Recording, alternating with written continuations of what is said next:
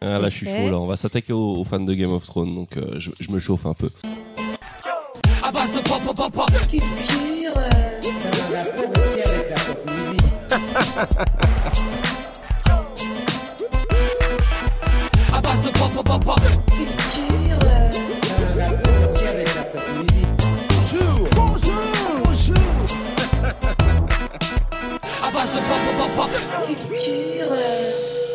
Et bonjour à tous dans ce nouvel épisode d'Avance de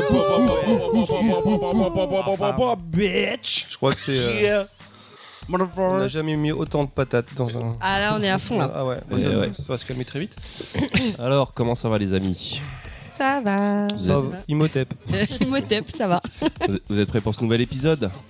Nous, oui, mais est-ce que les auditeurs le sont? Ah, Est-ce qu'ils l'ont déjà été? Ils le sont Tu t'attaques à tout le monde. Ouais, vraiment. là, là, tu cherches les emmerdes. Ça, Ah, Là, c'est je suis fait. chaud. Là, on va s'attaquer aux, aux fans de Game of Thrones, donc euh, je, je me chauffe un peu Allons-y. avec notre propre auditoire. Euh, Tripan, comment vas-tu? Ah, on commence par moi direct. Ouais, bah ouais, Ouais. c'est comme ça. T'es la star de l'équipe, n'oublie pas. Ah, bah pourtant, euh, la star, normalement, c'est le dernier L'égérie. quand on est présent, non? Ouais, c'est vrai. pas la Mais commence pas à faire des histoires. Ouais, Attendez, relou, vous, vous me dites ça tous les. à chaque fois qu'on enregistre, là maintenant, pour une fois que je m'y crois, vous me. vous me- ok, ok. Bon, Bah, écoutez, ça va pas très bien. Bon, tu es l'égérie, on va dire. Comme, comme Tom et Jerry. Ouais, exactement. exactement. Tom et Jerry. Ok, bah écoute, moi je vais très très bien. Franchement, il s'est passé beaucoup de choses. Je suis parti en vacances au Japon, je suis rentré. Après, j'ai rejoint l'équipe euh, à base de PPPP pour euh, l'anniversaire de Super Gamer Site. C'était super bien. J'ai un peu le travail et maintenant je suis fatigué. Alors moi, je vote pour que ce soit plus lui qui commence. Parce que Ouais. sa vie, comme elle est folle, moi je vais dire que j'ai rien branlé. Au final, je passe pour une vie de merde. Si, on, a, on, on est, Japon, on tous partis avec lui à Bah Lille. oui, Moi, repeint ouais. mon mur. Qu'est-ce que je dis Euh, Non. Bah, j'ai utilisé du rose saumon Tu peux dire, moi aussi, comme Tripin, je suis parti et j'ai voyagé à Lille. voilà. à Lille. Sauf Voilà. que ma version de l'histoire, c'est que j'ai emmené trois relous dans la voiture qui m'ont cassé les couilles avec des musiques de merde. Et euh, voilà. Mais c'était trop bien. Non, arrête, c'était bien, on a chanté et On a euh, chanté Jace le Conquérant. Ouais, Ah Qu'est-ce ouais, qu'on c'est- quérant Mon T'attends. T'attends. Et j'ai mangé ta vois, c'est ta tante qui est important dans le. Ouais, c'est ta C'est- tante. C'est juste les deux dernières syllabes. Voilà, exactement. Et toi alors, Baldoin, comment ça Ah bah va Moi, justement, j'étais en vacances, donc euh, j'ai fait exactement, euh, strictement rien du tout. Comme d'habitude. En fait, oui, je fais la même chose que quand je suis pas en vacances, mais là, je l'ai fait encore mieux. C'est-à-dire que je fais j'ai vraiment rien. Et moi, j'ai Ouais, adoré. la journée. Ah, mais des vraies vacances, quoi. J'adore ma vie. Je me lève à 15h, je me recouche à 17h. Enfin, j'adore, c'est vraiment euh, c'est, Ouais, ouais. d'aventures. Alors, c'est vrai que je vois pas grand chose du monde, mais, euh, mais je, je- j'écoute Tu vois ton Tripin lit, et- c'est déjà J'écoute pas mal. Tripin et ça me, ça me fait voyager, Alors on va revenir vers toi parce que tu voulais nous parler de certains trucs, mais avant ça, j'ai quand même donné la parole à K, la sublime K. Comment vas-tu K? Euh, ça va, ça va très bien. euh, Pas trop compliqué la vie de, de ah, maman ouais, donc depuis peu, je T'as des responsabilités euh, Oui, parce que les maman. auditeurs, il faut qu'ils. Ouais. Ouais. On va être tout au courant. on va tout Ouais. On peut pas l'annoncer comme Ce ça. qui a été cool, c'est que ce fut euh, très soudain. je ne m'y attendais pas. Surprise Je suis devenue maman d'un petit être euh, appelé Bistou. Ouais, c'est son surnom. Bistou fait beaucoup de choses. Ouais, ouais, ouais. Il grandit, On- ouais, il grandit. Il grandit, il, il pousse à vue d'œil, c'est le mot juste. Bon, il a besoin de beaucoup d'eau. Tellement hâte qu'elle mette les photos sur Twitter pour qu'on Et comprenne. voilà, ouais. Ouais, parce que les Ah, gens, ouais. Bistou, c'est un Est-ce Pokémon. est-ce qu'on a assez de photos pour faire un avant-après? Euh, Il y aura moyen avec, Il y, a, euh, il y a un avant avec celui-là, euh, quoi, parce que je vais peut-être euh, bientôt être maman une deuxième fois. Oui, mais tu sais, mais on- je vais attendre un peu. t'as même pas dit que c'est Bistou, quand même le père, c'est quand même Tripin. C'est Tripin le père de. Bistou. Ouais, ouais, c'est le papa. Et pourtant, euh, on on s'est pas croisé sur Tinder. hein. Non, non, non, du tout, du tout. J'en ai Vous croisé êtes d'autres. même pas mais touché sur ça. Ah, on s'est. Bon, presque quand même. Tu vois. Ah si, si, si, il y a eu un contact quand Un même. petit contact, Bah, il y a eu euh, un contact. quand euh, même. main à Donc, main euh, contre euh, oculaire. Peau contre peau. Ouais, ouais. Donc, Quand on s'est euh, fait la bise et tout, tu vois. Ouais, Avec la grave. Langue. Donc euh, bah, nous saluons l'arrivée de Bistou parmi Ouais. nous. Euh, peut-être euh, peut-être futur chroniqueur. Ouais, Ouais. La nouvelle, ou peut-être la nouvelle égérie. C'est un bon Ouais. nom, ça, la chronique de Bistou. Faut quand même savoir qu'elle nous envoie des photos régulièrement avec oui, Bistou. euh, Bistou. Non, parce que je suis une maman gaga. C'est ça, c'est donc- Bistou enregistre, Bistou vous écoute, Bistou à la plage, Bistou à la campagne. bah, en tout cas, si vous voulez savoir qui est Bistou, Voilà. suivez-nous. je sais pas où est-ce que- où où est-ce qu'on voit Bistou est-ce Ah qu'on va créer une Bah, page on- pour Bistou? On, Ouais. en, on en parlait peut-être. hein. Les histoires de Bistou. Bah, pour l'instant, euh, on garde encore un petit peu le mystère. On va Ouais, voir qui va ouais, ouais. deviner. Ouais, Ouais, tiens, tiens, encore- ça peut être un jeu sympa. Il est encore Essayer de dépendant. hein. C'est vrai qu'il deviner. est encore un peu dépendant. Euh, bah oui, Création de mais euh, quand même, il procédural, a j'aime besoin bien de moi ça. encore. Hein Il a besoin de moi. Ou peut-être toi besoin de lui, je sais pas. Enfin bref, on en parlera. Oh, bah, je vais attendre qu'il grandisse un peu plus. Mais ça peut être un jeu sympa si quelqu'un euh, trouve euh, qui est Bistou. Ouais. Pourquoi On- Bistou Pourquoi Bistou Qu'est-ce que Ou Bistou Pascal Obispo. Ce qu'on peut vous donner comme indice, c'est que Bistou Bistou s'agrandit. Ça grandit. Et Ouais, ouais, ça grandit. Ça prend du temps, mais ça grandit bien. Punky, Oui, comment tu vas toi? Ben ça va.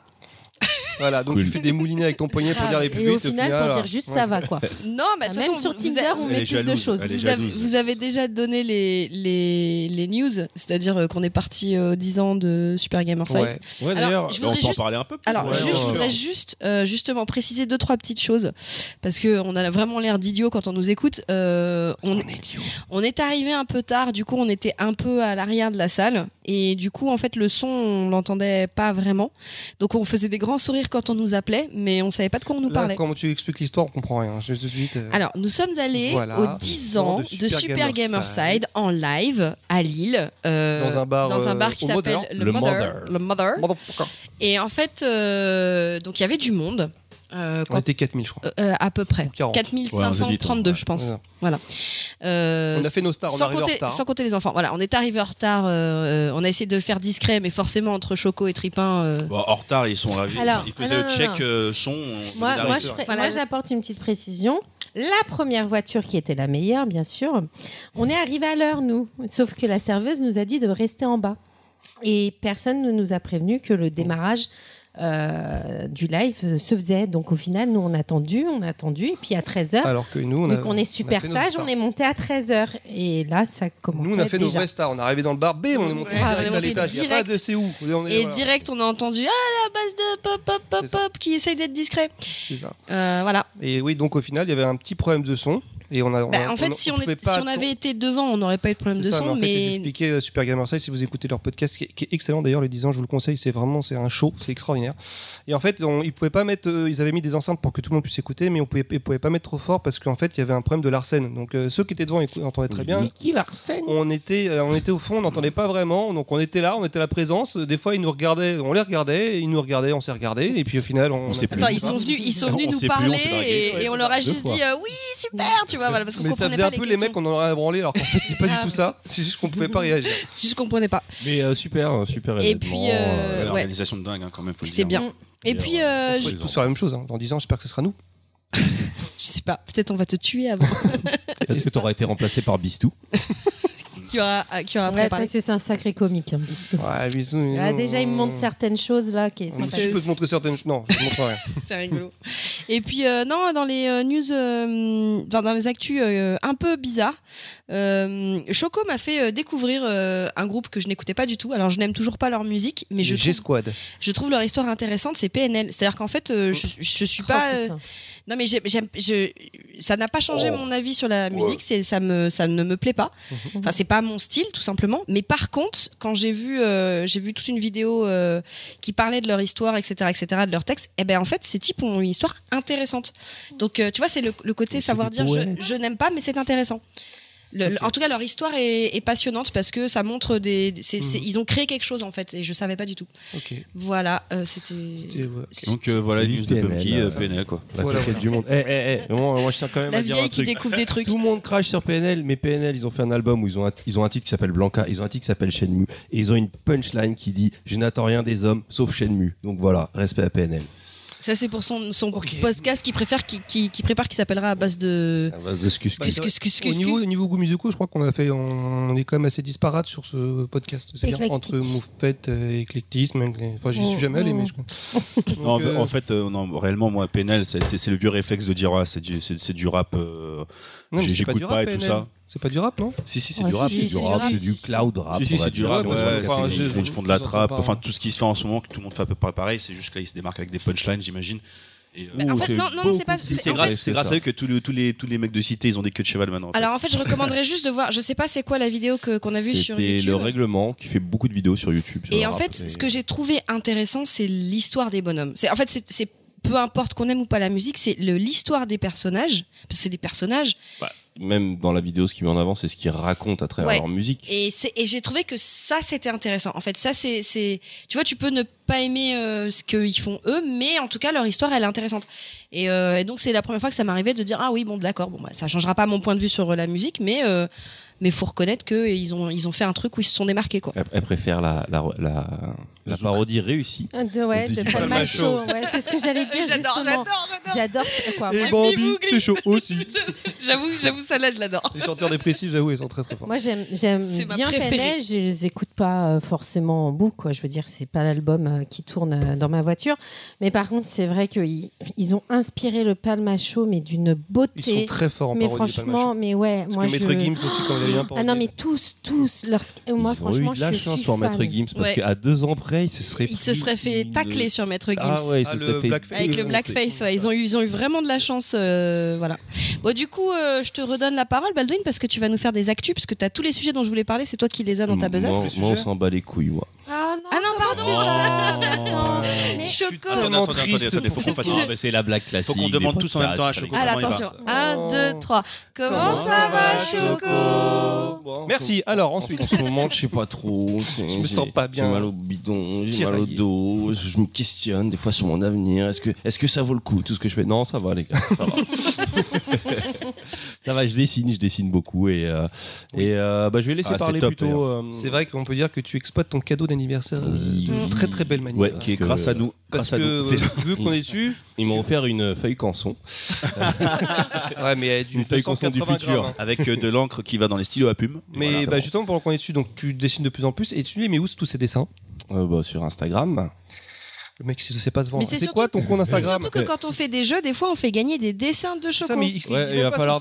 J'en ai un sur le feu là. Il va falloir Ouais. se calmer maintenant sur les jeux où je dois. Attends, ça fait trois mois que tu lui dois son dessin. En fait, c'est toi qui te balance tout seul. Hein, mais, euh. Le mec, il fait trois dessins par jour. Yoshi, je ne t'oublie pas. Non, mais euh, quand je- vous gagnez un dessin de Choco, sachez qu'il met trois mois à vous le sortir, mais donc en ça fait, vaut le euh, coup. Yoshi, tu oublies pas, mais tu, espères que Yoshi t'oublie. En fait, ça. Non, non, il est commencé, il est là. D'accord, mais hein. ah, c'est quoi ton Insta pour que les gens euh, découvrent tes dessins? Ah, bah c'est Chocochoc, C-H-O-C-O, C-H-O-K-S. Ah, il faut tout lui faire. Ah, Mm, c'est Mais c'est pas On rigole, on rigole, mais sincèrement, euh, allez voir son travail hein, quand même. hein, parce Ouais, que. je- Prochainement, euh, je tease euh, Berserk. Voilà, c'est tout. Bam Voilà. Du coup, on peut avoir les actus ou pas? Oui, parce qu'en fait, euh, moi, que euh, pendant cette semaine de vacances, j'ai strictement rien foutu. Donc, euh, j'écoutais un peu euh, la radio de la télévision. Attends, attends, t'avais trouvé un super titre pour euh, ce jeu. ce Oui, bah, je coup. vais. En fait, euh, vu que j'ai- quelques petites infos qui me sont arrivées à l'oreille Nouvelle et que j'ai trouvé chronique. relativement intéressantes. Alors, c'est pas forcément lié pop culture, pop culture, mais euh, on- il y a peut-être moyen de rebondir dessus.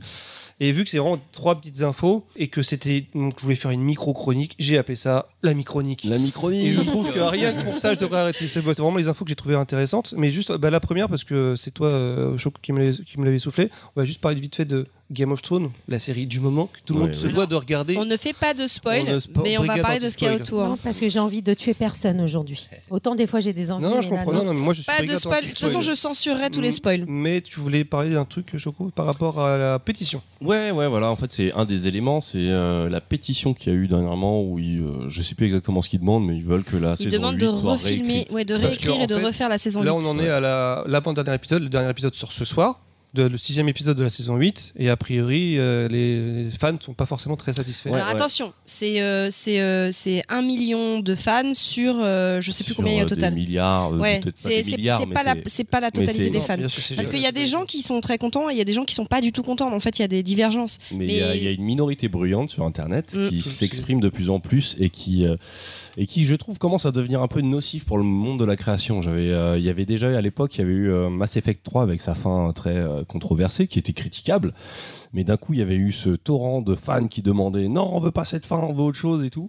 Et, euh, et le, le, le, le, geek, on va dire, dans, dans son incarnation actuelle, ça devient un espèce de gamin. euh, de gamin euh, qui veut que tout lui soit dû, enfin qui pense que tout lui est dû et Qui qui pense que c'est à son exige- daron, quoi, carrément. Ouais, voilà, qui exige que les choses soient faites. Pourtant, c'est pas quelque chose de nouveau hein, depuis depuis euh, depuis les trifouillages de George Lucas euh, avec Star Wars ouais, et la nouvelle trilogie et euh, le fait que quand Lucas est revenu, il y a déjà eu ce côté euh, fan exacerbé qui qui refuse. Mais là, je trouve qu'on atteint des extrêmes. Tu mets les réseaux sociaux. Tu n'as que ce déferle- déferlement de, de, de haine et de critiques de cette minorité qui influence après la grande majorité parce que tu parles aux gens, ils ont vu des trucs sur internet et donc ils ont déjà cette idée de ah bah c'est mauvais, ah bah c'est. Tu veux dire Ils ceux, qui, répètent. ceux qui n'ont pas vu, tu veux dire? Ceux qui Bah, non, pas ceux vu qui et ont que- vu, mais qui. alors, je, je constate que les gens répètent bêtement ce qu'ils ont lu. Mmh, ils suivent un peu la masse, pour pas ils suivent pas la masse, aussi, ils, te, euh, ils te parlent de trucs. le- ouais. le- les gens ne m'ont jamais parlé de tel ou tel aspect dans, un, dans une série, puis d'un coup ils te sortent, euh, ils te sortent ça et tu dis ah bah c'est chelou, je, je fais que de voir ça sur, euh, sur YouTube et sur Twitter, donc euh, super ton avis. Un truc très Euh, souvent aussi qui, qui, qui arrive, c'est qu'ils sortent très souvent des phrases faites. faites de, de, de chroniqueurs ou bien de, de, youtubeurs qui, qui, qui ont, qui ont un petit peu euh, salé leur critique, tu vois, là-dessus. Ouais, Ça, voilà. Alors après, c'est bon, on est tous influencés par des euh, par des critiques, par des. euh, Mais là, c'est un espèce de. C'est souvent une réaction qui est instantanée qui est pas du tout mesurée et je dis pas que je dis pas que euh, que ce qu'ils disent c'est faux et tout hein, sur la sur sur euh, cette saison de sur cette dernière saison de Game of Thrones il y a plein de trucs à redire. Moi je fais partie des gens satisfaits mais il y a quand même plein de trucs à redire et je peux comprendre que quelqu'un soit pas satisfait. Mais c'est juste cette espèce de d'effet de masse euh, pas complètement disproportionné et puis qui estime que de toute façon c'est à lui euh, non moi je veux pas que ce soit comme ça euh. et puis si on si on avait fait euh, moi ce que je me dis c'est sans spoiler toujours si on lui avait donné au public ce qu'il avait attendu Il serait pas il se content. serait plaint ah bah, comme par hasard en ils font fait, exactement ce qu'ils ont dit C'est- du fan service, euh, Parce qu'en blablabla. Là, il y, a il y a le reproche de, en gros, ça va un peu trop vite cette saison, mais il y avait le reproche de ça allait pas assez vite la saison. Alors, donc, en fait, ils font euh, des ajustements, mais de toute façon, personne ne sera jamais satisfait. Donc, et, Je, très- je pense, je et en pense pas fait je qu'il trouve faut, qu'il y a il faut suivre, il faut trop écouter son public. Je pense Ouais, pas que ce non, soit c'est une bonne clair. Ah chose. non, ça c'est- c'est ça pas une détruit la chose. nature de l'œuvre. Moi, je Surtout pense que qu'un des problèmes du public, c'est, euh, je trouve, c'est euh, le fait qu'il ignore complètement des, euh, euh, des notions de, de, de- ne serait-ce que de production, de, ouais, on veut que vous fassiez tout. Bah non, non, mon gars, ferme ta gueule, Parce on va pas tout refaire, On ça nous a rappelle coûté que des Game of. Thrones, c'est la Ça série la plus chère de tous les temps. Je crois qu'il y a un épisode qui, euh, qui doit coûter, je sais plus combien de dizaines de millions. Enfin, c'est, elle, est, euh, elle est au niveau des blockbusters. Ouais, de attendez, dedans, c'est- ça, euh, parce qu'il y a, y a tout un tas de nouveaux fans qui sont là, ouais, Game of Thrones, machin. Enfin, moi, ça fait des années que je rêve de voir de l'heroic fantasy parce que c'est ça euh, au, au- au cinéma, enfin sur l'écran. Ouais. Et je trouve que, euh, que c'est bien fait. Voilà. C'est généreux, c'est c'est- C'est généreux. généreux, c'est généreux. c'est que l'heroic fantasy, mais peut qu'ils ne- mettent les moyens pour Mais faire c'est la ça, on, peut ne pas aimer. Oui, parce que de l'heroic fantasy avec euh, trois chapeaux mal faits et. euh, Et une forêt non, au Canada. non, non, non, non, non, non, non. Ah, mais je dis rien, je dis Non, rien, mais on parle d'Heroic Fantasy, donc j'attends. Oui, mais cet auteur-là n'est pas un auteur Alors, d'heroic je vous j'explique aux auditeurs. J'ai dans ma main droite une petite clochette que je vais faire sonner comme ça. Parce que, comme vous savez, Punky, elle est super relou avec ses points bordage, ses points Tyson et ses points euh, Campbell. Campbell. Et à chaque fois qu'elle va faire son point comme ça, on va faire une petite sonnette pour lui dire que t'es relou. T'étais obligé de le citer. Alors, Donc, juste l'ai dans la pour main. info, comme quoi t'as pas bien écouté, Bordage n'est pas forcément un auteur de, de, d'heroic fantasy. Je, je n'écoute plus ce que tu dis. De toute façon, ça, ça, ça sert à rien. Mais bon, en tout cas, c'est juste. Enfin, moi, c'était juste pour ajouter ça. Déjà, c'est quand même. C'est cool d'avoir ça parce que l'heroic fantasy, ça coûte cher à produire. Ça coûte très cher pour en avoir de la bonne qualité. Et la deuxième chose, c'est, je trouve presque too much le fait de, on parlait de ça par rapport au spoil, le fait de, t'as même pas le temps de voir l'épisode, Mhm. tout le monde en parle, tout le monde le commente. On dirait que t'as pas le temps de le digérer, et de te l'approprier pour toi, tu vois, de, de. En fait, il y a des moments, t'as besoin de, de regarder, de, de, de faire ton c'est aussi truc parce avant que c'est de- la série la plus regardée. Parce que moi, par exemple, le- les séries, je, suis- je suis du genre moi à attendre que ça se finisse pour pouvoir la. la- la- c'est pas possible. Ouais, c'est- pas la- possible. Game of Thrones, c'est la seule série que je regarde épisode par épisode parce que j'ai pas envie de me faire spoiler. Et même si je fais attention, il y a toujours un mec. euh, Hier, je suis tombé sur une vidéo YouTube. euh, Attention à ce que tu dis. une vidéo YouTube où en fait, non, mais c'était euh, une vidéo YouTube un mec- où il un mec qui est au téléphone. Et euh, il passe devant des gens, qui, euh, il croise des gens, et au téléphone il dit Ah putain, t'as vu euh, dans la série, je suis dégoûté, Tyrion est mort, etc. Alors bien sûr, la faut que je donne est fausse, hein, bien entendu, mais, euh, mais en fait, euh, et en fait il, il dit ça au moment où il croise des gens, et tu vois la réaction des gens, Donc tu c'est. viens, de, ti- tu viens de, de, de, de spoiler le fait que Tyrion est vivant. Non, parce qu'il est peut-être mort, mais en fait. mais C'était un exemple faux pour expliquer ça, le truc. exactement. Voilà. vient de spoiler le fait qu'il y ait Voilà. le personnage qui s'appelle Tyrion Mais dans en le- fait, et tu vois la réaction des gens, ça va parfois relativement loin. Et fait, c'est- j'ai trouvé, j'ai trouvé la, la vidéo assez rigolote. Non, oui, moi je vois, je me suis fait spoil. Alors, je- c'est pas pour euh, sur les Game of Thrones parce que je les ai pas vus encore. Sur Endgame. Les Ouais, Goonies. Je sur me suis fait spoil les Non, non, mais attendez, terrible. j'étais à la salle de sport en train de faire ma petite série tranquille. Série 2. Série de... Je travaillais les bras. Je travaillais les bras Avec et Bistou. en fait, Avec euh, il y avait. ouais, non, Bistou n'était pas encore là. Trop jeune encore. Et jeune. en fait, euh, bah, moi, je donc euh, j'allais voir le l'après-midi même euh, Endgame. Et en fait, j'ai des mecs qui étaient en train de discuter d'Endgame. Donc, euh, ils m'ont lâché une info et une pour moi qui était très importante, sans vraiment dire, mais j'ai compris direct. Et là, les mecs, j'ai dû les stopper. Alors, ça va que c'était cool, mais franchement, je les ai stoppés, mais vénère. Bah après, c'est vrai que c'est pas la même chose que le- l'espèce de, de, de connard sur internet qui sait que ça fait chier tout le monde d'en parler, qui va volontairement mettre une info euh, vraiment spoil, et puis de fait d'être euh, dans une salle de sport, tu vas non, forcément non, non, croiser mais attends, des, quand tu des sais que conversations. non mais ouais, mais quand tu sais que c'est un truc qui vient à ont- peine de ont- sortir. ouais, ils ont pas fait attention, je pense. que Ouais, c'est- ouais, mais mais, là, ils sont franchement, c'est Ah, relou. C'est relou. pas écouter leur C'est- conversation. C'est relou, mais Non, c'est pas la même, j'étais juste à côté d'eux, ils étaient sur En la fait, t'es en machine train de dire que tous les gens qui font du sport avec un casque, c'est pour pas être spoilés en fait. Bah C'est des voilà. gros spoilers, Bah en fait. Donc euh, je vais être obligée de mettre un casque maintenant. Attends, quand je vous euh, dis que ça va vite sur Twitter, c'est que nous, l'épisode, on le regarde le lundi, ce qui est quand même pas. euh, Enfin, Oui, 24 ça, heures. C'est- c'est dim- ouais, il sort le Et, dimanche et à 3 entre le dimanche et le lundi, euh, faut que moi j'ai réussi à me faire spoiler un truc. Et vraiment sans le vouloir parce que j'essaye d'éviter les infos. Mais j'ai quand même réussi à me faire spoiler un truc. Mais il y, a des- il y a aussi un petit concours de. Ouais, je l'ai vu avant vous et je me dépêche de le dire. Je pour me dire, dépêche même de vous ruiner le jeu, moi je Bah, trouve que c'est, enfin, clair que ça ne se cautionne pas, mais ça se comprend dans la, dans la mesure où c'est une attente aussi qu'ils ont construit. C'est un build-up assez ouf quand même dans le fait de dire on, on attend ça depuis tellement longtemps et puis d'un coup on nous sort, ben voilà, il y aura que 6 épisodes, ils vont sortir avec une semaine d'intervalle. Et voilà, faut, va, falloir les, vous les manger maintenant si vous voulez pas vous les spoiler. Mais au final, ça marche parce que c'est la série la plus regardée aussi. Comme je disais, moi, c'est euh, là, j'attaque pas le, le fait que les gens critiquent la série. Euh, ça, c'est. euh, euh, mais c'est euh, déjà ils le font avec aucun recul parce que c'est comme tu l'as dit, c'est euh, dimanche soir à 4 heures du mat, t'as déjà des vidéos montées de 40 minutes qui t'expliquent pourquoi pourquoi c'est la pire, la saison machins, de, de, de, de tout le temps. Et surtout, il y a, il y a aucune demi-mesure, c'est-à-dire que après, ça, c'est l'époque qui veut ça, mais on est dans, on est dans une polarisation où, où le curseur, il peut aller que sur chef-d'œuvre ou grosse daube. Et donc, tu passes ton temps à entendre grosse daube. Ou alors c'est pas du tout objectif. Ou alors il y a les mecs comme moi qui donnent pas leur avis parce que je pense que ça c'est n'a la pas grande d'intérêt. ma- et Je pense que puis, c'est la euh, grande majorité, parce que c'est quand ça. tu parles à des gens qui sont pas sur Internet et qui se prennent l'épisode, les épisodes dans la gueule, t'as des réactions beaucoup plus. euh, et t'as des réactions mitigées aussi. Hein. Ils sont pas tous en train de dire c'est génial, mais t'as des gens qui sont absolument conquis et qui sont pas, euh, qui, qui sont pas fait prendre par ce bruit. Sauf Et, que euh, là, on est en train de parler d'un problème euh, récurrent d'Internet où tout le monde donne son avis alors qu'on en a strictement rien à foutre. Après, Autant il peut, aussi- il peut y avoir des très bonnes analyses, mais le, le lambda qui dit Moi j'ai trouvé bien parce que ça, au final, ça n'apporte strictement rien. C'est pour ça on qu'il y a se une doit espèce donner- de, de Mais- course au, au, au- like, au, au retweet aussi, parce que c'est, il y a, y a rien d'intéressant euh, à, à lire un tweet qui te dit euh, Complètement. Rien de Mais vraiment même même les, surprenant. les quoi. analyses, du coup, je trouve qu'elles manquent d'intérêt parce que quand tu écoutes des mecs qui font de très très bonnes analyses, en général, ils prennent un peu le temps d'avoir du recul et de réfléchir et de poser des choses. Quand tu réagis tout de suite, tu réagis dans l'émotion. Et donc, euh, tu manques d'objectivité pour apporter des, des, des vraies choses intéressantes en fait euh, au débat et pas juste euh, mais c'est nul parce que j'aime pas. Voilà. Donc, non, mais euh, surtout que maintenant, c'est habillé sous une couche justement de, de, de, euh, je fais quand même une critique, une analyse, un essai limite. C'est habillé, Ouais, sous, ce- c'est, habillé Ça. sous cet écrin-là, alors que ce n'est juste que de, de, de, bah, de, la Poudre aux vie, yeux. euh, de la poudre aux yeux et surtout, comme tu l'as dit, de euh, C'est un aussi ressenti. pertinent que de- d'un avis euh, ressenti, de, voilà. de ce que tu as pensé du frostis que tu as mangé ce matin. quoi. C'est, c'est, y a rien de vraiment construit, je trouve, des fois, franchement. Bah ouais, ouais, ouais. Et c'est Ouais, dur du- d'éviter de passer à travers tout ça. Ok. Donc euh, vous avez dit ce que vous aviez à dire sur le je crois qu'on s'est bien exprimé. C'était le quart Et on a perdu combien d'auditeurs là du coup sur ce coup-là Non, de toute façon, on n'a rien spoilé, on a fait ça bien. Euh, alors, euh, une autre petite info qui est passée euh, cette semaine aussi, qui est peut-être plus important qu'il n'y paraît, c'est que Sony et Microsoft euh, sont maintenant en collaboration. Alors, ça veut tout et rien dire en même temps, parce que j'ai vu, euh, j'ai commencé à regarder pas mal de vidéos et après, on sait pas trop exactement où ça, va, où ça va mener. Mais le fait que les deux plus gros concurrents dans, le domaine du, jeu vidéo aujourd'hui commencent, à s'associer. Alors, on, s'associer pardon sur euh, sur certains points. Il y en a qui parlent du cloud, donc des serveurs, parfois qui disent euh, que ça peut aller plus loin, donc partage du du. Vous savez pas manger sans faire de bruit, c'est un truc de fou. hein.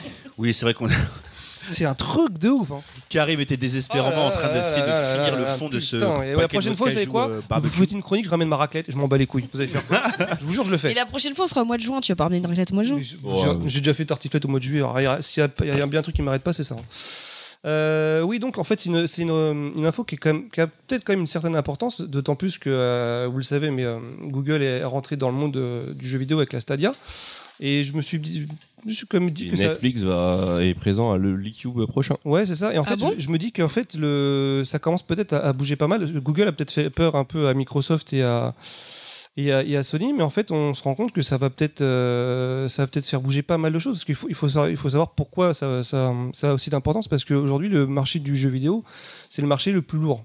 au monde en termes de de, de, de, de profit. C'est ce qui c'est le c'est le, le marché qui, lui qui rapporte le plus en fait. de. ouais. Donc le fait que le domaine culturel. Ouais Oui, exactement. attention. Donc, le fait le fait que Parce que la drogue, ça rapporte pas mal aussi. ouais mais moins que le jeu vidéo bizarrement. Euh, je crois que l'armement, ça, c'est pas. euh, Ouais, mais pour le moment, mais t'inquiète pas que Parce ça, que ça- parce qu'une torpille, ça coûte plus cher qu'un jeu. ça dépend avec quoi tu le fais. euh, après, Ouais, mais c'est pas tous les habitants qui achètent une torpille, hein, je peux te dire. Torpille au beurre de cacahuète. Qu'est-ce que je disais? Putain, vous êtes Non, alors tu disais que c'était Ouais. important. Parce que en fait, quand on s'aperçoit que les plus grosses boîtes, les plus puissantes dans le milieu culturel, commencent à se mettre à fond dans le jeu vidéo, c'est qu'il y a bien, quand même, il y a bien un truc. et, Il y a du fric à se faire. Ah, ils ont senti Il y a, le faire, il y a même peut-être plus que ça, enfin du fric, mais la- la- le pouvoir. Parce que en fait, hier, je regardais donc, euh, j'ai redécouvert Ready Player One, le film préféré de Moufette, qu'on embrasse d'ailleurs parce est D'ailleurs, elle est pas là. Ah oui, T'imagines, elle- Oh si le elle est en train d'écouter, si Moufette elle est en train d'écouter là, Ah, excusez-moi, je viens juste d'arriver. Ah, bonjour Moufette Bonjour, Moufette. Comment ça va Moufette Alors on parle de Ready Player One. Excusez-moi, j'étais en train de manger un sandwich euh, vegan. euh. Elle va te que tuer. c'était est-ce que c'était- c'était un steak euh, Beyond Meat Ah, c'était un steak euh, au-delà de la, la viande. C'est ça. C'est un steak vegan, mais j'ai mis un peu de poulet dedans parce que Ouais, je préfère. Donc vous l'avez compris, euh, Moufette n'est pas là Moufette n'est pas là aujourd'hui. euh, elle fait plus partie du podcast. Mais non. Oh Non, c'est juste qu'aujourd'hui, On elle risque de perdre plein de monde. Non, Ouais, mais en fait, là, elle savait qu'on allait parler de non, Ready non, Player One, c'est pour ça. Tous les auditeurs qui sont amoureux de Moufette, Ne vous inquiétez pas, elle sera là au prochain épisode. C'est juste qu'elle ne- on t'embrasse, elle est en train de bosser en ce moment. Elle est en train de travailler, donc on- voilà. Enfin, travailler. On lui fait des bisous et Si euh, elle si elle bosse. nous écoute. Non, elle nous a dit qu'elle bossait. Ouais, ouais, bosse. mais enfin, on sait comment elle bosse. Enfin, je veux dire, c'est pas. Voilà. Des euh, bah, ah mais toi, en fait elle va revenir au prochain épisode juste pour te tacler Je toi sais, hein, mais de toute parce façon, que elle fait que ça, euh, machin. Ouais, mais là je pense qu'elle va elle va les écrire ces Enfin tacles. bref, donc aujourd'hui on enregistre à 5, Moufette n'est pas là. Et en même temps ça fait du bien je trouve. Il y a une espèce ça. Si, arrêtez elle quand même. manque, elle manque. Mais en off, on disait tous que c'était mieux quand t'étais pas le là. cynisme manque. Oui. Ah, c'est clair que Quelqu'un pour te dire mais c'est de la merde, tu Mais vois, c'est ça a un peu manqué.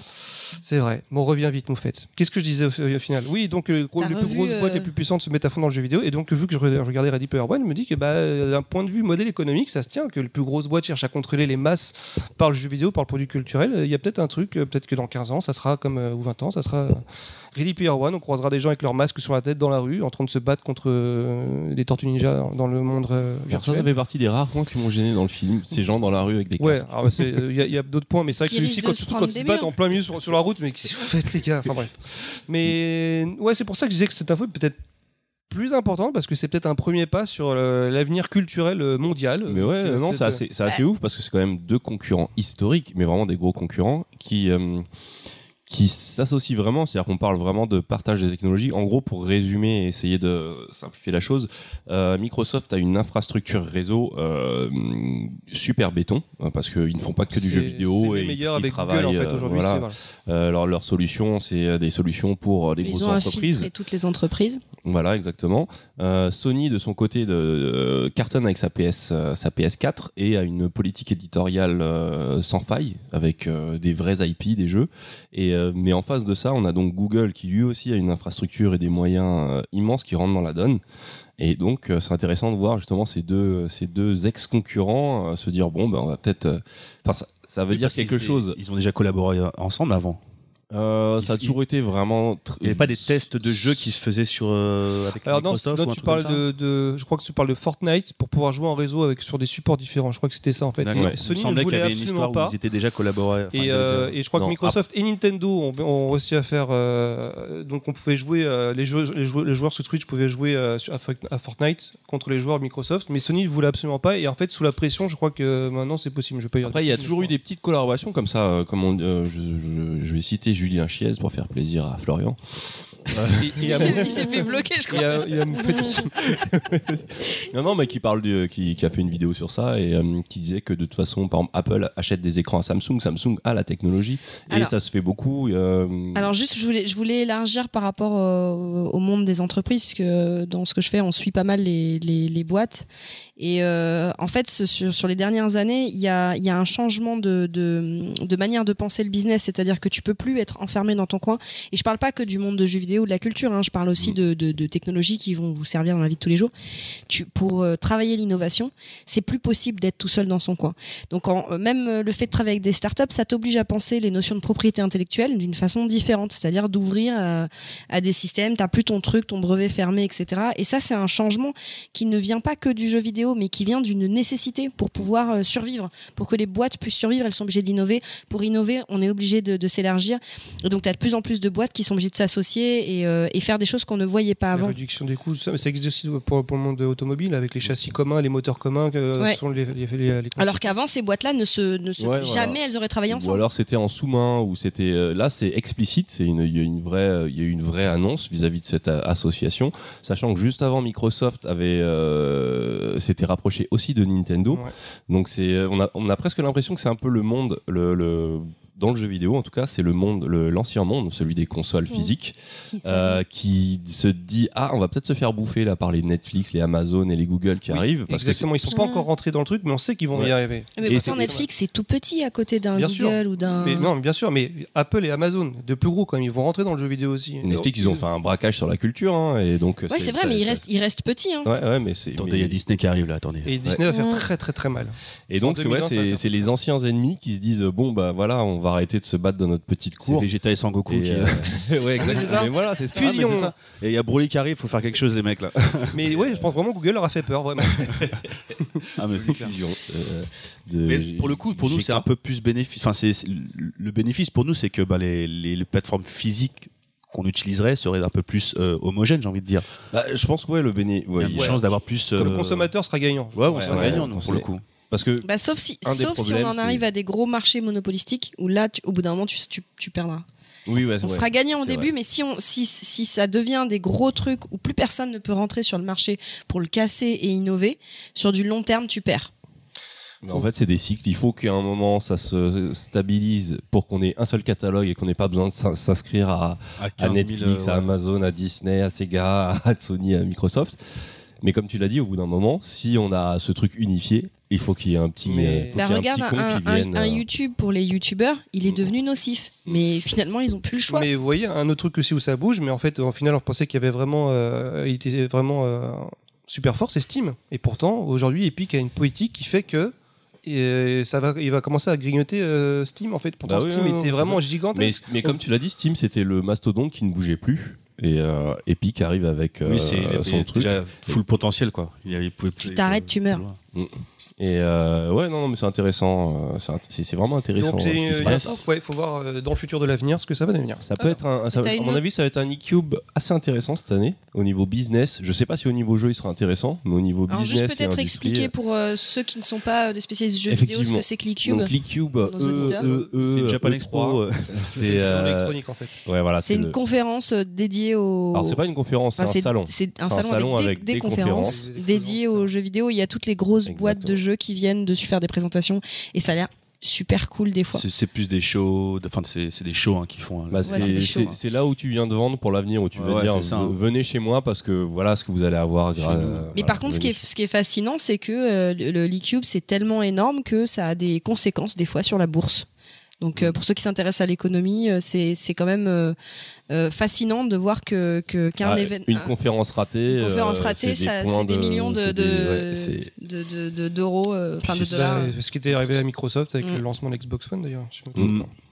Nintendo aussi a beaucoup fait de foirage. Souvent la présentation de nouvelles technologies aussi, même si c'est moins le cas maintenant dans ces, ces dernières années, mais c'est aussi une façon aussi de dire ouais voilà nous on va être sur ce marché-là et ça va Ouais, inciter les autres marques à essayer de, Ouais, mais de répondre quoi. Mais Là, là, tu vois vraiment que, et c'est ce, c'est ce qu'on parlait, enfin, quand on parlait de, de, de GOT, enfin, de Games of Thrones et de l'influence du public sur, euh, sur une œuvre, dans le jeu vidéo, c'est déjà le cas. En fait, le, le- le- les joueurs, ils peuvent avoir un impact direct sur, euh, sur la bourse et donc sur des choix euh, de, de direction d'une société. C'est, c'est, c'est pas tous les business où tu vois ça, ou en Mm. tout cas, tu le vois aussi rapidement.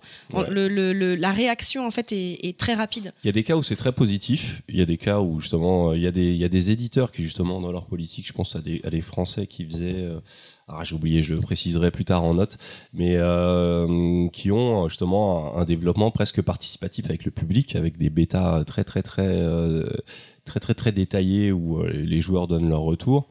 Et euh, il y a des choses à faire entre avec euh, le public. Je dis pas que le public ne doit pas donner son avis, mais euh, mais pas comme pas comme il le fait Non, je actuellement, pense pas que- comme il l'a fait avec Mass Effect. et, Moi, c'est Star Ils font des Citizen, Kickstarter et après, de il faut voir. bosser le- Star, Star Citizen, c'est quand même le plus gros. comment ça s'appelle le truc euh, jeu crowdfundé, ouais, je crois qu'ils en sont à plus de 200 millions. C'est le- c'est le plus cher.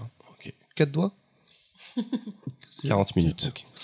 Oui, en fait, une micro-chronique qui n'est pas une micro-chronique. Je- bon, on va passer à autre chose. Euh, euh, autre info euh, qui est tombée cette semaine et que j'ai trouvé int- intéressante, c'est que pour la première fois, euh, on a touché le fond de la fosse des Mariannes. Rien de, rien, rien de sexuel. euh. Mais, euh, mais j'ai trouvé ça Ça super intéressant parce que c'est la première fois qu'on, euh, en fait, c'est un record qui a été battu donc par Victor, Victor Ve- Vescovo et grâce à son, son petit sous-marin, le DSV Limiting Factor, il a réussi à poser son, sous-marin à distance 10 927 mètres. 10 000 mètres sous. De 11 000 mètres. 11 000 mètres sous la surface en fait. 11 kilomètres, le mec. Et, euh, et fois T'imagines la ça pression fait. Et bah, c'est bah, un record techniquement, mais ce qui est le plus. euh, il y a quand même un, un truc un peu désolant là-dedans, c'est qu'ils se sont rendus compte qu'ils ont trouvé des sacs plastiques au fond de l'océan. Ils ont trouvé un sac plastique, un paquet de bonbons et une pièce métallique à 11 000 mètres. Ah ouais, non, et franchement, ça, c'est ça- horrible. Ça, la fout super Ouais, il y avait une épicerie pas loin. Le mec, il Ouais, a trouvé ah, de poubelle. euh. Sûrement un rebeu du coin qui a ouvert sa épicerie, c'est possible. Bah oui, tu vois, les, les jeunes poissons, ils consomment. hein, mais en fait, c'est c'est un record, mais qui fait un peu, un peu, un peu, un peu mal au cœur, Ah, en c'est sachant clair. que de, bah, de voir que bah, l'homme est capable de polluer même aux, aux extrémités de, de la planète.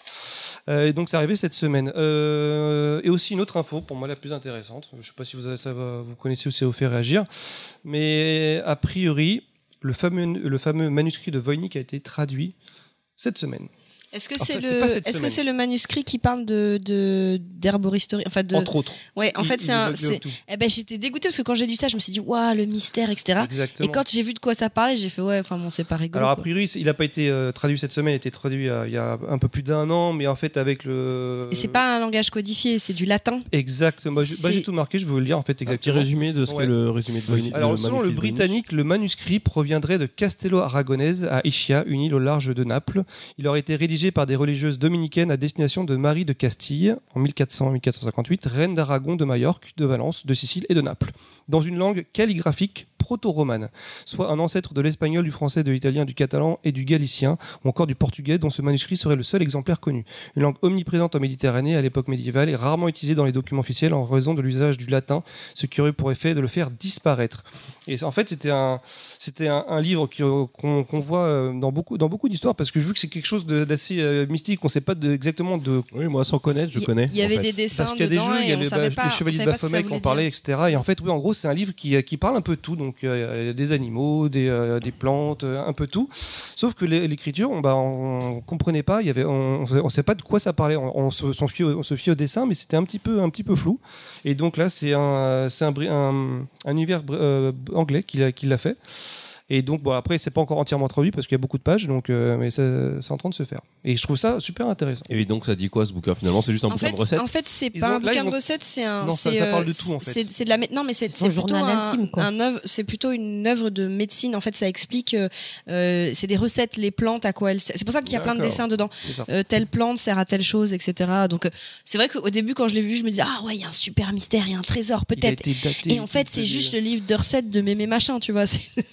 Ouais, mais juste- te faire un bourroni là Ouais, c'est- il y a le rôti, tu vois, c'est super bon. Donc voilà, Voilà. elle était plus courte, mais euh, je trouvais ça l'info euh, parce que ouais, c'est c'est quand même un, c'est comme si on avait trouvé le Graal un peu, alors, en, en un peu moins. mais C'est le Graal version Camelot. C'est un petit peu, ouais, c'est quand même un. Ah bah, le Graal, c'était juste un verre en fait. ou un vase ou une coupole, mais euh, ou une pierre incandescente. mais euh, Un récipient. je trouvais ça à la fois intéressant parce que ouais, le, le manuscrit de Voynich, bah, ça fait partie des petits peu des artefacts un petit peu euh, mystérieux et on- en fait, limite, on aimerait bien garder le mystère. Ok, Mais bah Ouais, merci. c'est peut-être ça euh, le truc. Hein. c'est- Il aurait peut-être fallu garder le Ouais, mystère. c'est ça, mais bon, au final, euh, plus tant qu'on s'en penche. Donc la micro chronique qui a duré 45 minutes. Bah, Euh, merci. euh, en tout cas, merci. C'était c'était très- Bravo. de très bonnes suggestions. parce donc, qu'il y avait euh, des, des- des thèmes intéressants qui sont tombés euh, cette semaine. Donc voilà. Alors, euh, est-ce que je fais le programme ou d'abord le désolé on a merdé? Bah, désolé, on a merdé très rapide. We were wrong. We apologize. I am sorry. We are sorry. Restless dreams I walked alone. Narrow streets of cobblestone.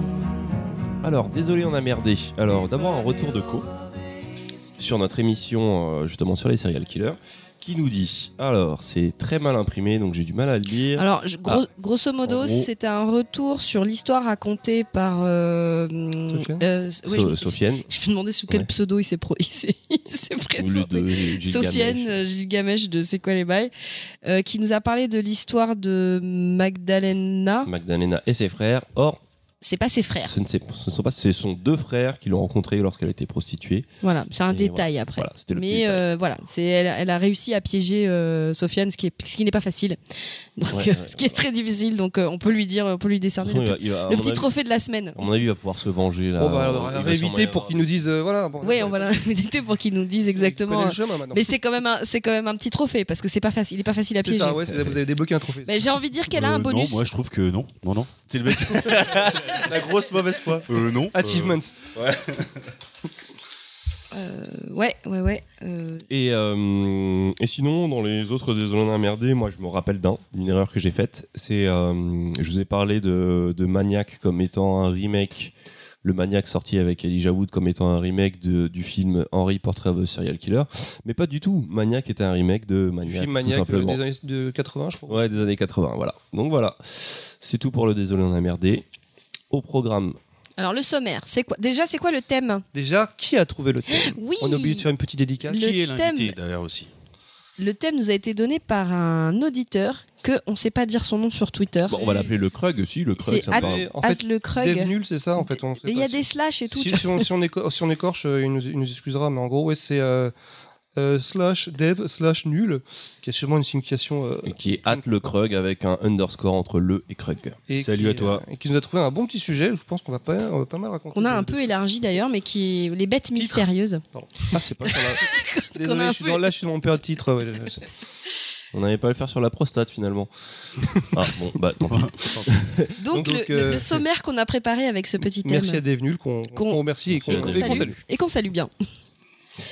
Donc oui, euh, les créatures euh, mythiques et légendaires seront au programme cette semaine. Cette semaine, je sais pas pourquoi je dis cette semaine. Ce mois. Ce mois, ce- cet épisode. Ce trimestre. Euh, alors, entre autres, euh, on aura une, une intro de Punky qui va nous expliquer le thème et faire un point sur la mythologie des créatures et mythes. T'as fait un petit, T'as fait un petit rototo entre temps ou c'est moi Non, là je- y a, il y a un Il n'arrive pas à lire. Grosso modo, je, je, je délimiterai le périmètre et je parlerai un petit peu de l'origine de toutes ces, toutes ces créatures. Voilà. Ensuite, on aura Tripin qui nous parlera, euh, qui, qui continuera sur ce sujet et nous- en nous parlant surtout des réinterprétations de ces créatures et de ces monstres par pas la de pop danse. culture. Exactement. En faisant un pas de danse. euh, Voilà, tout, toujours. Hein, bah, Chronique dansée. Bah, à chaque fois qu'il a fait une chronique, il dansait. Hein, ça... Les monstres, la cru, cru- crustre et la chorégraphie. exactement. K, quant à elle, euh, nous fera replonger dans son enfance en évoquant Les son sirènes. souvenir euh, d'Ariel et, euh, et en élargissant, bien sûr. Avec on parlera de ces créatures légendaires que sont les sirènes. Mais qui sont-elles? Mais qui sont-ils, peut-être? Enfin, voilà. Que veulent-ils? Mais, mais, mais, mais qu'est-ce que c'est? Euh, Baldwin. Une chronique Est-ce qu'on peut faire un petit applaudissement? Mais non, oh là là. putain. Ouais, je euh, je non, là, sera on est vraiment la quand dernière même fois. à deux Eh, chroniques eh, Ouais. sur un podcast. Quatre feuilles imprimées. hein. Ouais. Euh, Quatre feuilles recto. ouais, pas- Moi j'aime bien quand c'est il pas- tient les, les feuilles avec ses deux mains et tu sais qu'il les tasse sur la table, ça fait vraiment le journaliste. Alors aujourd'hui, le résultat du match. euh, qui s'intéressera à une créature en particulier. Il, par- il nous parlera du Kraken, et qui est le Kraken. Kraken. Et euh, moi, pour finir, euh, je vous parlerai de la bête du Gévaudan et du film qui, qui, qui, qui est né de cette, euh, de cette légende urbaine, on va dire, euh, le pacte des loups. Est-ce que vous êtes prêts? C'est parti Allez, Jingle, pause. Marianne Putain, vous êtes sérieux là Je démarre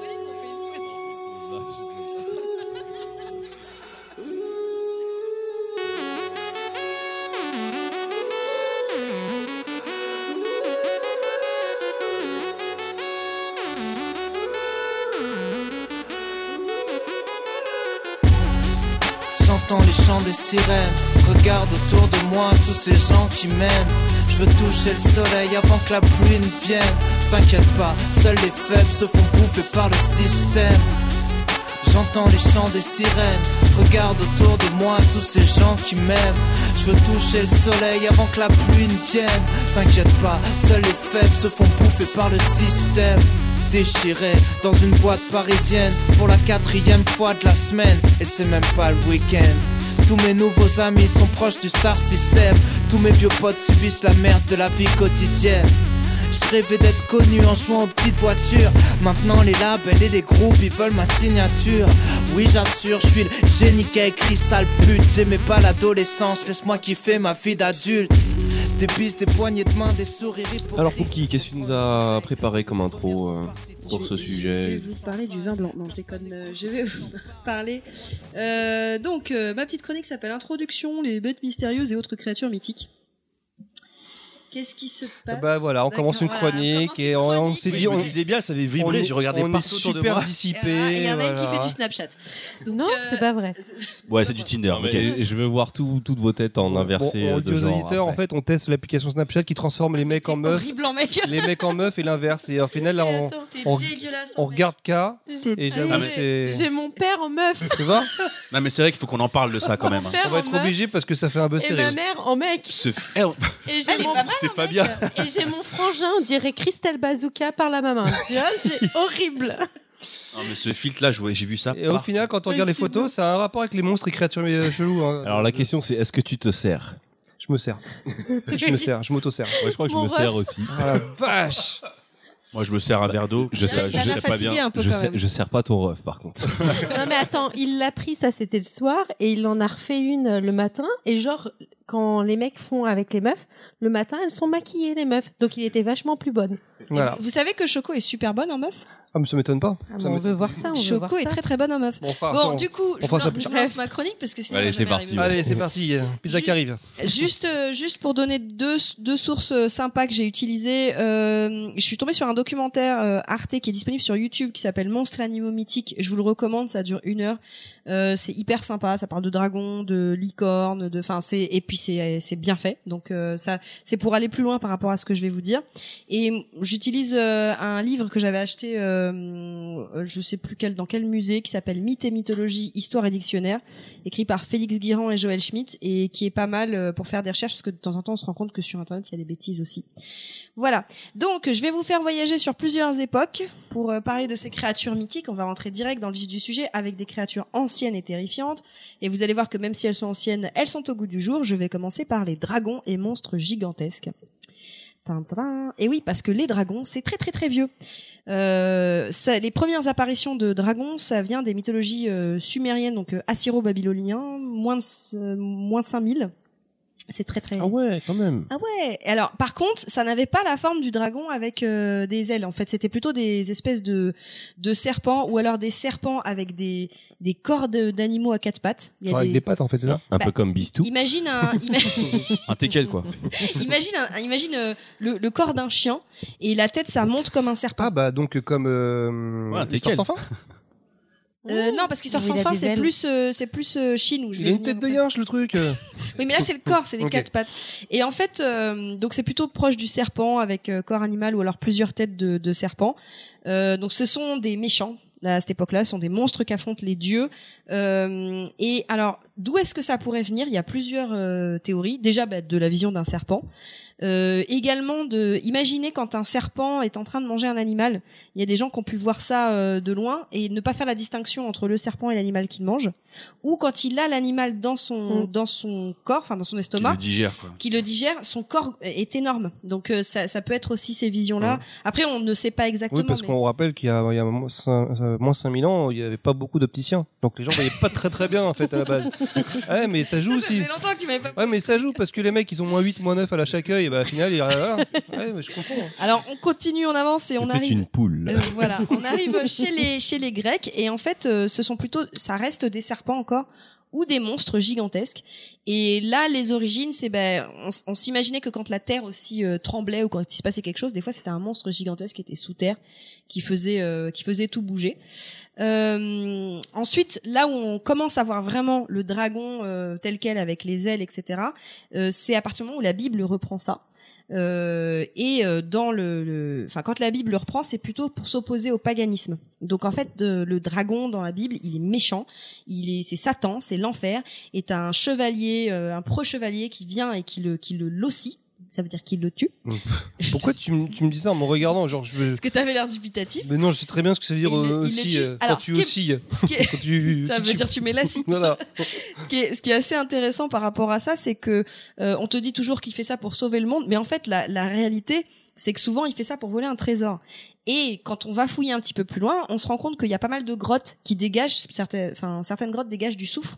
Donc l'odeur de, de, de L'odeur des la grottes. laine de- du Une dragon. grotte de chien. Mais oh, la, la- une la laine du dragon peut avoir une odeur de soufre. Ça sent l'œuf pourri. Ah, il n'y a pas que les dragons. hein. J'en connais certains. euh, Et souvent, l'or se trouve dans des, dans des, dans des endroits où il y a des, des grottes ou des montagnes, etc. Et ça pouvait être aussi une façon pour les, les chercheurs d'or, pour protéger leurs mines, de dire que bah, il y avait des, des C'est ce qui a été repris dans le Seigneur Anneaux, dans le Hobbit, c'est ça?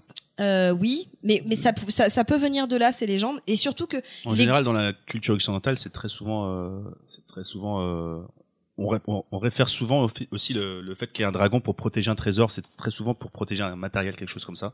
Ou alors, de notre manière, bon, je, je- je vais te laisser Non, continuer. non, mais c'est exactement ça. D'une autre manière, c'est très souvent aussi pour rétablir l'ordre sur le monde dans lequel euh, on se Bah, trouve aussi. c'est exactement ça, sauf que euh, souvent l'or, enfin le, le- la matière se trouve dans des endroits où il y a des montagnes, où il y a des grottes, et la grotte c'est un endroit qui faisait peur. Mm. C'est terrifiant, donc on pouvait s'imaginer qu'effectivement il y avait des, des dragons dedans. Et c'est marrant parce que quand tu dis ça sent le souffle, ça veut dire que ça sentait le paix à l'œuf. il se disait, il se là là, euh, il y a un dragon. C'est c'est toi qui as pété? Non, non, il y a un dragon. Il y a un dragon D'où dans mon- l'expression dans- dans ma ça grotte. sent pas bon quand il y a un problème. Et du coup, et par contre, donc gardez cette idée qu'en Occident le dragon, bah il est, il est méchant, il est mauvais. Par contre, quand on va en Orient, où là la forme des dragons, bah, c'est plutôt justement de longs serpents avec des pattes. Ils n'ont pas besoin d'ailes pour voler, et c'est neutre en fait en Asie. Euh, c'est pas euh, forcément des entités euh, négatives. Par exemple, en Chine, l'empereur est associé au dragon parce que souvent le, les, les dragons, notamment les dragons célestes, c'était associé aux saisons. Par exemple, si vous si vous avez la chance d'aller à Pékin, à la cité interdite, il y a un mur avec neuf dragons parce que on pensait que c'était l'empereur qui donnait l'ordre aux dragons pour pouvoir euh, faire le temps. Et c'était des dragons qui dirigeaient euh, la pluie, le vent, etc., etc. Maintenant, c'est des missiles. Mais peut-être, peut-être on t'a menti et ce sont vraiment des dragons qui sont dirigés. le projet par tout le monde le sait. Voilà, mais ce qui est, ce qui est intéressant, c'est qu'en Asie, le dragon n'est pas négatif, il est neutre. En fait, c'est une, c'est une puissance, c'est une divinité dont on veut s'attirer les bonnes faveurs. Euh, voilà, pas du tout la même chose. Je continue, sauf si euh, Tripin a eu Bah, une interruption sur les dragons. Non, non, mais je pense que je vais continuer après euh, parce que je fais plus le lien avec la pop Ah, pop- avec la culture pop euh, plutôt culture. qu'à Ah, là, la, moi, la c'est plutôt le, mythologie. ouais. le côté euh, mythe. Ensuite, je voulais. Alors, sachez que sur cette euh, chronique, je n'ai pas tout fait parce qu'il y en a des centaines hein, des créatures mythiques, donc j'ai essayé de, de cibler. Ensuite, je vais arriver vers les créatures de la mythologie grecque, parce que c'est l'une des premières choses qu'on trouve. Le bestiaire de la mythologie grecque est, est très très important, sauf qu'il est vraiment lié à des histoires. Des fois, c'est des c'est des dieux, en tout cas, c'est des, des hommes, des, des personnages qui ont une apparence d'hommes qui ont créé ces divinités, et ça reste aujourd'hui dans notre dans notre inconscient, dans notre dans même dans nos expressions Notre imi- imaginaire collectif. dans notre imaginaire collectif, dans nos expressions, vous allez voir comment. Alors dé- déjà, je commence avec euh, un qui est sympa, c'est Pégase.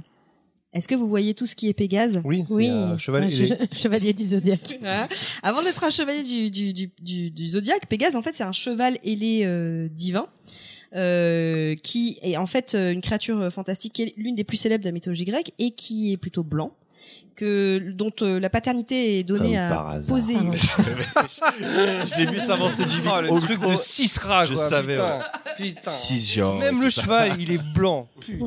Alors Pégase est né avec son frère Chrysaor du Remarque sang un blanc qui vole. euh, pas- Pégase est né euh, avec son frère Chrysaor du sang de la gorgone Méduse. En fait, lorsque Persée a décapité Méduse, Mhm. la femme avec la- les, les cheveux serpents, Médusa, en fait, ouais.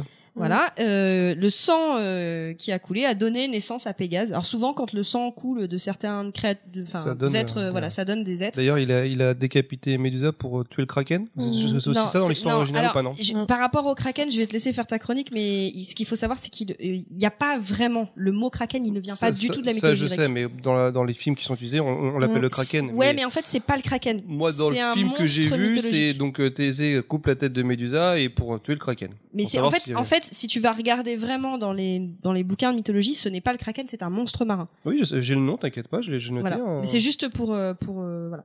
Euh, donc du coup, Pégase super sympa. euh, dès qu'il naît, il monte au ciel, il va voir Zeus et euh, il est, on lui a confié la, la mission de de- de- d'apporter euh, les éclairs et le tonnerre de l'Olympe. Donc voilà, Pégase, il est sympa, il est cool. Il est sympa, mais c'est un cheval blanc aussi. Ouais, voilà, il est super blanc. sympa. Voilà, alors qu'un cheval noir, il a foutu la merde, bien entendu. Alors dans la mythologie euh, grecque, il y a aussi euh, chimère. Chimère, c'est un mot qui est intéressant parce que pour- suis- Chimère Badi Oh, ça va. ça Putain, va. il me l'a ça piqué. oui, parce que j'ai vu que t'avais bégayé. Baldwin, il a ouvert ma bouche, il a mis sa main dans ma bouche, il m'a enlevé comme ça. alors en C'est fait, dégueulasse. C'est Les- dégueulasse. Les chimères, à la base, c'est une créature malfaisante euh, dont le corps est de la moitié du lion et de la chèvre avec une queue de serpent. Ouais, bah c'est ça. Ils avaient l'imagination. hein. Et en fait, le nom de chimère, ensuite, il a été donné à- aux bêtes fantastiques qui sont un mélange de plusieurs animaux. Et c'est ça qui est intéressant, c'est que ce mot chimère est resté dans notre langage. euh, pour désigner des mélanges de bêtes, notamment dans euh, Full Metal Full Alchemist. Metal. Ah oui. où, voilà, où il y a la chimère la plus triste de l'histoire. donc euh, je ne vais pas. Pourquoi elle est euh, dépressive Elle est coupée parce que est-ce que je peux est-ce que je peux faire un Je pense que tu peux faire je un peux faire un spoil. Est-ce qu'il y a pres- une- prescription Alors en fait, dans Full Metal Alchemist, euh, Euh, Brotherwood ou la version Dans les deux. dans les deux, Dans les deux, c'est dans un des les trucs qui deux, restent dans les deux. En fait, il y, a un- il y a un mec qui a réussi à avoir son diplôme d'alchimiste d'État en créant des chimères. Et ce qu'on découvre au fur et à mesure de l'épisode, c'est que pour créer des chimères, il a dû tuer un être humain et le mélanger avec un animal. Et pour arriver à le faire une deuxième fois, il fait une chimère avec sa petite fille, qui est trop mimi, Et son chien. et son chien. Et en fait, c'est horrible parce que tu vois un animal, tu vois, c'est tout triste et tout, c'est trop horrible. c'est- Oh, traumatique. C'est vraiment une traumatisant. scène traumatique. Et en plus, la petite, elle est mignonne, le chien, il est mignon. Et ça devient quoi après? Ça devient ça devient un un, méchant? un chien meuf qui dit euh, papa. T'imagines? C'est un chien meuf T'imagines. Poupie avec mon corps. Bah ouais, mais merde. Non, c'est triste, c'est horrible. Alors juste, horrible, euh, je vous parlais des expressions tout à l'heure. Est-ce que vous avez déjà entendu l'expression tomber de de Charib en Scylla Euh, euh, J'ai pas entendu. De Charib De, Scylla, c'est dans. de, euh, de Ahmed Silla. Non, de, de, Non, de c'est Charib c'est dans. Il y, Singila a, il y a une expression qui est peut-être tombée en désuétude maintenant, mais qui a- qui- il y avait une vieille expression qui disait aller de Charib en Scylla et qui signifie aller de, de, de mal en pis, en fait. Ah. Euh, oui, c'est les histoires d'Ulysse. En fait, aller de Charib en Scylla, c'est, c'est, ça veut vraiment dire que tu, tu- c'est un petit peu le caca, t'arrives à échapper au caca pour aller dans un caca encore plus gros. C'est un mec qui a voulu se la raconter hein, quand il. Moi, j'ai envie de faire un morceau de rap, aller de, aller de. Et du coup, euh, c'était- Charib alors Charib et Scylla, Scylla. ce sont, ce sont deux monstres marins. et je vous, Ça marche bien. Allez, de mal en pis.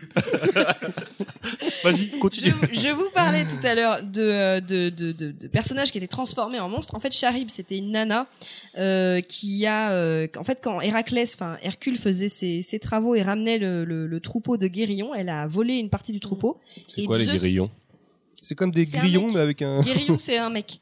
Ah. En fait, dans les 12, dans les 12 travaux d'Hercule, il y en a un où il devait euh, ramener Astérix. un troupeau. Et elle, a, elle a volé. L'orange. Elle a volé l'orange. Elle a volé une partie du troupeau. c'est Michal. Et Un volé, c'est Pégase. Michel, c'est une chimère. c'est impossible de faire ça. Chimère, sa mère.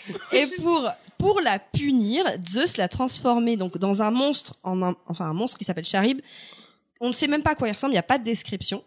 Euh, mais on pense que parce que c'était un monstre en fait qui créait des espèces de tourbillons dans la mer et tous les elle devait manger euh, plein de bateaux et plein de bêtes euh, dans la journée et elle crachait avec les morceaux et en fait on pense que ce truc là vient de de- de- d'endroits où il y a effectivement des tourbillons qui sont dangereux pour les marins et que que que c'est là l'origine de, ce mythe D'ailleurs, j'en profite pour, pour- déjà pour saluer ta chronique, qui est très bien. Non, mais c'est. Je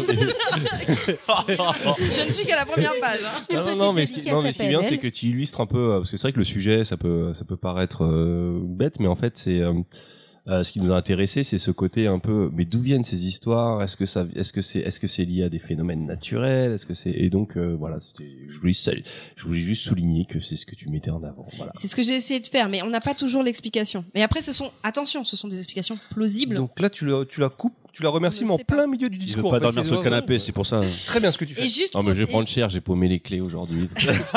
Tu les as retrouvés, tu les as retrouvés. est-ce qu'on peut continuer Donc, Scylla, par contre, c'est une nymphe qui a été changée en monstre marin par Circé. Circé, c'est euh, une sorcière que rencontre. euh, C'est dans Game of Thrones, ça. Voilà. Donc, euh, je continue. Après, alors je, je, je passe à une autre période. Après les créatures de la mythologie, je voulais vous parler de la Bible aussi. Parce que la, la- la Bible a mis en avant euh, des, des créatures mythologiques, Euh, notamment l'un, euh, l'une des plus connues, mais là c'est plutôt positif, c'est la licorne. Et la licorne, ce qui Un poney. petit poney, Une petite corne. petit petit poney. Donc la licorne, euh, D'ailleurs, qui- quand il fait caca, c'est de l'arc-en-ciel. Je vais pas y arriver. Ça sent le soufre aussi un peu. Je ne vais pas y arriver.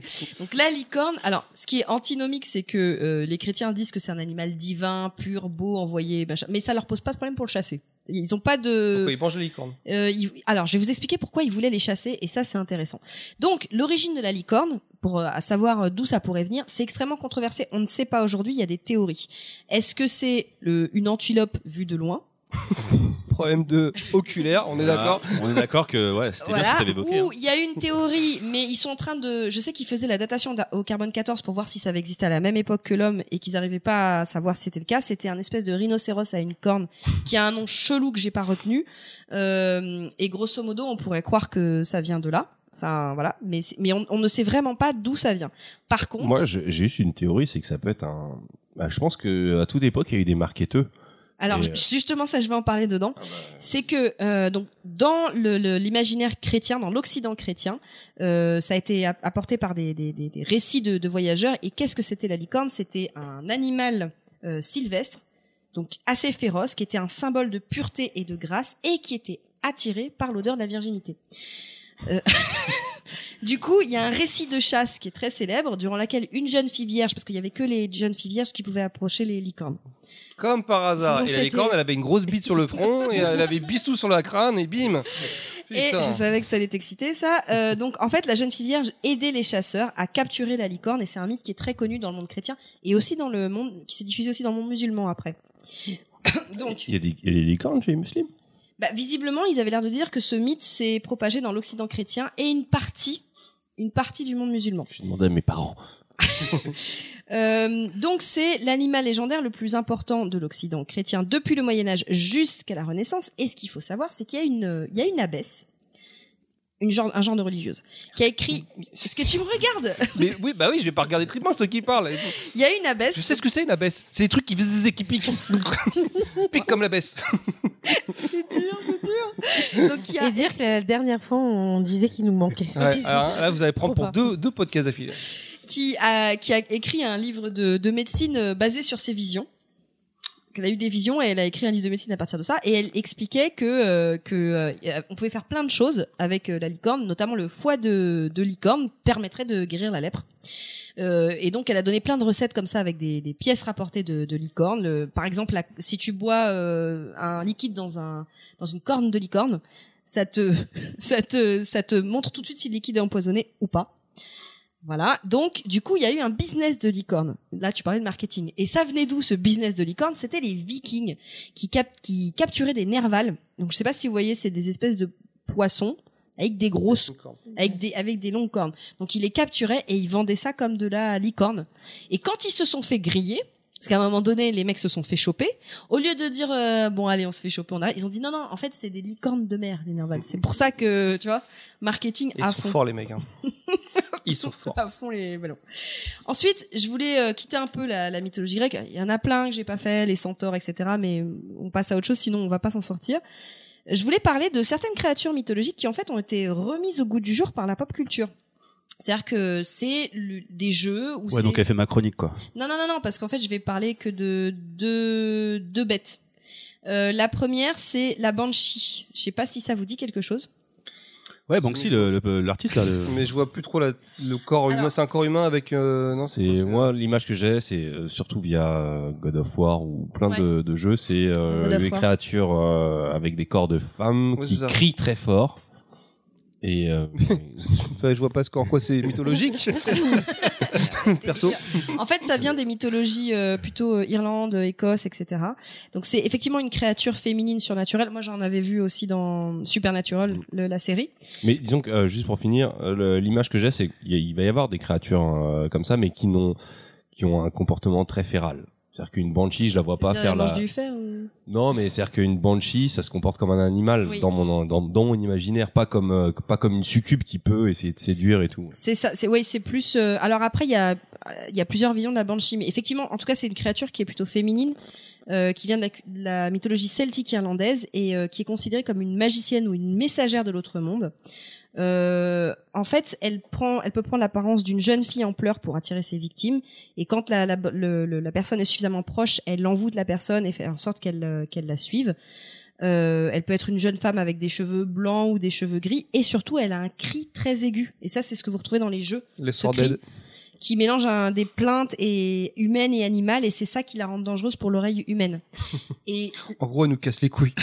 c'est ça son pouvoir. en fait, la banshee, c'était un, c'était, trop fort. c'était, euh, c'était une messagère de mort. C'est-à-dire qu'en fait, ça peut venir aussi des. T'as pas fait la vaisselle, ouais. T'as perdu les clés. Quand on entendait des cris de banshee, c'était euh, il va y avoir euh, il va y avoir une mort. D'ailleurs, dans euh, American God, la série. God, exactement. ouais. Saison 2, il y a, il y a, il parle des banshees. Effectivement, quand on les entend, c'est des lamentations. Vous vous souvenez dans dans certaines cultures, il y a, eu, il y a des pleureuses quand les gens meurent. Il y a des pleureuses qui viennent derrière. Et ben c'est, c'est, ça vient de là. C'est, c'est un message de mort, voilà.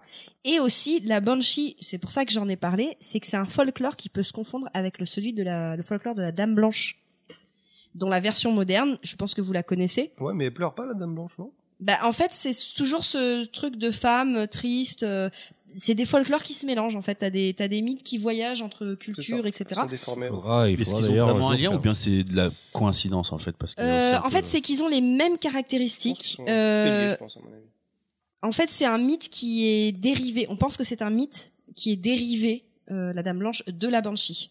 Euh, donc on ne sait pas exactement parce que c'est des choses qui voyagent et qui, qui, qui se modifient en fonction des cultures et, du- temps qui passe. Je sais pas si t'as euh, justement si t'as ça dans tes notes et tout, mais c'est vrai que j'ai l'impression qu'il y a beaucoup de, de ces folklores-là qui sont beaucoup retrouvés dans le paganisme, notamment en France ou dans les pays occidentaux, qui viennent souvent des trucs celtiques. Mais c'est vrai que euh, t'as évoqué tout à l'heure le paganisme, mais c'est vrai que c'est ça a l'air d'être vraiment une vraie base pour tout, pour beaucoup de ces créatures, on va dire de seconde génération après la mythologie grecque.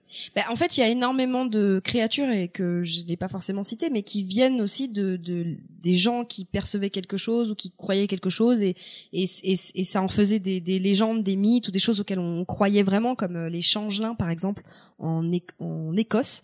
Les changelins, c'est des c'est des c'est des bébés démons qui sont mis là par les fées.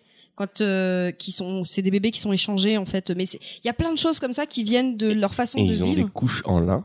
C'est pour ça qu'on les a appelés des changelins. En fait, je vais faire la blague. On est chaud en fait là aujourd'hui. on, vous on cher- cherche le- l'origine. Il y a forcément un truc. Ah, Pourquoi l'un. Ta chronique Mais nous intéresse là. Ce que- ce qu'il faut savoir, c'est que sur la Dame Blanche, nous, on connaît surtout le mythe de la nana euh, qui vous attend avec la voiture et tout. Mais la Dame Blanche, ça, c'est juste une version moderne. La Dame Blanche, il y en a eu plein avant. Il y a même eu des Dames vertes. Je sais pas. C'est une évolution. Perdus. Perdus. C'est une évolution, tu vois. Je les ai perdus. Oh, Je m'attendais pas à. Non, non, mais la Dame verte. Qui peuvent être liés à Ça des fées. Ça marche moins au niveau marketing, la dame verte. Elle a mangé un truc, elle était pas bien. qui peuvent être liées à des à des fées. Enfin, en tout cas, C'est une végane, en fait. Cette figure, c'est toujours cette des- c'est toujours cette figure féminine triste euh, qui piège les hommes. Voilà. Bon, je vais je vais arrêter avec la Dame Blanche et la Banshee et juste T'as vu la Dame Blanche en route Non, mais elle était verte. euh. non, un autre mythe qui a été euh, remis au goût du jour, mais alors complètement transformé par la pop culture, c'est le basilic. Je sais pas si vous...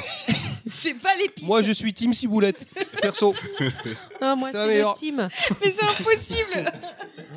vous vous avez vu Harry Non, Potter? mais comme elle, annonce- elle- elle annonce le truc, tu vois, tu Ouais, t'attends mais à c'est un ça. monde, tu vois. Mais t'as un Bah, Le truc. basilic. C'est le- le, c'est le poivre. Mais je, je te jure, ça. Dans Harry Les Pot- épices. Dans Harry Potter, le basilic, vous voyez ou pas? Non. Je me Gros, souviens gros, plus, gros honnêtement. serpent. Et ben, dans, même dans des jeux, il y a, il y a des Mais c'est jeux. vrai que le basilic, dans les représentations modernes, c'est toujours vu comme un serpent géant, en fait. En fait, euh, Du lac de l'ombre mais là vous allez rigoler. Le basilic, c'est quoi? C'est une bête légendaire qui est souvent présentée comme un reptile. Pizza Ah ouais, non, mais c'est- elle est bien ta chronique, mais là, faut qu'on mange. euh, Je continue? Bah oui. Vas-y. Alors du coup, le, basilic, c'est une bête légendaire qui est souvent présentée comme un reptile, euh, mentionné dans l'Antiquité gréco-romaine comme étant un petit serpent au venin, au venin et au regard mortel. En fait, dans le Moyen Âge, il a été décrit plutôt comme un mélange de, de, de coq et de serpent. Tête de, ca- tête de coq, corps de serpent. Euh, Il y a eu beaucoup de superstitions euh, parce que à cause de ses origines, ses pouvoirs d'empoisonnement. il vit dans la terre? Enfin, sur la terre, je veux dire, il- c'est pas un, un- un monstre Ça, qui je vit sais pas, je sais pas où il vit. Parce qu'il y a beaucoup de légendes euh, liées au serpent qui viennent de la. Je sais plus comment ça s'appelle le truc de, La de, de Job et en fait c'est euh, part du Léviathan qui était dans la Bible en fait il y a beaucoup de trucs qui sont transformés depuis en fait Alors là, euh, bah pour le coup, je sais pas. Ce sera à voir dans un désolon d'un merdé parce que j'ai pas fouillé plus que ça. Euh, mais euh, en fait, ce qui est intéressant, c'est que le basilic, c'est pour ceux qui font du jeu, des jeux de rôle. C'est un, un monstre qui est souvent repris dans les jeux de rôle. Et donc, c'est intéressant de voir comment euh, il- ce mythe a été repris et complètement transformé. le nom n'a jamais été changé parce que franchement honnêtement ça me dit rien le basilic en tant que monstre euh, Bah, dans, dans, dans Harry Potter, le basilic. euh, Pizza On en dit un enfant. Pizza, pizza. Bon, du coup, je voulais quitter les mythes pour arriver vraiment aux bêtes mystérieuses. Euh, et notamment euh, avec la cryptozoologie. Donc, cryptozoologie et monstres modernes, c'est un petit peu la fin. Euh, Qu'est-ce que c'est que la cryptozoologie? Donc, crypto, ça veut dire caché. Zoos, c'est plutôt euh, zoion, c'est animal, et logos, c'est l'étude. Donc, c'est l'étude des animaux cachés. En fait, c'est la recherche des animaux dont l'existence ne peut pas être prouvée de manière irréfutable. Et c'est là qu'on parle vraiment de bêtes ça. En fait, mystérieuses. c'est par rapport à des, à des témoignages, des photos, des trucs comme ça, ou disait des empreintes, mais euh, C'est ça. ça n'a jamais été étudié scientifiquement. euh, Et alors, justement, en fait, euh, donc le terme de donc ces, ces animaux sont appelés des cryptides. Le terme, il a été inventé par un biologiste qui s'appelle Ivan T. Sanderson. Euh, en fait, c'est des, c'est des animaux qui sont connus que par des témoignages, des pièces anatomiques, des photographies de valeur contestable. Euh, et attention, si c'est des animaux type anthropomorphes, donc j'irai pas sur le, le Wendigo ou le Yeti, ou parce que ce sont des animaux qui sont plus proches de, de l'homme. Ou l'homme au sport. Ou quoi? L'homme ours sport, vous connaissez pas? Ok, référence à South Park. On n'a pas de ça. photo, ouais. Non, non, on n'a pas C'est pas grave, de photo. pas grave. En fait, là, dans ces cas-là, c'est plus de la cryptozoologie, c'est de la cryptoanthropologie. Et effectivement, il y a une vraie controverse parce que euh, c'est pas, on peut, enfin, c'est difficile de dire que c'est une science. Donc, il y a une controverse sur le fait que ce soit une science. Alors, juste, il y a cinq sujets, enfin, cinq catégories qui vont se compléter dans la cryptozoologie. Il y a des animaux qui sont connus uniquement par la tradition ou la trace dans la mémoire collective. Euh, et d'ailleurs, ce qu'il faut noter, ce qui est intéressant, c'est qu'aujourd'hui, dans beaucoup de régions d'Europe, le loup et l'ours, ils ont été réintroduits à certains endroits, mais ils n'existent plus vraiment. Donc, euh, on peut peut-être être amené un jour à faire de la cryptozoologie sur des animaux qu'on connaissait. Mhm. Euh, Il y a des animaux aussi qui sont connus uniquement par témoignages visuels, auditifs, voire tactiles ou olfactifs.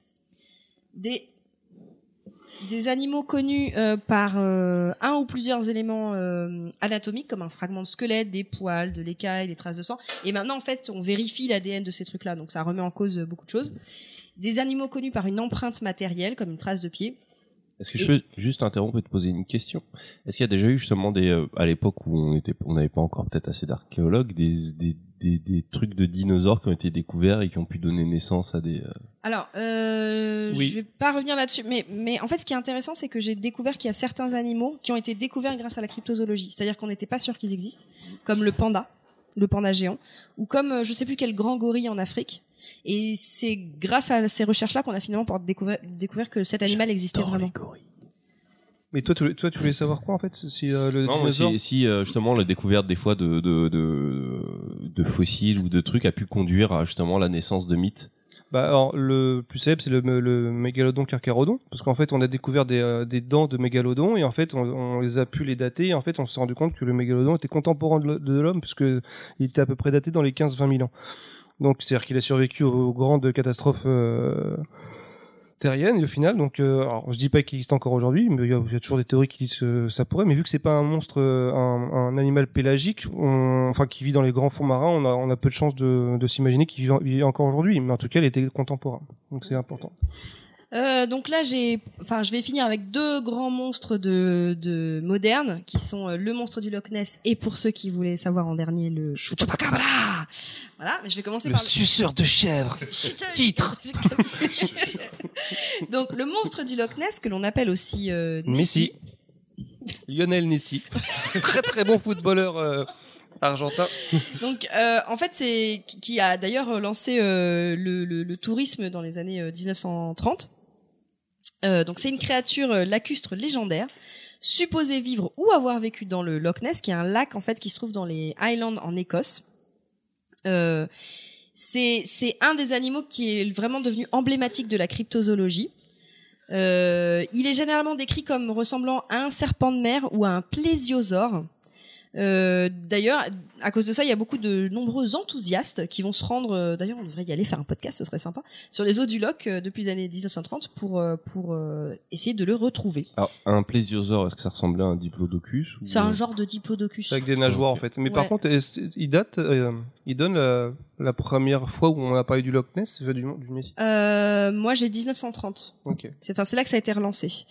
Donc, ce qu'il faut savoir, c'est que l'Écosse a toujours été réputée pour ses légendes de monstres qui évoluent dans des, des profondes. Mais ils sont incontrôlables. vous êtes, vous êtes ingérables aujourd'hui. C'est Non, faut qu'on l'explique. Vous êtes que- tous ingérables aujourd'hui.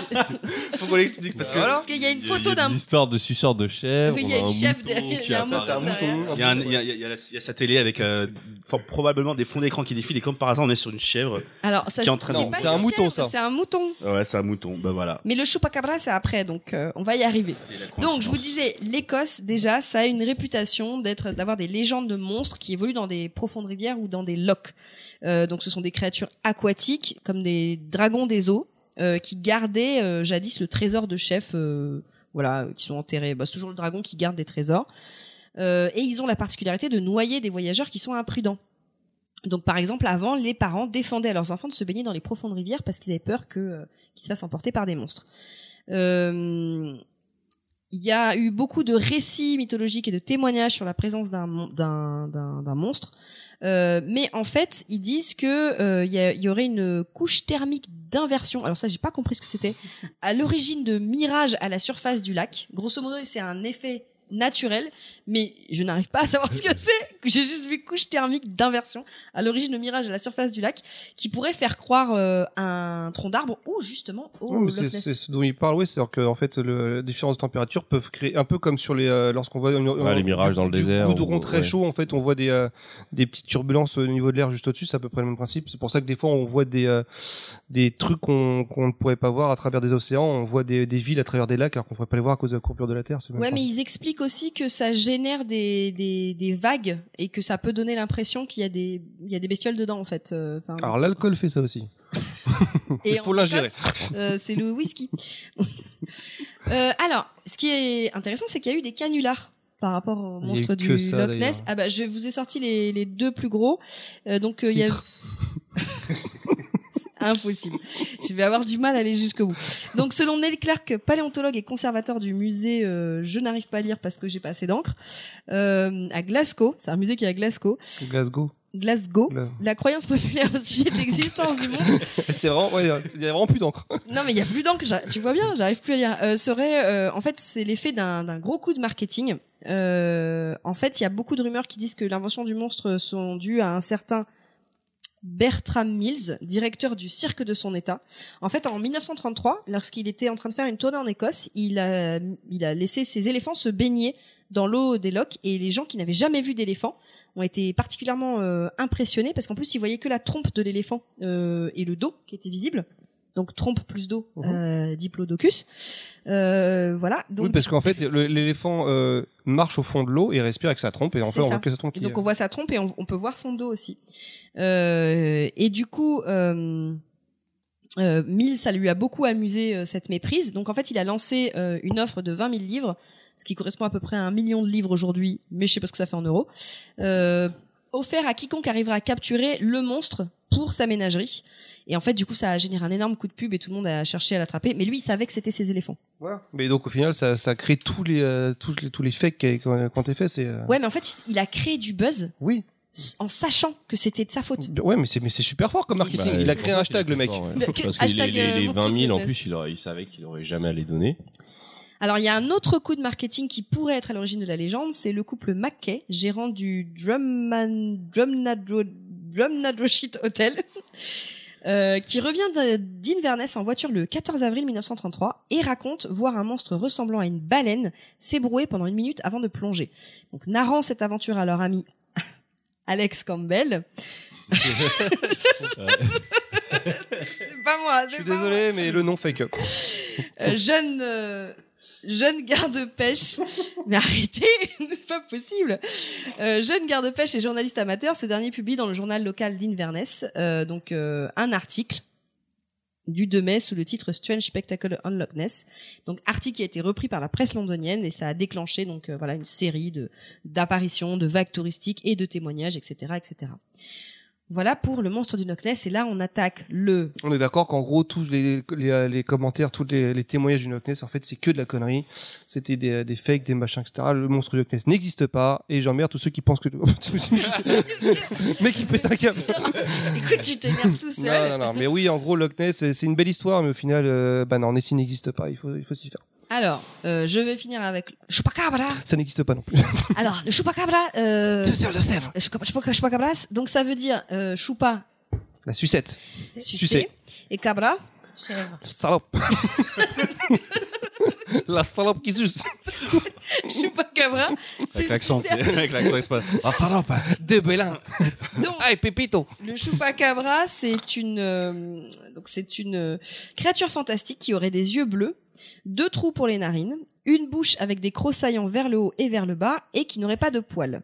Elle posséderait deux marques arrondies à l'arrière de la croupe, de part et d'autre de la queue, et ressemble, selon certains, à une chauve-souris ou au prétendu extraterrestre de l'affaire de Roswell. On dirait presque un babouin, là, le début de la dé- description. C'est un genre de chien avec deux trucs. Oui, c'est ça. euh, Alors, pas, moi, j'ai ouais. vu avec euh, les yeux rouges. Enfin, ça dépend. Je pourrais te montrer une photo si tu veux. Donc le chupacabra, il fait partie de la culture populaire dans toute l'Amérique latine, notamment au Mexique et sur l'île de Porto Rico. Euh, L'animal se nourrirait en suçant le sang des animaux de ferme, comme les chèvres ou les vaches, et en faisant des trous parfaitement circulaires dans le cou jusqu'au cervelet, tuant l'animal en ne provoquant aucune souffrance. Donc la légende du chupacabra, si je vous en parlais, parce que c'est extrêmement moderne, ça date de 1992. Oui, c'est très très moderne le chupacabra. En fait, c'est c'est euh, des journaux portoricains euh, El Vocero et El Nuevo Dia Il y a plus de filtre ici. Il plus rien. Attendez. qui commence à rapporter la mort de plusieurs types d'animaux comme des oiseaux, des cheveux, des chevaux et comme l'indique le nom de la créature, des chèvres. Donc à ce moment-là, le chupacabra est connu sous le nom de El Vampiro de Moca. Le vampire de Moca. Le vampire du café. Ça arrête jamais le mec. Euh, euh, voilà. Les premières victimes sont trouvées dans la petite ville de Mocha. C'est pour ça que c'était le vampiro de Mocha. Euh, au début, les membres d'un culte satanique sont soupçonnés d'avoir commis ces tueries au hasard, mais ensuite les tueries s'étendent autour de l'île et plusieurs fermes rapportent la perte de vie animale. Les carcasses ont toutes une chose en commun. Chaque animal trouvé a un trou dans le cou et s'est vidé d'une grande partie de son sang. Euh, et également, parfois, il manque une partie des organes internes. D'après les témoignages, la créature ensuite a été vue, euh, aperçue, blessant des animaux d'espaces différents. Et là, en fait, c'est le déferlement de, de témoignages, de, de, de- puis il y a des ufologues qui débarquent, qui, qui viennent parler de ça, etc. Et ce qui est intéressant, c'est qu'il y a une nana qui s'appelle Phil Canyon et qui était nutritionniste et qui avait une, euh, une ferme et qui a eu des animaux à attaquer. Donc, elle a essayé de, de, de, de capturer l'animal. Donc, ils ont fait plein de pièges et ça n'a pas du tout marché jusqu'à ce que l'animal se fasse renverser. Et donc, elle a empaillé son chupacabra que vous pouvez voir. Et en fait, qu'est-ce que c'est? Parce qu'ils l'ont analysé en laboratoire. Grosso modo, ce serait Un chien un, rasé. non, c'est un, un loup, parce que le loup mexicain avait été réintégré dans ces années-là euh, dans la région. Donc c'est un loup qui s'est tapé un coyote, donc ça fait un coyou, Un louillotte.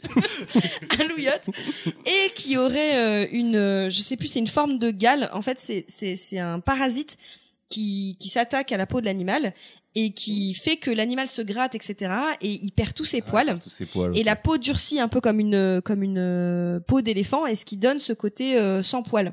Donc grosso modo, c'est un coyou malade. Donc on a- on a- en fait, on a presque euh, la confirmation que finalement le chupacabra a existé. C'était vraiment une créature un peu, un peu chelou. C'est un métis. Un Oui, peu alors, chelou. tout hein. ce qu'ils ont tout un ce qu'ils qui ont se met trouvé. coyote loup, tu vois. Ouais, mais après, c'est les, euh, au, niveau des, au niveau des témoignages, il y avait tout, parce qu'en fait, on disait qu'il y avait des griffes, des pattes, il se tenait debout. Euh, la té- enfin, c'est, c'est tout et n'importe Mais quoi. grosso donc, euh, modo, le, le seul animal qu'on a trouvé, c'est un animal malade qui s'attaque au chat. Et en fait, ce qui- ce qu'ils expliquaient sur ces fameux trucs du sang, c'est que les gens savaient pas euh, vérifier un corps pour euh, s'assurer qu'il n'y ait plus de sang du tout. Mhm. Et que c'est très possible qu'ils expliquaient qu'un animal malade, ils parlaient des coyotes quand ils sont malades, s'attaque aux animaux de ferme parce qu'ils n'ont plus la force de s'attaquer à des animaux sauvages. C'est plus facile de s'attaquer à un animal de ferme. Et juste pour la petite blague, je voulais finir avec ça. Il y a eu une histoire avec euh, Johnny Depp en 2015 qui était euh, attendu pour faire une conférence euh, euh, au Japon.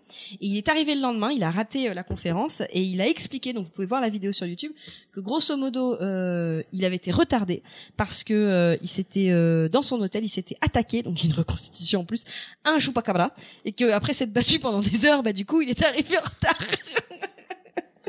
Ouais, c'est pas loin, ils prennent de la drogue dans les hôtels là voilà. Chupacabra. bah, En fait, Johnny Depp, et il le dit vraiment, c'est super drôle. Il s'est tapé pendant des heures avec un chupacabra qu'il a finalement réussi à défoncer. euh, à défoncer. ça va être un beau combat. Voilà, j'ai fini pour euh, ma Eh ben, chronique. bravo. Bien, excellente chronique. Bravo. Très difficile. Très, très informative. Non, très informative, Ouais, très enfin, intéressante. Au final, on apprend surtout que bah, c'est des conneries, tout ce qu'on croit, tout ce qu'on. voilà. C'est beau, c'est les histoires brodées euh, à côté, euh, autour, c'est beau, mais au final, on se rend compte que c'est jamais rien Mais d'extraordinaire. c'est ça la vie, on raconte des mythos et puis ça devient des films ou des, des légendes ou des, Ou des leçons de vie, même. des textes religieux, mais là, je ne veux pas me faire des ennemis. De toute façon, là, on a déjà, Là on a déjà perdu beaucoup de gens sur ce Mais c'est ça la Non, mais c'est vrai qu'au au final, au, au but de l'éducation, est-ce que l'éducation, le mensonge ne fait pas partie aussi de, de l'éducation, ne serait-ce que pour former, pour formater les, les jeunes esprits Formé ou déformé, à la dépend. vie, euh, aux, aux, aux dures, euh, aux dures périodes de la vie. Moi, je sais que par exemple, euh, pour revenir à ce dont on parlait au niveau des, des, des dragons, moi j'aime bien les, les différentes interprétations qui ont été faites euh, dans la pop culture, même si je ne vais pas tous les énoncer. Mais pour revenir aux dragons, déjà les, les dragons que tu énonçais, euh, est-ce que les dragons que tu énonçais dans l'Occident, ils crachaient du feu? Est-ce que ça a été mentionné par exemple, tu vois? Ils avaient une haine de chien, tu C'est m'as ça cracher du feu. puait le souffle. Je sais Et pas du si coup- vous avez remarqué, mais on vient de glisser de la chronique de Punky à Trippy. Et donc en fait, ouais, c'est pour euh, revenir très rapidement euh, sur le, le parallèle entre l'interprétation, euh, enfin l'interprétation, enfin en tout cas euh, la vision euh, occidentale et la vision asiatique. Euh, moi, j'ai relevé des choses assez intéressantes euh, qui sont parfois paradoxales, en tout cas. Mais en tout cas, la signification euh, du dragon, effectivement, comme tu le disais dans en Chine en l'occurrence, euh, symbolise la puissance, la force, mais aussi la prospérité dans certains cas. D'où le symbole de l'empereur. D'où le symbole de l'empereur. Et puis ça révèle aussi une certaine, une, une certaine, j'ai envie de dire, comment dire, notion de- dans les différentes années. Tu sais, l'année du cochon, l'année du dragon, l'année de, tu vois. Donc j'imagine que ça doit véhiculer une certaine Putain, moi je vertu. suis, eh, mais je suis l'année de la chèvre, moi je me suis fait sucer Je suis pas par- comme Ah, je, je suis pas. ca- Moi, c'est l'année du, du, du porc, moi. Non, moi, moi c'est moi le plus Cochon. Moi, ouais. je suis l'année du serpent de feu qui va bien faire marrer euh, Moufette parce que je lui ai dit que je voulais me faire tatouer un serpent de feu, mais je crois que ça fait un peu Jackie. Les serpents de feu, quoi, 77 les, les meilleurs. Serpent de feu. Ouais, C'est-à-dire que c'est même pas dragon encore. Hein. chien, C'est- c'est- Qu'est-ce que tu veux que je fasse Ouais, avec chien c'est chien mieux que chèvre. hein. Et toi t'es quoi? Moi, je suis cochon. Cochon. Ah, Ouais. Eh, Non, il est si content, Bistou. Hein, C'est pour ça, Bistou, vous avez quoi? Attends, vous avez Des cru quoi? cochons, Les chats ne font pas des chiens, comme on dit? Les chèvres non plus d'ailleurs. Mais j'aurais préféré être cochon que chèvre. T'aurais pu être coyou, tu vois. Ah, Coyou, j'aurais kiffé. Bon, après, le côté sans cochon, poil. chèvre, de toute façon, tu vas finir, tiens, tu finiras en bacon. Ouais, vas-y. En tout cas, pour les dragons, ce qui est sûr, c'est que les choses euh, sont. Enfin, sa puissance a été très souvent évoquée, mais dans des choses assez simples que je vais vous dire. Vous allez me dire, ah bah oui, c'est vrai. Bah, ne serait-ce que euh, bah, dans Dragon Ball. Euh, le dragon qui exauce les vœux, mais aussi le, le chemin du dragon, c'est le- le- l'espèce de long chemin que parcourt Son Ah, Goku bah oui, oui. pour euh, atteindre, euh, bah, je dirais le comment ça s'appelle? Oui, il y avait quoi au bout du Le- chemin le paradis. C'était enfin, pas le truc de Le Caillou para- ouais, le, le- pour pour rejoindre le, le- le paradis, enfin pour atteindre euh, les les esprits qui pourraient en tout cas l'aider à ah, putain, je suis fatigué. Ah. Je, il y aura certainement des on a merdé parce que la précision n'est pas exacte, mais c'est en tout cas euh, une notion qui fait que ce chemin est tellement énorme, mais c'est le chemin qui mène aussi au bout euh, pour rejoindre le paradis. Euh, mais aussi euh, dans Street Fighter, Shoryuken, l'hypercute, l'hypercute. C'est un est, dragon lui percute dans le jeu. bah, c'est un dragon, euh, oui, ça, c'est le coup, de- c'est le, c'est le, enfin, en tout cas, moi, euh, dans, dans l'histoire de Street Fighter, il y aura certainement un des zones en merdé ça aussi. Mais dans ce que je me rappelle, vous savez, la, la grosse cicatrice qu'a Sagat, le Thaïlandais là, Mm. Mm.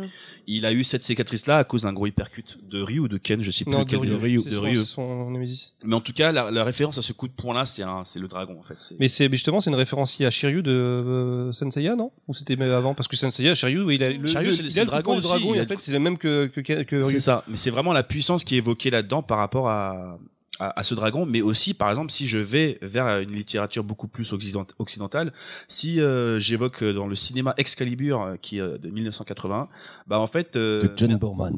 Ouais, ben Ber- Merlin, Berlin, Merlin, en fait, il est détenteur de, de pouvoir euh, issu du dragon, en fait, qu'il utilise, euh, par exemple, le souffle du dragon pour permettre euh, à Uther Pendragon de prendre, Luther, de prendre Luther. la place. C'est le père de On, Uther on- Pendragon, on est d'accord que c'est pas le même Merlin que dans Camelot, hein, parce que euh, il- C'est pas le même, il arrive pas. à- non, il fait pas les mêmes, il a pas la même chose. lui. Voilà.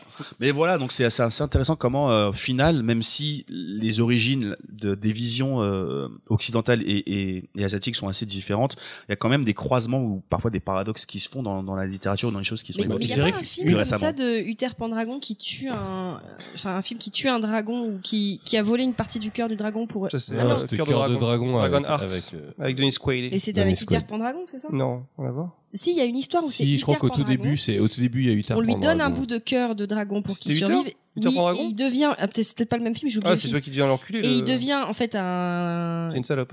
Voilà, et du coup, euh, ils sont obligés de, de tuer aussi le. Denis Quaid, il est toujours mort, il est toujours vivant ou il est mort d'ailleurs Il est toujours Il mort. est toujours vivant. Mais il va ressusciter bientôt. Parce que je l'aime bien. Denis J'adore Denis Quaid. Bon, alors du coup, on a coupé Tripin. Vas-y, Tripin. Ouais. Et euh, en fait, je vais vous éviter un désolé en emmerdé parce qu'en fait, le chemin que je vous ai évoqué par rapport à Dragon Ball, c'est surtout nommé le chemin du serpent. Voilà. Mais comme justement le chemin du serpent il ressemble beaucoup au dragon, donc j'ai fait le lapsus là-dessus. Donc au moins, ça nous évitera ce petit truc. Il fait tout en direct. Voilà. voilà. Je me fais un désolé, un emmerdé à moi-même. À moi-même, voilà, parce que je m'intéresse et je de temps, moi, contrairement aux autres. Le tacle dans ta tronche. Voilà.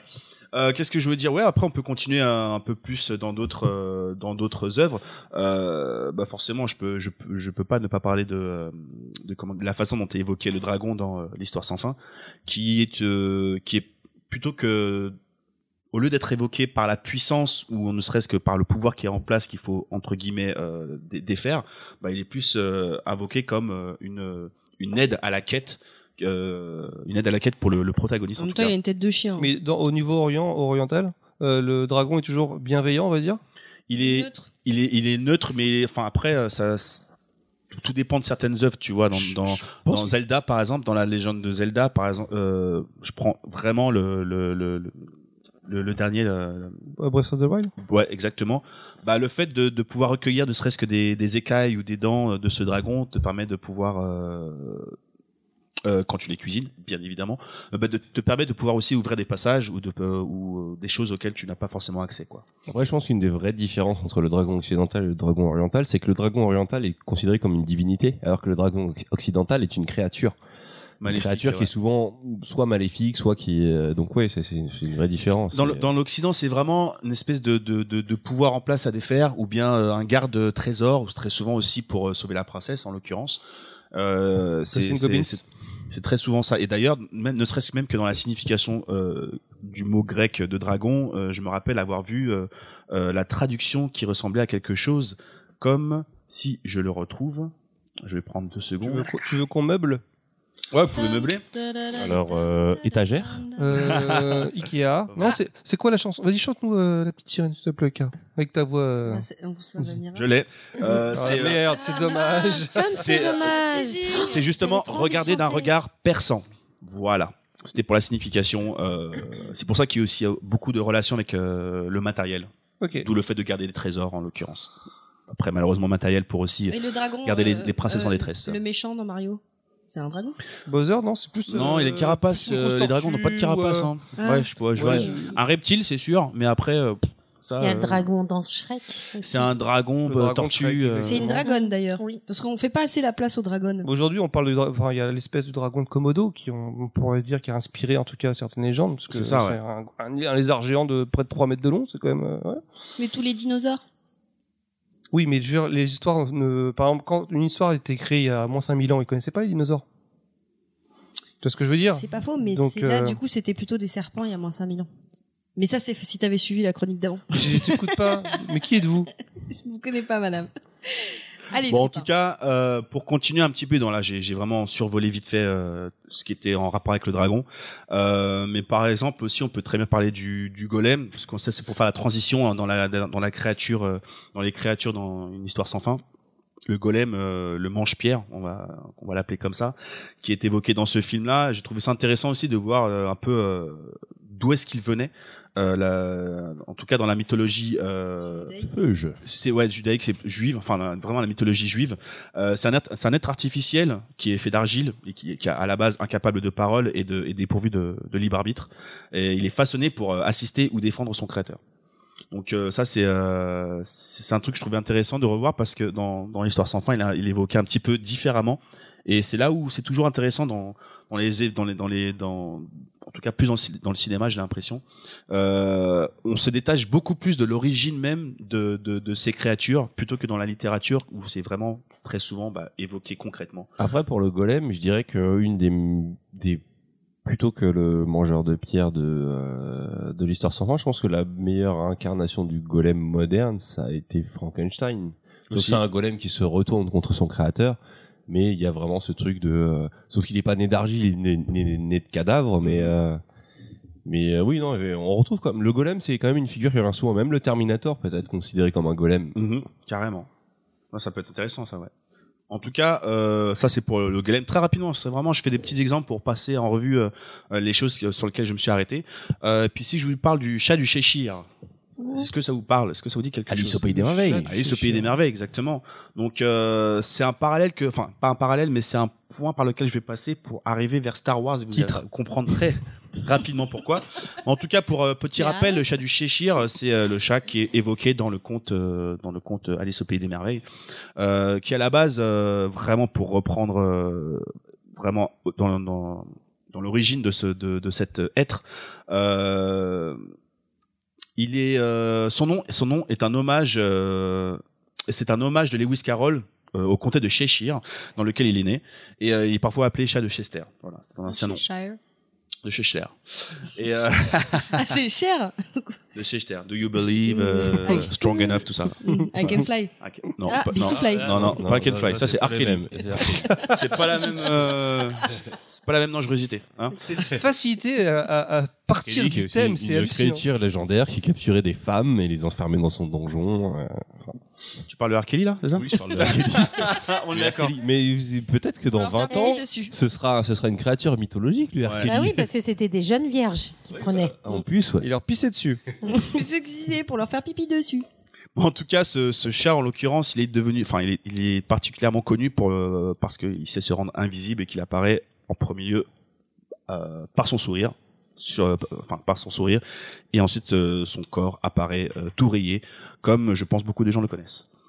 Je vais passer ensuite. pourquoi je disais que je faisais la référence à Star Wars? Parce qu'en fait, je vais vous parler d'un personnage, Jabba the Hutt, qui de la part d'un critique, donc vraiment c'est avec de, gros, de grandes réserves hein, que, que, que, que je donne cette information-là, mais c'est c'est un critique qui disait que son apparence physique à Jabba the Hutt euh, le rapprochait vraiment d'un croisement entre un crapaud et ce chat-là. Mais euh, pour moi, il a plus l'air d'une limace hein, qu'autre chose. D'un étron, clairement. D'un Ah, étron. c'est Ah, un caca avec des yeux. Ah ouais, Ouais. un Ouais. caca qui parle. Mais voilà, c'est c'est un Non, qui. Petit, petit, petit aparté, est-ce que euh, vous avez pas tous été, à l'époque où vous avez découvert le, le retour du Jedi, c'était quand même une vision assez euh, ouf, euh, Jabba the Hutt, euh, dans le dégoût qu'il provoquait. Ouais, mais je temps, crois était que- bien fait, la petite créature autour. Même moi, moi- C'était vraiment un truc qui m'avait dérangé à la fois fasciné. euh, Moi, Jabba. tout petit déjà, pourtant, moi, j'étais, j'étais tout petit, j'étais asexué, mais je trouvais déjà Leia super bonne en, en esclave comme ça. Je la trouvais super. euh, Il y avait un truc qui me plaisait, mais je savais pas ce que c'était. Mais vas-y. Ça, on est tous tombés dedans. Mais euh, Jabba, euh, moi, c'était, ça a été une des créatures. Alors, je sais pas, c'est pas une- du tout une créature myth- mythique ou légendaire, mais c'est une créature qui m'a marqué quand même. Mm. Ouais, c'est clair. Bah du coup, pour, euh, continuer sur Star Wars, euh, moi je suis tombé aussi sur euh, une interprétation de ce, de ce qui est appelé euh, l'Olgoïroroi. Donc c'est le ver intestin euh, du désert de Gobi en fait. Donc euh, je pense qu'on se souvient un petit peu tous de cette La euh, grande bouche qui est dans le désert, qui digère pendant mille Le ans, euh, sarlac. ouais. Exactement.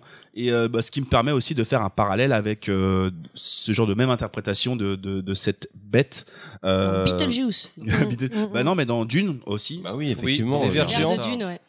Et puis je- j'irais même jusqu'à un, un dessin animé euh, Brave Story, euh, où à un moment donné, euh, lorsque la quête du héros débute, il se retrouve dans le désert et puis il se retrouve face à un animal qui est tout mignon et qui a une espèce de bouche qui s'ouvre exactement comme les êtres un peu de Dune ou bien dans Bref, Star ça, je Wars. connais pas, ça me dit rien.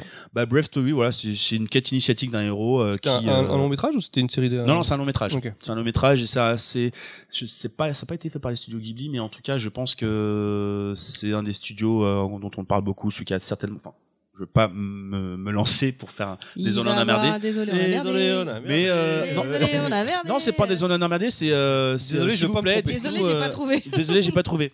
Mais en tout cas, Brave Story, on voit ces petites créatures-là et je trouvais ça bien de pouvoir montrer un peu cette interprétation parce qu'ils ont des pattes, par contre. En l'occurrence, ce sont pas des vers, mais c'est la même façon aussi d'interpréter- de, de, de montrer cette bouche. Je crois que les vers, les vers des sables de Dune, c'est une des créatures les plus impressionnantes que je n'ai jamais vues parce qu'il n'y a pas encore eu de vraie interprétation à part en dessin. Bah, dis-toi que Mais ce je les en ai question, ce vers, Tellement imaginé. ce vers en question, justement, il est, euh, c'est un- bon, il est, il est décrit comme un grand, un, un gros animal sans yeux, sans bouche, qui se déplace en rampant et qui est parfois venimeux selon les nomades de Mongolie. Et les bergers du désert de Gobi refusent d'en parler. Ils craignent que la seule prononciation de son nom puisse amener le mauvais sort sur eux. Donc apparemment, il y aurait eu des antécédents qui amèneraient à croire que ça existait. Sables. Ah, ça, c'est une belle créature mythologique, pas C'est pas encore lié au sable mythologique. mouvant aussi ou ce genre de choses? Enfin, pour le coup, si Ah, c'est ce dans les serait déserts. possible, ouais. c'est- ouais, Non, c'est clair, euh, des sables mouvants. Ap- Après, est-ce qu'il y a des sables mouvants dans les desserts? Déserts. Putain, je suis bourré. Dans les desserts. Euh, ouais, ouais, ju- juste à, On va prendre une crème Remarque. brûlée et un sable mouvant. Merci. Bon, pour faire dire très rapidement, hein, parce que forcément, je vais pas faire toutes les bêtes comme ça qui nous ont un petit peu euh, marqué euh, dans, dans notre culture euh, pop, j'irais. Mais euh, si je vous dis Baba Yaga, est-ce que ça vous dit quelque chose? Elle a été reprise par Miyazaki. Mais aussi. dans plein, dans plein d'œuvres, en fait, Et on en entend euh, parler. Alors, je sais pas si c'est euh, tout le temps la même non apparence, par contre. C'est pas russe Si. Si, c'est russe si, à la base. Ouais, moi, Je sais pas c'est- si elle est méchante ou Évidemment, moi, c'est euh, John Wick que je citerai en premier, mais c'est vrai Mais que j'ai pas d'idée. J'ai pas d'idée de ce qu'est vraiment Baba Yaga. Tomb Raider, il y a pas, y a pas Tomb Raider qui utilise Baba Yaga ou pas? Non? Ou je me suis trompé peut-être un autre truc. Non, excuse-moi, c'est peut-être un autre truc. En tout cas, euh, pour John Wick, je reviendrai justement pour, pour finir ma chronique là-dessus. Mais en tout cas, euh, Baba Yaga, pour vous expliquer un petit peu, euh, à la base, c'est une figure marquante de la, du conte russe, plus généralement slave. Et euh, c'est une, c'est une figure féminine, en gros, qui, euh, qui est tout, qui vit vraiment à la, euh, en dehors de la ville, qui n'est vraiment pas intégrée à la civilisation, qui est toujours connue comme aigrie, vieille, rabougrie dans son, dans son coin, et qui fait peur à rien à voir avec John Wick. A rien à voir avec John Wick. Et c'est ça qui est intéressant parce que justement, dans la pop culture, il y a beaucoup d'interprétations qui sont faites et qui sont parfois fidèles, qui font référence à des choses qui nous parlent et qui nous ramènent à cette origine.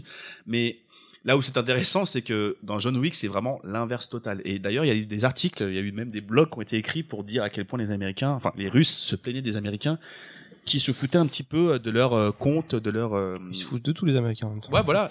Et c'était une façon de dire, euh, voilà, les Américains, ils, prennent juste ça pour faire un petit peu stylé, mais en fait, au final, ils prennent vraiment pas en compte pour savoir vraiment de quoi ça parle. Et en l'occurrence, ils faisaient le parallèle entre les différentes critères. Donc, ils disaient que, voilà, voilà, c'est en anglais, mais je vais le traduire, que les bons exemples de quelqu'un qui pourrait être appelé euh, Baba Yaga, euh, bah, c'est c'est vraiment le premier point, c'est si, si elle était une vieille dame euh, qui, vivait- qui vivait en dehors de la ville, euh, ou bien une, une grand-mère qui a, un, qui a un mauvais tempérament et qui est toujours en train de ruminer des mauvaises choses, C'est Tati Daniel en fait. Voilà, grave. en gros. ou bien une femme qui est assez vieille pour te pour te t'enseigner euh, pour Les, t'enseigner les, les, les, plaisirs les anaux. plaisirs euh, que tu as Est-ce peur que, de est-ce que justement c'était pas des, dans les villages des vieilles dames qui étaient isolées Enfin, ça, ça existait euh, des guérisseuses ou des qui Ouais, sont des, ouais, exactement.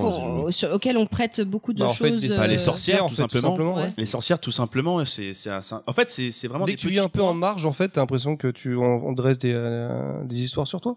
C'est- c'est c'est vraiment le fait, c'est vraiment des étiquettes qui font, qui fait que tu peux être appelé de cette manière-là. C'est-à-dire que les, les, les Russes, ils, ils, ils- ils seraient d'accord entre guillemets pour accepter qu'une personne porte ce nom-là si elle possède plus ou moins un des, des- un, euh, enfin un, un critère qui, qui serait, euh, qui s'apparenterait à être euh, une vieille dame qui ça. vit euh, en dehors de la Et société. si elle boit du thé, c'est une sorcière. Parce Voilà. qu'elle met du basique dans sa, dans sa vie. Tu as un sacré swag avec ton gant de dessinateur. Merci beaucoup, on va, je prendre- sais. on va prendre une photo parce que les gens se rendent de- pas compte de à quel de la point personnalité, comme, une comme espèce de les Michael se- Jackson. se à, fumer pour avoir un peu plus de personnalité aussi, c'est la même chose. Euh, moi, en tout cas, voilà, je, je voulais, euh, je voulais revenir sur euh, sur sur Baba Yaga qui était euh, qui était assez intéressante, mais aussi qui était interprétée dans d'autres œuvres. Euh, là, j'avais plutôt envie de revenir dans les jeux vidéo, où euh, en l'occurrence, on, dans Legends of, euh, of Zelda, Twilight Princess, Baba Yaga, qui est appelé simplement Baba. Euh, c'est le nom donné à un personnage. Je connais, c'est un danseur de house. voilà, Babson, dédicace Baba. de, de Wanted Posse, voilà, si vous connaissez la danse. Enfin bref. Oh, J'ai commencé la house avec ce mec-là d'ailleurs, hein, pour te dire. Ah, t'as commencé avec Baba. Exactement, on en Baba, parlera très- autrement, il a toujours été très gentil avec moi, Baba. Baba et Barou, son petit frère. Yes. Mine de connaissances de ouf sur la danse. Là, il est, il est poivre, hein, je vous le dis tout de suite. euh, Excusez-nous pour cette euh, voilà cette, cette parenthèse, mais en tout cas euh, voilà dans ce jeu euh, Legends of Zelda Twilight Princess, euh, c'est un personnage à qui on a donné le nom Baba, euh, sous la forme d'une oie à tête humaine, voilà, accompagné de son fils. Euh, après, il y a plein d'autres exemples. Hein. Je peux vous dire, euh, je peux vous dire par exemple The Witcher 3. euh, enfin, le, tr- le truc aussi que je n'ai pas dit, c'est que Baba Yaga peut être souvent représenté par trois personnages, par trois sœurs en fait. Et en l'occurrence, si je prends The Longest Journey, les trois sœurs, leur nom serait Babe Aiga.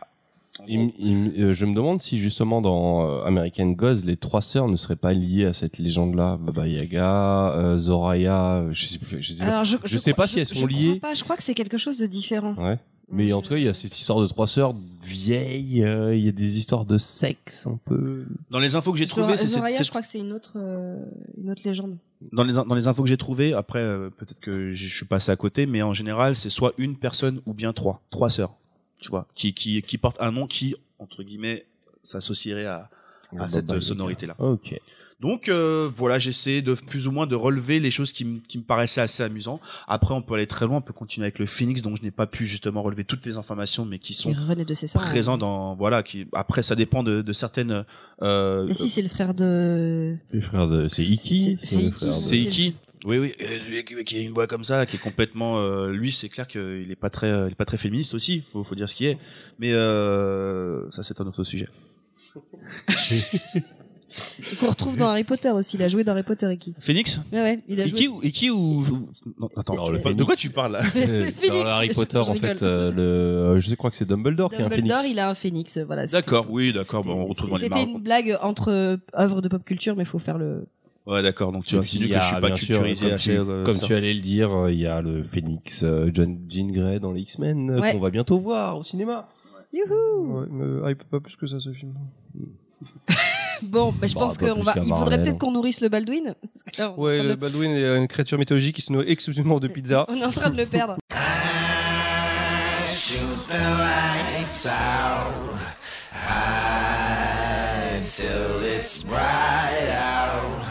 Oh, just another lonely night. Are you willing to sacrifice your life?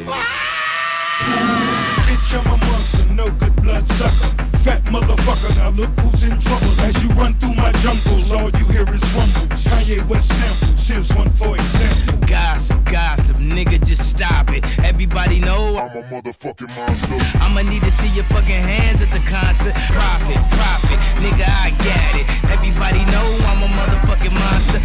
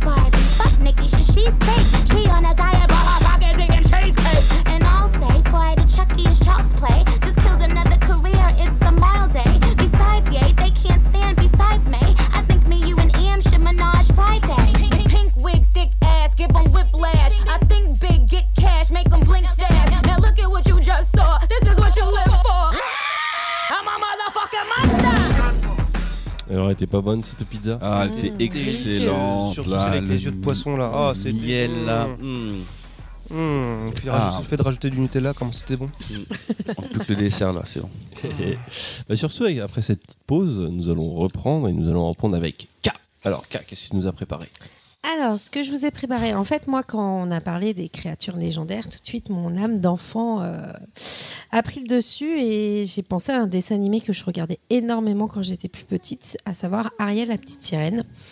Euh, voilà, euh, je rêvais euh, d'être une petite fille au fond de l'océan qui. euh, qui- Un peu voilà, glauque. Quand on dit voilà, comme ça, c'est glauque.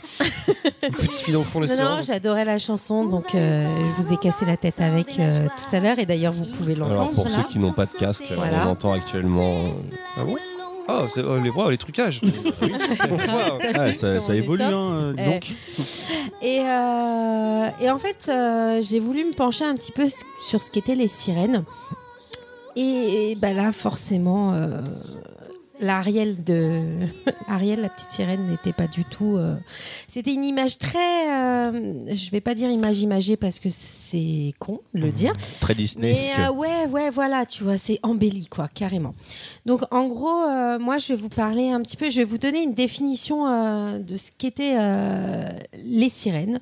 Selon la tradition la plus répandue, les sirènes étaient des êtres symbolisant les âmes des morts, représentés d'abord en oiseaux à la tête humaine.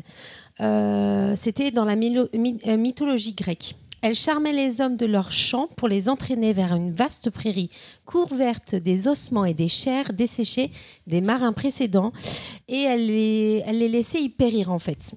À partir du Moyen Âge, sans doute au contact des légendes des contrées un peu plus nordiques, elles furent représentées en femmes à queue de poisson.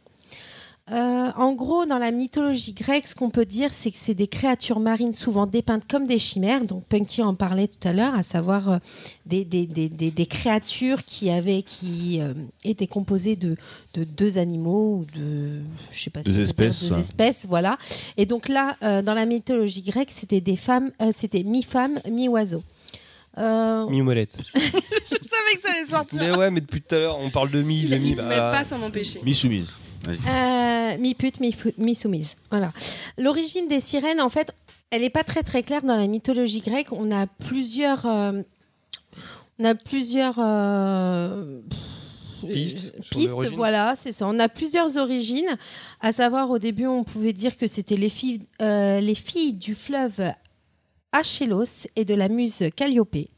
On, peut dire aussi que souvent les sirènes euh, proviennent de la première, Lamia, qui était l'amante de Zeus et qui, reçut la malédiction d'Héra. Et donc euh, la malédiction d'Héra était d'avoir un quoi euh, que Lamia est un corps de poisson. On a aussi parlé du fait que la colère d'Aphrodite, la déesse de l'amour, elle lui affubla en fait des pattes et des plumes tout en conservant leur visage pour qu'elles, parce qu'elles avaient refusé de se, se donner en fait à, de donner leur virginité à un dieu. Mais pas euh, solidarité féminine, ouais, tout ça. ouais, ouais, bah c'est en même temps, j'ai envie de te dire, euh, c'est la moindre des choses. Attends, il y a un dieu, tu t'offres. C'est normal. Mais pourquoi c'est Aphrodite qui Moi, demain, il y a un dieu qui se présente à moi, je m'offre. Je, je sinon, ne, je sinon ne c'est cherche tes même pas à copines qui te, qui te transforment en. En fait, les DS, c'est un, les DS, c'est peu Catherine Deneuve hein, qui soutient. les- Et alors, par contre, la, vraiment la, la piste de la, la plus répandue, ce serait que euh, les compagnes en fait de, de Corée, qui après est devenue euh, plus tard Perséphone, elle, elle les aurait, elle aurait laissé Perséphone. alors, C'est un peu dur à expliquer, ça c'est le problème de la mythologie. Euh, en fait, ces, ces, comp- ces compagnes-là, donc les amies, on va dire les coupines, les coupines de les Perséphone. coupines de euh, Perséphone euh, auraient laissé Hadès emmener Perséphone aux enfers. Et donc, elles ont reçu comme punition euh, de ce crime, donc d'être euh, mi-femme, mi-oiseau. Donc voilà. Perséphone, donc déesse des enfers. C'est ça, tout à fait. Euh, donc ça, c'est dans la mythologie grecque. J'ai, je me suis pas, j'ai pas développé un peu plus parce que j'en reviendrai un peu après. Et pour les Nordiques, en fait, la sirène est un monstre redoutable appelé. Alors, je sais pas si c'est Margicre ou Margigre. Donc Oui, si on a vous des... avez des noms chelous, quand même. Ah ouais, Je pense que c'est en fait- euh, Ikea. Euh, en fait, c'est ça, ça signifie euh, géante, de la mer. Qui a donné la table longue. D'ailleurs, on, on mixe dessus. Il faut pas confondre avec la chaise basse. Au 7e siècle, il y a un moine anglais qui les décrit, qui commence à les décrire en fait comme des vierges à queue de poisson couvertes d'écailles. Et après, là où on commence vraiment à parler un petit peu plus euh, euh, de, sirènes euh, beaucoup plus. beaucoup plus dans un côté positif, c'est avec le conte d'Andersen qui date de 1835 où, euh, où en fait là c'est plus du tout une tentatrice. On voit la, la sirène plus comme un- une héroïne romantique à la recherche de l'amour. C'est une grosse euh, victime, mère. voilà. Et c'est c'est à partir donc on connaît très bien euh, les contes Andersen et c'est à partir de là que Walt Disney va en faire euh, une petite sirène toute douce, toute naïve, toute, euh, toute mignonne. Alors que c'était une vraie salope. alors qu'en fait, à la base, les sirènes, voilà, c'est des putes, faut être honnête. non, mais, non, mais euh, elles- le but du jeu, c'est quand même de, euh, de, de- de- de- de- d'envoûter des marins et de les laisser crever sur un bord de route, en, pleine prairie, quoi, plutôt. Et, et donc voilà, donc là, on, on voit vraiment. Moi, j'avais l'image de la sirène, c'est quelque chose de. Moi, et je dirais tous les enfants à l'heure d'aujourd'hui, voilà, la sirène, c'est gentil, c'est. euh, C'est vrai qu'on a l'image de Disney. Mais oui, moi ouais. tout de suite, petite sirène, c'est Ariel. Et en fait, on se rend compte que non, non, c'est pas du tout ça. Donc Walt Disney euh, a beaucoup euh, en- enjolivé, embelli, ouais. Anders- Euh, Anderson voilà. d'abord, mais c'est vrai que c'est Voilà. Disney surtout après. Voilà. Sauf que An- Anderson, lui, il, il lui a donné une sale fin. Ouais, ouais. Ouais, mais Euh, comme, euh, comme souvent les contes à l'époque, c'était euh, Oui, très, moralisa- trop ouais. moralisateur, donc euh, ça se finissait pas très très bien. Et donc effectivement, le Walt Disney, quoi, le- la petite sirène de Walt Disney reprend bien des éléments issus de la culture populaire et donc du conte Andersen. Il a vraiment fait un mix des deux. Euh, ce qu'on peut noter, c'est que euh, les anglophones, pour parler des sirènes antiques mi-femmes mi-oiseaux de la mythologie grecque, euh, grecque, eux ils disent sirène.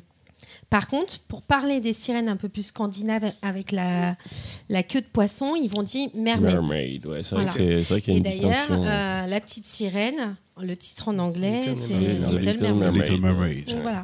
Ah Euh, donc le sirène existe quand même, mais pour, c'est pour Mais les voilà, femmes pour le euh, côté, hommes, euh, femmes oiseaux ouais, euh, un voilà. peu plus euh, Voilà. antiques. C'est ça. Alors, les deux représentations, elles vont co- cohabiter jusqu'au XVe siècle. Et puis après, les sirènes volantes euh, deviennent de jolies femmes aux cheveux longs et à la queue de poisson. Il faut pas confondre les deux, même si au final, les deux créatures sont marines, féminines, et elles ont en commun le fait de vouloir envoûter des marins. Et, euh, et- donc, elles sont toutes les deux des monstres, dans le sens créatures mythologiques, fabuleuses ou fantastiques. Euh, moi, j'ai euh, là, je, me suis permise après, donc là, c'est un petit peu global. Je me suis permise de voir différentes façons dont les sirènes sont représentées dans la pop culture. D'abord avec l'Iliade et l'Odyssée, donc avec un côté un petit peu plus mythologie grecque.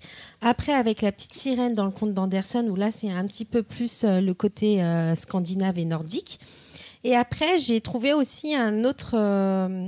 Je vais parler des 12 travaux d'Astérix avec euh, l'île du plaisir, où c'est des sirènes remasterisées un petit peu. Donc il y a l'image de la sirène, il y a le but de la sirène, mais c'est autre chose. Et enfin, après, je vais vous parler euh, des lamentins. Alors oui, pourquoi? Mais qu'est-ce donc ça? Donc voilà, donc en fait, dans l'Iliade et l'Odyssée, donc... euh, Donc, premier bouquin. voilà, très très euh, très important et très très long. Écrit par Homer. très très très très beau Très, livre, très, très, très très très- long. Ouais, il est beau, la couverture est belle, c'est sympa. C'est un peu long à lire. Mais c'est très très long à lire. Moi je regarde que les films, Euh, ça c'est plus court. Les sirènes, en fait, elles guettent les voyageurs et elles, les- elles envoûtent tous les hommes qui les approchent. Il ne faut surtout pas écouter leur chant clair. Pour cela, Ulysse demande à ses compagnons de voyage d'ailleurs de l'attacher au mât du navire. Et Ça c'est du bondage, ça n'a rien à voir. eux- Le mec était, voilà, et, et eux, trois par mois en contre, mer, le mec il en peut plus. euh, les marins, les, les compagnons, euh, les compagnons de d'Ulysse, eux vont se mettre de la cire qui vont euh, qui vont faire fondre euh, grâce au soleil. Mais Ils vont ça- se ça mettre de la doit cire dans brûler, les non? Oreilles. Ah pas ça, attends, c'est ça où tu crèves. hein. Il y a un moment, euh, tu choisis, donc c'est pas grave si tu as les oreilles brûl- brûlées. Et donc, euh, et donc eux vont pouvoir, euh, pour faire avancer le navire, parce que le but du jeu c'est d'échapper au plus vite à ces champs-là. Donc eux vont continuer à ramer, mais par contre ils auront, ils auront le, la cire qui empêchera le son, le chant des sirènes de, de les attaquer. en Alors fait. question, pourquoi Ulysse ne s'est pas mis de la cire plutôt que s'attacher Parce que c'est un mec qui veut faire genre le bonhomme, tu vois. Il a dit j'ai peur Non, de je demanderai rien. pas mon chemin. Euh, ouais, j'ai peur de rien, donc vas-y, je garde. euh, Parce qu'il était gay Non, Ah non, non, non. Peut-être il voulait vraiment Non, écouter je la pense musique. Que, je pense que, euh, je pense un que c'est un challenge, tu vois. C'est un mec, tu vois, il a peur de rien. Oui, il y a peut-être une partie d'histoire, on ne sait pas, mais il y a peut-être un truc où il devait peut-être écouter le chant du sirène. Bah, c'est pour le distinguer des autres, c'est le chef, tu vois. On l'attache au mât. Il est où votre chef? Il est attaché. Là. cherche pas, il est lui. là. Euh, donc il faut complètement, en fait, se- c'est comme je disais tout à l'heure, il faut complètement se débarrasser de l'image de la petite sirène du conte d'Andersen. Euh, ce n'est pas ici des créatures aquatiques, mais c'est des véritables monstres ailés tenant à la fois de la femme et de l'oiseau. Elles vivent sur une île remplie de chair, qui est un peu un signe de mort. Leur chant est clair et envoûtant, et le plaisir qu'elles procurent à celui qui l'écoute fait tout oublier. Probablement, celui qui l'écoute ne meurt pas d'une mort violente, mais par contre euh, dépérit lentement dans l'extase de leur chant, ne mangeant plus, ne dormant plus et les écoutant sans cesse. C'est toujours un peu chelou ces trucs, ces bails de créatures euh, mi-femme, mi-animal qui séduisent des hommes, qui Ouais, font très un souvent, peu la femme qui est, euh, sexe le- un le peu, mais qui les tue, c'est Ça, toujours c'est des c'est quand les mecs ont justifié qu'ils violaient des chèvres. Ah c'est non, ça ça s'appelle- ça s'appelle des MILF, c'est tout. euh.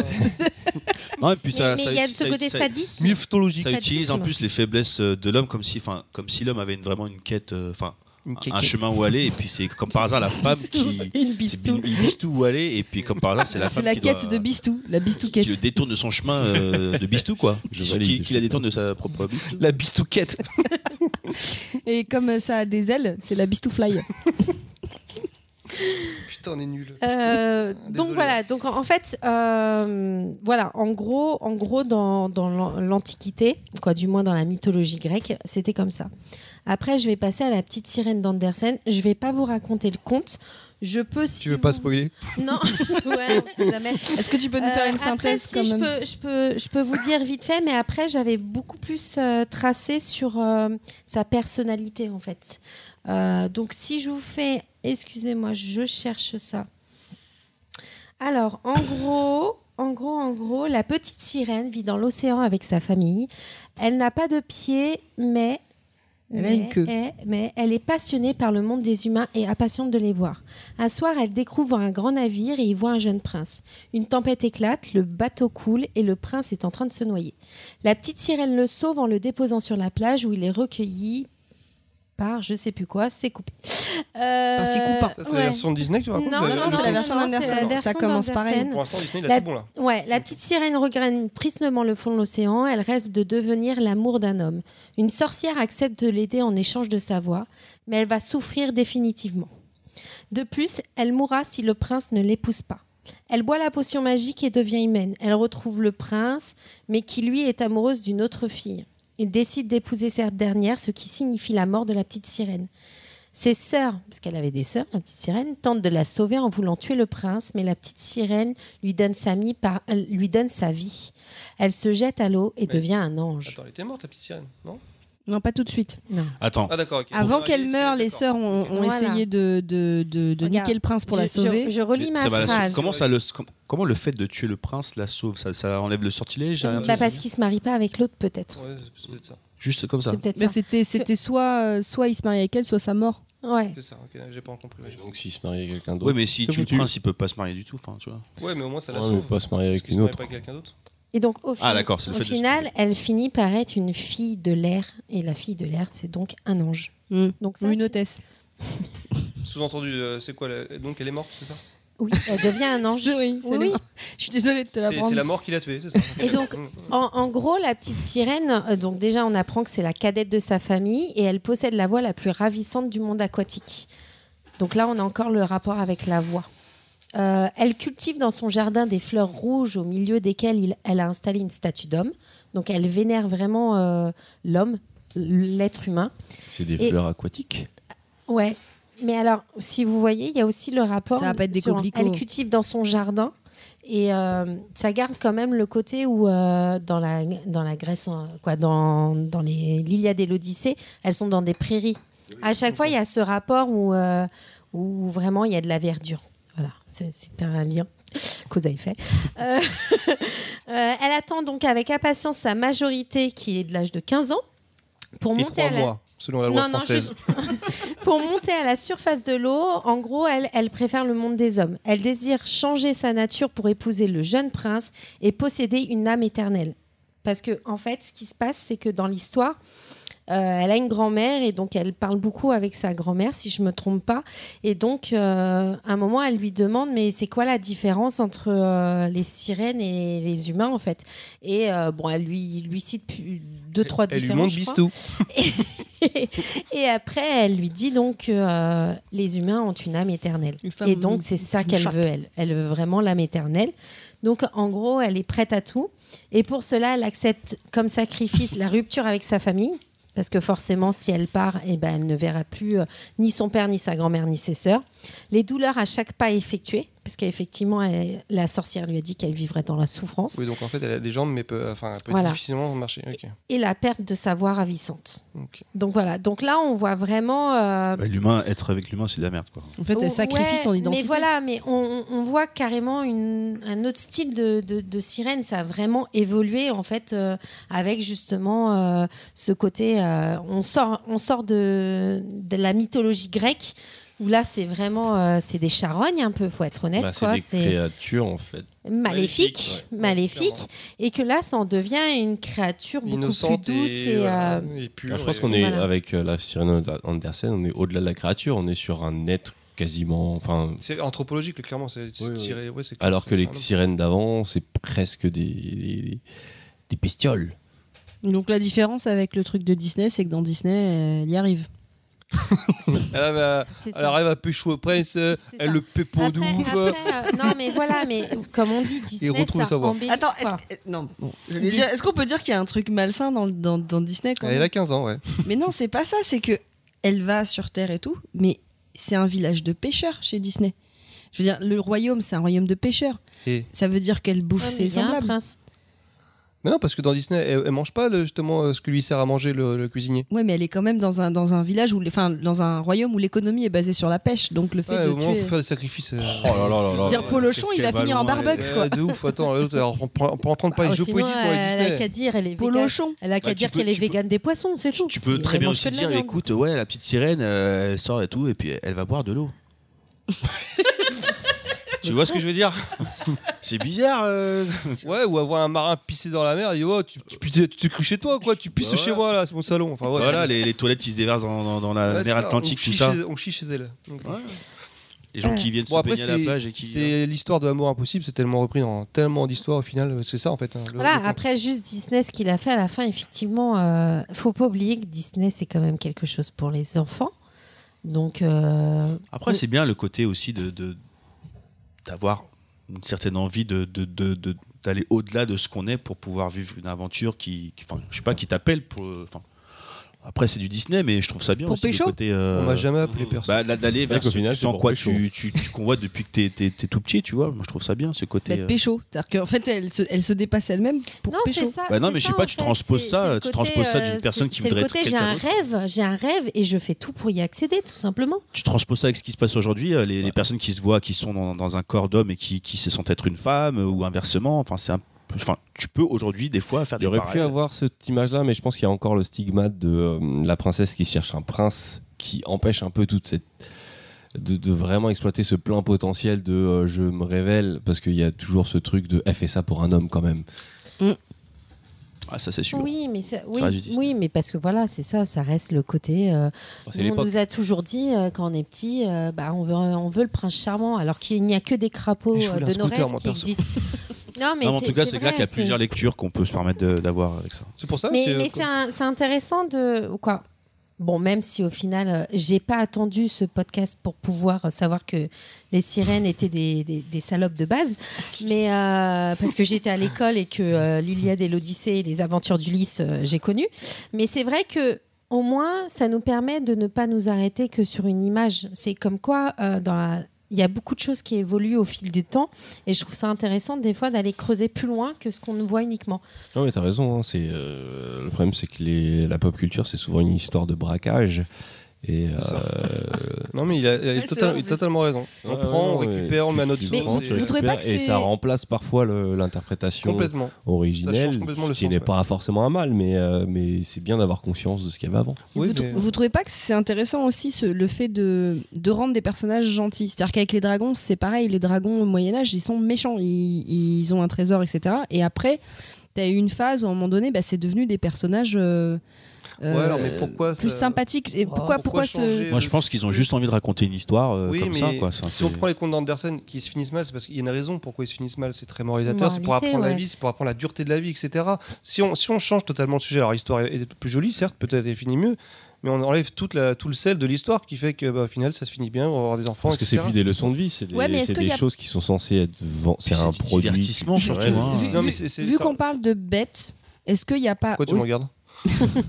Vu qu'on parle de bêtes, est-ce qu'il n'y a pas aussi, je, je vous en parlais au début avec euh, la licorne, qui même si c'est un animal euh, qui est censé être divin, envoyé par Dieu, etc., on va quand même le chasser. Est-ce qu'il n'y a pas aussi une espèce de, de, de sensibilisation à, euh, à l'animal, en fait, au fait que finalement il n'est pas euh, négatif, il, est, euh, il faut le protéger euh, euh, bah, On parle de la sirène, Splash, ils veulent la protéger, la sirène, tu vois. Enfin, Moi, je pense que c'est surtout, des, surtout êtres euh, qui sont mis en comparaison à l'homme pour révéler aussi des, des, des, des- Des des- failles. des défauts, des Ouais, failles, ouais, ouais. comme le fait que par exemple, on, on sait très bien que tout ce que l'homme ne connaît pas, la première chose qu'il va essayer de faire déjà, c'est c'est de l'anéantir parce qu'il en a juste ça. peur, quoi, tu vois. Donc Le- après, euh, donc le, le cloîtrer, le, le enfermer, le découper. voilà, par définition, tout ce qui n'est pas, tout ce qui n'est pas à sa connaissance Si est c'est. Baldwin, il va le- le peur de- goûter. De, ne pas le maîtriser, donc. euh, Qu'est-ce que c'est que cette bête? Je sais pas, mais dans le doute, goûtons-le. Voilà. Moi j'aimerais bien, j'aurais bien aimé voir un film de sirène fait par euh, Del Toro. Enfin, il l'a déjà fait avec euh, euh, son dernier film. Sauf que c'est une Ah, série pas une masculine. sirène, ouais, plus mais, un- mais c'est un peu, mais il y a ce côté un peu créature. euh, Enfin, on se rapproche presque plus de, de ce que- ce qu'on aurait pu être imaginé être une sirène. ouais. Très onirique, ouais. Très onirique, mais en même temps qui garde ce côté euh, créature aquatique. Et euh, ouais, non, j'aimerais bien, j'aurais bien aimé le voir. euh, Pareil, j'aurais bien voulu un truc de sirène, mais fait par John Birout. Juste pour voir le, le, le, le- le- le concept. Le, le- Bon, sinon, et qu'en est-il d'Aquaman? Sirène et Cyprine. La cyprine dans ma piscine.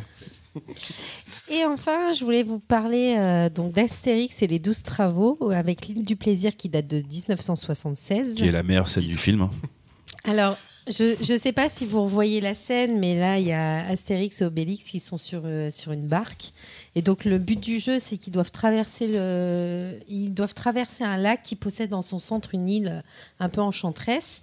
Et euh, en fait, on les voit ramer et là, on entend, euh, on entend un chant.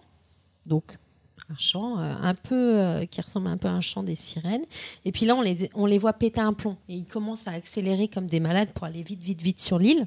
En fait, cette île, elle est habitée par des prêtresses du plaisir et qui contient tout ce qu'un homme peut désirer. Sauf Ou PS4. Donc, euh, Ou des presque. patates, du bœuf et du il y a tout. Non, il y a pas de il y a tout sauf les sangliers. Ah, c'est ça le truc qu'elles ont oublié. Et en fait, c'est à cause de ça qu'elles vont se faire niquer. En Ils ont fait, oublié la en fait, bouffe. Fallait le pas truc, oublier c'est la qu'ils, bouffe. en fait, c'est surtout ils ont que des fruits, en fait. Et en fait, le- voilà, c'est en fait. euh, effectivement, donc déjà, on pourrait penser que c'est des nectar et de sirènes, mais au final, c'est pas des sirènes, mais c'est des prêtresses. Donc, on voit que c'est un peu comme des muses et tout. Donc, elles ont pas, elles ont un côté humain. Euh, donc, je trouvais ça sympa de, de voir comment la sirène pouvait être représentée euh, d'une autre façon, en fait, à avoir ce côté chant, tout ça, ce côté où euh, effectivement, euh, on les voit, ils perdent un peu la raison. Et d'ailleurs, ce qui permet, euh, ce qui permet à Astérix et Obélix de pas tomber dans les entre les mains des prêtresses, c'est que par la vu que il n'y a pas de sanglier, bah, Sauvés par le bacon. euh, Obélix, Obélix, Les podcasts. et ben en fait, il retrouve ses esprits. Donc voilà, donc là c'était aussi un autre moyen euh, dans la dans la pop culture de, de, de, représenter des sirènes sans trop les représenter. Puis ce qui est marrant en plus, c'est que à la base, on, se rend compte que Obélix, presque, ne, perd presque jamais la raison parce que c'est- juste le fait d'avoir faim qui fait, euh, voilà, euh, moi la première chose que je vais faire sur l'île du plaisir, c'est de manger, et après il se met à s'embrouiller avec avec la prêtresse comme s'il était au restaurant parce qu'il voulait pas lui faire servir un truc, tu vois.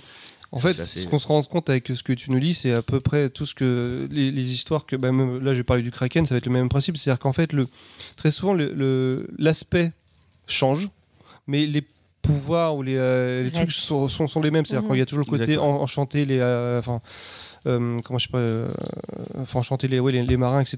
Et en fait, c'est- envoûter, pardon, je cherchais le mot.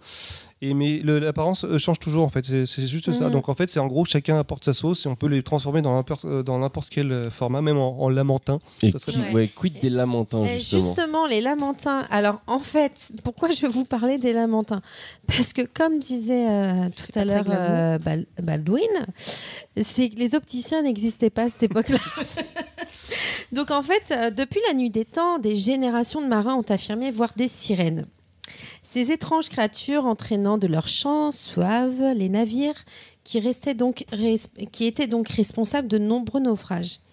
Mais est-ce que ça serait pas des lamentins Est-ce que ça serait pas des lamentins par hasard?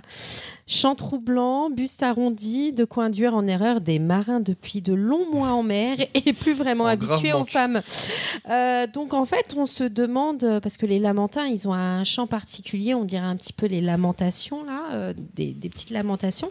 Et on se demande, euh, donc ça, ça serait peut-être...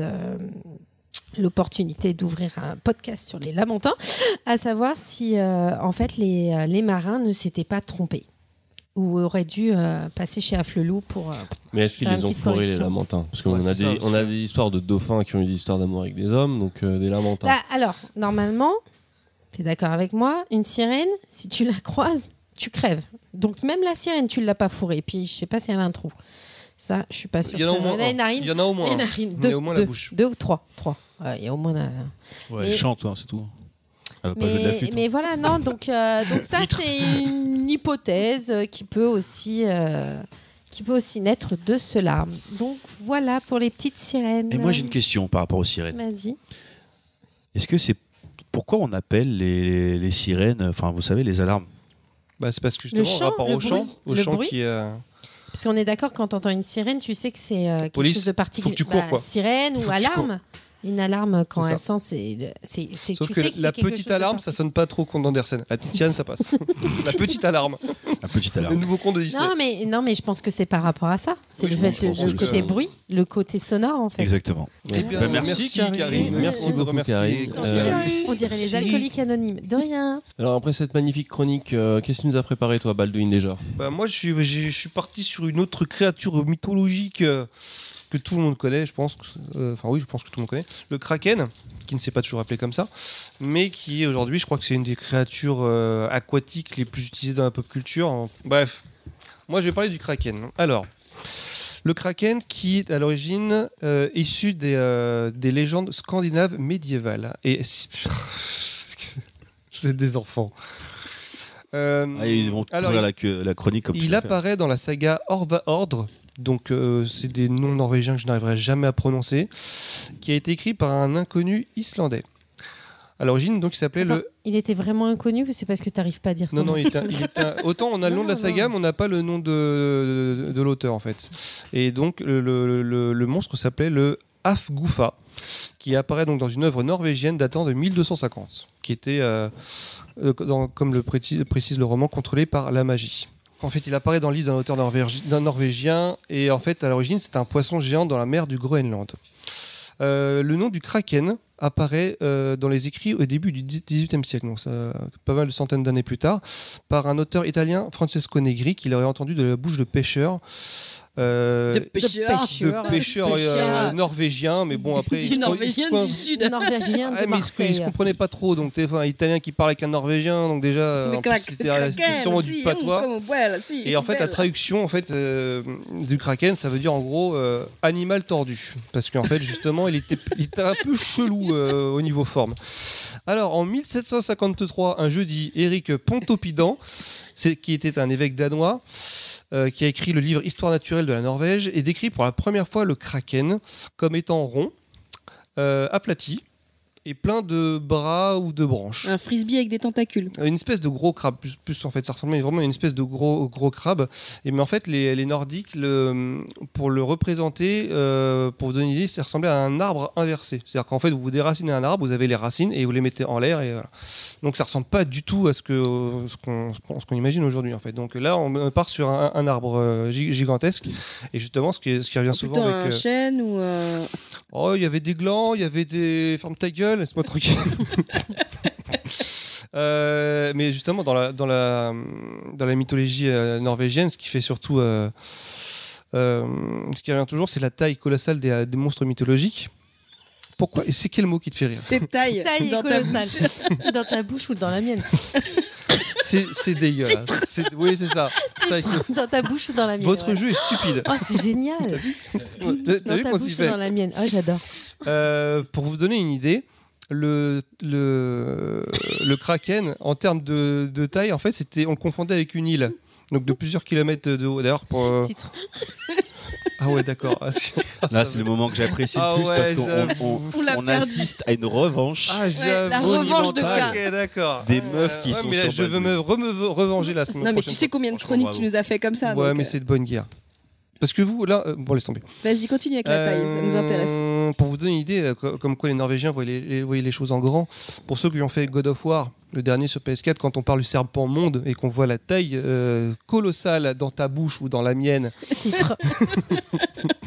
ça vous donne une idée en fait de, de la taille monstrueuse qu'avait qu'avait le- Ah, je vois tout fait. les monstres mythologiques. Je vais vraiment me mettre aux jeux vidéo, je Ah, pense. je te jure. Alors, alors, en... j'avance. En 1802, le naturaliste français Pierre de Montfort raconte qu'il existe deux types de poulpes géants, dont le poulpe kraken et l'autre encore plus grand, l'immense poulpe, comme ça qu'il s'appelle.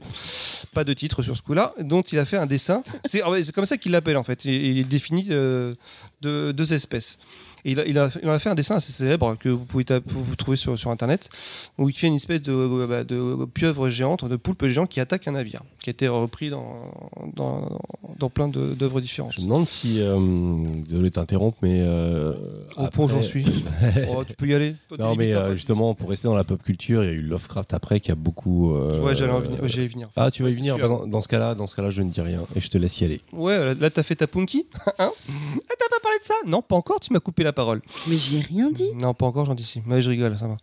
Euh, donc, oui, le dessin que vient de me montrer K sur son téléphone. Qu'on ne peut pas voir parce qu'on est sur un podcast. bon, après, l'image se trouve super facilement. euh, C'est l'image la plus célèbre. On tape euh, Kraken, image. Euh, Sauf que bon, lui en fait, il a le naturel. donc Pierre de Montfort a fait cette. Euh, a- a- a- comment dirais-je? Raconté qu'il existait donc ces deux espèces de poulpes, mais en fait la communauté, euh, scientifique l'a complètement rejeté, dit que c'était des conneries et, euh, que c'était complètement débile de penser ça. D'autant plus qu'en fait euh, il y avait une euh, dans la même période une série de navires anglais qui ont disparu, 10 navires anglais qui ont, qui ont disparu, euh, on ne sait pas pourquoi. Et euh, Pierre de Montfort avait raconté que ça pourrait être des poulpes géants. Sauf qu'en fait, il s'est avéré que c'était juste une tempête qui avait, euh, qui avait terrassé tous les bateaux. Et au final, bah, ça l'a complètement discrédité. Il s'est dit, ouais, il raconte vraiment que de la merde. Donc au final, il a fini, dans l'anonymat le plus total. Mais, comme quoi le Karma is Beach, Il s'appelait Paul le Poulpe. Paul le Poulpe. Et il avait prédit la victoire de l'Allemagne en Coupe du Monde. C'est ça, c'est Paul le Poulpe. C'est ça. Euh, alors, mais au 19e siècle, il y a des découvertes de restes de calmars géants dans les estomacs de cachot. Il y a, eu- il y a eu des, découvertes de restes de calmars géants dans les estomacs de cachot qui prouva en fait un peu la théorie de, de Pierre de Montfort. Donc, euh, il, a- il avait raison, il était en avance, mais au final, euh, tant pis pour lui. Il a raconté de la merde. Euh, alors, en 1853, le premier calmar géant étudié a été étudié après qu'il soit échoué sur une plage du Danemark par Johan Strinstrup. Putain. Allez, allez, changez de nom, les gars, sérieux, changez de nom. Et en fait, euh, premier de son espèce, donc il l'a il l'a appelé le fameux Architeutis dux. C'est ce qu'on appelle un calmar géant, c'est son nom, euh, son, son, son, son nom, son nom latin. L'Architeutis dux, donc, a été utilisé. euh, À tes souhaits. non, mais enfin, là, j'avoue, j'ai du mal. Là, je suis en train de lire. En fait, j'ai écrit n'importe quoi. J'ai écrit n'importe euh, Mais t'as quoi. écrit, sache-le. Enfin, j'ai fait copier-coller, hein, on est bien d'accord. hein. Euh, en 1870, 20 milieux sous les mers de Jules Verne euh, parle de ce poulpe géant inspiré par le fameux tableau de Pierre Denis de Montfort, donc le fameux de- dessin que tu as, regardé. K. Et la première euh, apparition en image euh, du Kraken, on, le- on la doit à Georges Méliès dans un court métrage appelé 200 000 lieues sous les mers. Je pense qu'il un- s'est inspiré d'un titre euh, de Jules Verne, mais je ne suis pas sûr. Non, pas Georges Méliès, c'est mon poteau, c'est le mec qui avait tout compris aussi. Ouais, tu dis ça parce que tu as mis sur, son page, sur sa page Facebook. Bah, Est-ce qu'il faut qu'on lui dise que celui-là aussi, euh, il, est, il, est, il est plus vivant? Non, laisse-le Non, mais en fait, jusque, jusque-là, le kraken, il- pour eux, c'est un poulpe.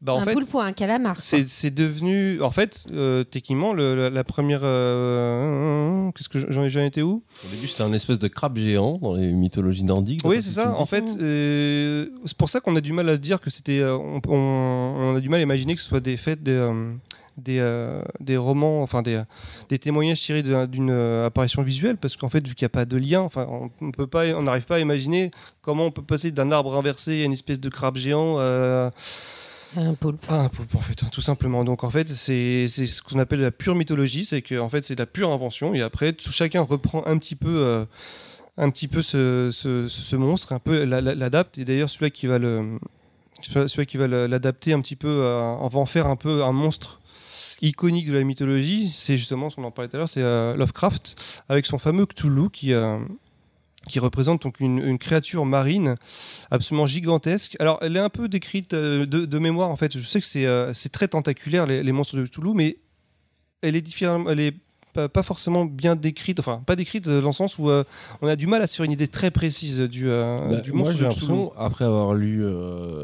Donc, ça apparaît dans l'appel de plusieurs. Lovecraft, j'ai l'impression que c'est plus les, les illustrateurs après qui en ont fait ces interprétations très aquatiques. Parce que c'est vrai que ces descriptions, à part les tentacules et des espèces de formes indéfinies, C'est ça, en elles fait, c'était pas aussi, très, très euh, elles n'étaient pas aussi ouais, détaillées et euh, proches des plus animaux. que donc euh, Lovecraft travaillait avec d'autres auteurs parce qu'en fait il faisait il s'envoyait des nouvelles et chacun proposait un peu sa version de Cthulhu enfin pas améliorée mais en fait il, il rajoutait toujours des, des- des petits trucs. Donc en fait ce qui fait que le Cthulhu en fait de, de Lovecraft est très flou. Il y, a, il y, a, il y a des dessins qui ont été faits comme tu dis par des par des comme toi des mecs qui dessinent sur Des iPad. illustrateurs.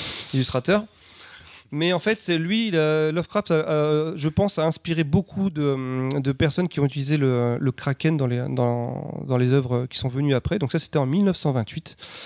Et après, donc, euh, je peux vous citer dans, quelques œuvres dans lesquelles apparaît le kraken, mais il y en a tellement que je vais en citer que quelques-unes. Donc, ouais, en 1954, il y avait Un milieu sous les mers de Disney, il y a Harry Potter, il y a Sansaya, il y a One Piece, il y a Le Seigneur des Anneaux, il y a Pirates des Caraïbes, il y a Le Choc des Titans, Game of Thrones, l'emblème de la famille Greyjoy est un, c'est un kraken. Dans Hitman, c'est un Easter egg. Dans Final Fantasy, dans God of War, dans World of, Warcraft. Oh là là là Oh. Vas-y, vas-y, Dans- respire. Dans WoW, dans WoW. Dans les Sims 3, dans Dragon Quest, dans Fable, enfin j'en- j'en oublie plein parce qu'il y en a énormément. Donc ça, c'est en fait un peu les origines euh, du Kraken. Sauf qu'aujourd'hui, donc en fait, pour- quand on pense Kraken, on pense aujourd'hui poulpe géant. Et pourquoi on pense que le poulpe géant est à l'origine du Kraken C'est parce qu'en fait, en 2000, un Architutis, donc un, un calamar géant, de 9 mètres a été attrapé dans les, dans les filets de pêche. Et euh, en fait, donc euh, 9 mètres, c'était déjà juste énorme. Sauf qu'en fait, on s'est aperçu qu'en fait, il y avait une autre espèce de, euh, de calmar qu'on a découvert plus tard dans les, euh, dans les, sommats de, cachalot, qui est un calmar colossal. C'est comme ça qu'on l'appelle. Et en fait, il peut avoir des, esti- des, il est estimé à peu près pour les, pour les plus grands entre 15 et 20 mètres. Ça doit être tellement C'est flippant. Moi, c'est une énorme. version, cauch- enfin, c'est une vision cauchemardesque pour moi. C'est aussi pour ça qu'il est, euh, est très utilisé dans la, dans la, dans, dans les pop dans la pop culture, parce qu'en fait, c'est un animal très mystérieux. Il peut être justement, il, il a la réputation de pouvoir engloutir des, des navires parce qu'il peut être très grand. Il est presque plus flippant que le, le requin, parce qu'il qui est très primal, mais là, c'est quelque Je chose pense que ouais, justement, ouais, le requin a un côté très animal qu'on connaît, enfin, comme je disais tout à l'heure, féral ou je sais pas quoi. Alors que là, c'est un espèce de truc avec des tentacules, des. euh, ouais, non, c'est vrai que c'est. Quoi qu'il arrive, ça fait extraterrestre, je pense. C'est ça. Et moi, je sais que quand je l'ai découvert dans le 20 minutes sous les j'avais encore, même encore cette image en tête, mais ça m'avait vraiment euh, pas terrorisé, mais c'était, euh, c'était vraiment, c'était, je sais pas euh, comment vous voulez vous l'expliquer, mais c'était, euh, ça, reste encore en mémoire. Euh, le voir un, poulpe géant attaquer un, sous-marin, cette scène-là, j'ai encore en mémoire. Oui, donc en fait, des estimations de, calmar colossal qui sont absolument parfois peuvent, être aberrantes. En 2008, il y a eu la dissection du plus grand spécimen connu qui faisait 500 kg et 4,2 mètres de long avec un bec de 42 cm. Mais sachant que des becs de, de calmars ont été déjà été, beaucoup plus gros ont déjà été retrouvés. En fait, c'est que des estimations parce qu'en fait, ce qu'on s'aperçoit, tout ce qu'on a récupéré sur des calmars euh, dans les estomacs de cachalot, en fait, c'était soit des petits calamars, euh, colossaux, donc euh, qui n'étaient pas encore à taille adulte, soit des femelles, en sachant que les mâles sont beaucoup beaucoup plus grands. C'est pour ça qu'en fait, au, au niveau des chiffres, il faut être un petit peu prudent. Mais en sachant qu'il y a beaucoup d'espèces qui n'ont pas été découvertes, on peut tout à fait imaginer euh, des calamars ouais, de, Mais- mais de c'est- près de 20 mètres de long qui s'attaquent même à des baleines. C'est ce que j'allais dire. Est-ce que ça peut vraiment exister un animal de cette taille-là? Il n'y a rien qui, euh, qui dit le contraire. D'accord. Mais il n'y a rien qui le prouve non. plus. Non, parce- après, c'est comme, je- comme je disais, c'est- surtout des estimations. Alors, par rapport aux traces de ventouses retrouvées sur des cachalots, parce qu'en fait, les calmars euh, colossales, la particularité, Ouais. c'est d'avoir les ventouses. Euh, des, euh, des crochets à ces ventouses. Donc en fait, il arrache carrément des morceaux de chair quand il s'attaque à, à des poissons ou, à- ou à- ou quand il se défend de, de, de cachalots, tout simplement. Et c'est pour ça qu'on on a des estimations en fait. Donc alors, il y en a, ça va de très très, très loin. Les estimations les plus grandes vont jusqu'à 60 mètres de long. Donc là, les scientifiques se disent non, faut pas déconner. Mais de jusqu'à jusqu'à 20 mètres, euh, honnêtement, c'est tout à fait crédible. Et c'est un animal qui, a priori, vivrait en eau profonde, c'est ça? En eau profonde, alors, euh, mais qui pourrait, qui pourrait remonter à la surface pour attaquer notamment. Mais est-ce que dans, dans, tout, dans, dans toutes les mers ou euh, plus dans un endroit Non, en particulier? En Meurthe et Moselle.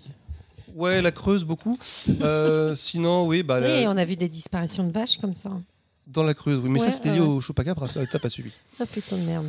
Euh, je sais plus ce que je disais, je disais quoi Non, tu disais, je te demandais si c'était dans un espace bien précis, dans pas- une mer bien précise, suivi, ou euh, si c'est euh, partout dans, Ouais, donc dans euh, la tout, ce qui, tout ce qui est mer nordique, mais euh, il- pas, pas que là, donc le Groenland aussi, mais il y a sûrement d'autres endroits, mais honnêtement, j'ai pas, pas tout noté.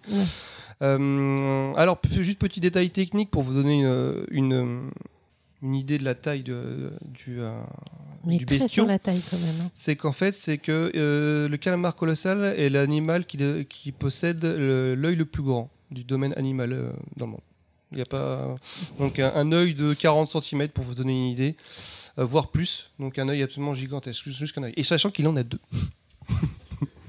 Il est pas un peu grand ton 40 cm là? Titre. Proms.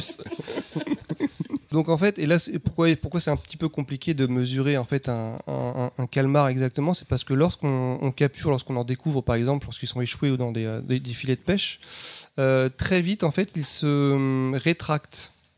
Mmh, parce que ça sèche. Exactement. Et Ah en fait, oui, au final, on perd la longueur totale parce qu'il faut savoir, Ouais. pour vous donner une idée, qu'au niveau euh, gabarit, le calmar, donc quand on parle d'un calmar de par exemple de, de 15 mètres de long, le corps fait le, le tiers. Donc le corps fait 5 mètres et vous avez 10 mètres de tentacules.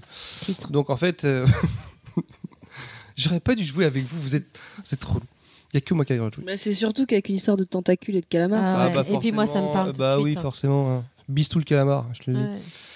Euh, oui, donc en fait, c'est toujours un petit peu dur de, de- de mesurer un calamar tant qu'on l'a pas vu dans son, dans son élément naturel, en fait, tout simplement. Donc en fait, oui, le, cra- le, le kraken, maintenant, quand on se l'imagine dans l'inconscient collectif, c'est un calmar colossal.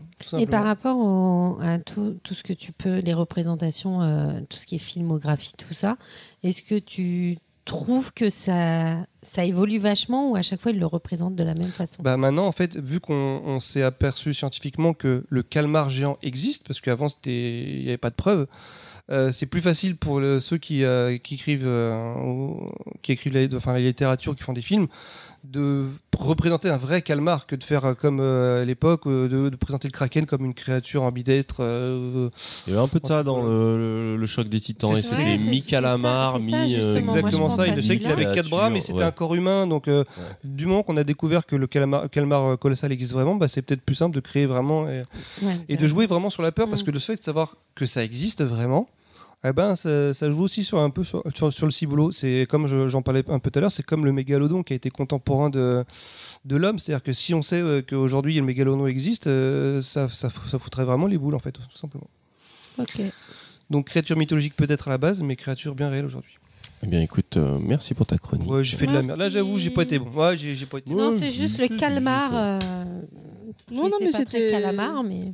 Eh ben, non, c'est calmar qu'on dit. Que- Pas calamar? Non, c'est calmar. Ah, calmar, ça fait Non. bizarre, on dirait une marque de caleçon. Calmar. je suis désolée. Je- je- non, non, c'est bien calmar géant. Enfin, calmar. Calmar. Euh, sur ce, c'est à mon tour.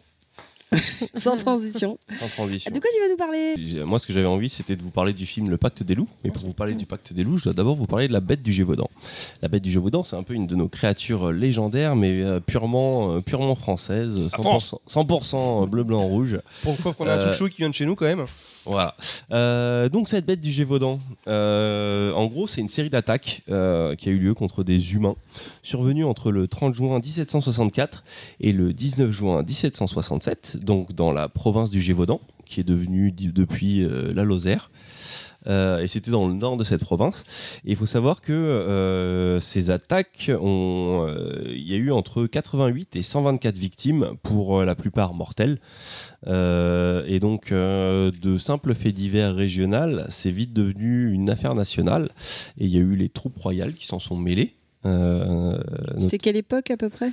Euh, bah, comme j'ai dit, on est entre 1764 et 1767. Donc euh, c'est sur, euh, c'est sur. euh, on, c'est est avant la, on est avant la, la Révolution française. euh, on est avant la Révolution française. D'ailleurs, ça, ça ressortira dans le film ce côté euh, Révolution française. Pré-révolution. Voilà. Donc euh, ouais, ça passe vite du stade de, de faits divers à affaires nationales. Et donc, comme j'ai dit, il y a des troupes royales qui sont mobilisées. Euh, et ce qu'il faut savoir en fait, c'est qu'à l'époque, la presse qui était en manque de gros titres suite à la guerre des Sept Ans. Alors, je vous invite à à regarder ce qu'est la guerre des 7 ans parce que je ne sais pas ce que c'est. Euh, donc suite à la guerre des 7 ans, bah, la, la presse s'est retrouvée, euh, s'est retrouvée un peu euh, sans grand chose à raconter.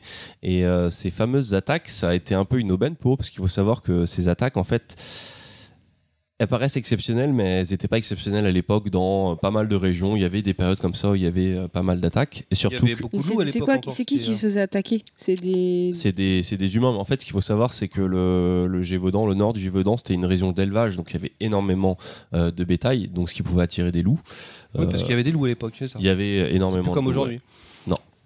Qu'il y avait des, avait des, des couillous Des couillous. Peut-être que c'était un couillou, hein, on sait pas. hein. Tu peux te faire attaquer par des poules aujourd'hui, mais ça fait pas très mal. Donc euh, voilà, comme j'ai dit, la presse était en manque de titres. Il faut savoir que sur cette période de trois mois, elle a publié euh, sur les plus, les, les plus gros magazines français et régionaux, il y a eu plus d'une centaine d'articles euh, euh, proposés. C'était quasiment un, un roman feuilletonnant sur cette quête de la de la bête du Gévaudan.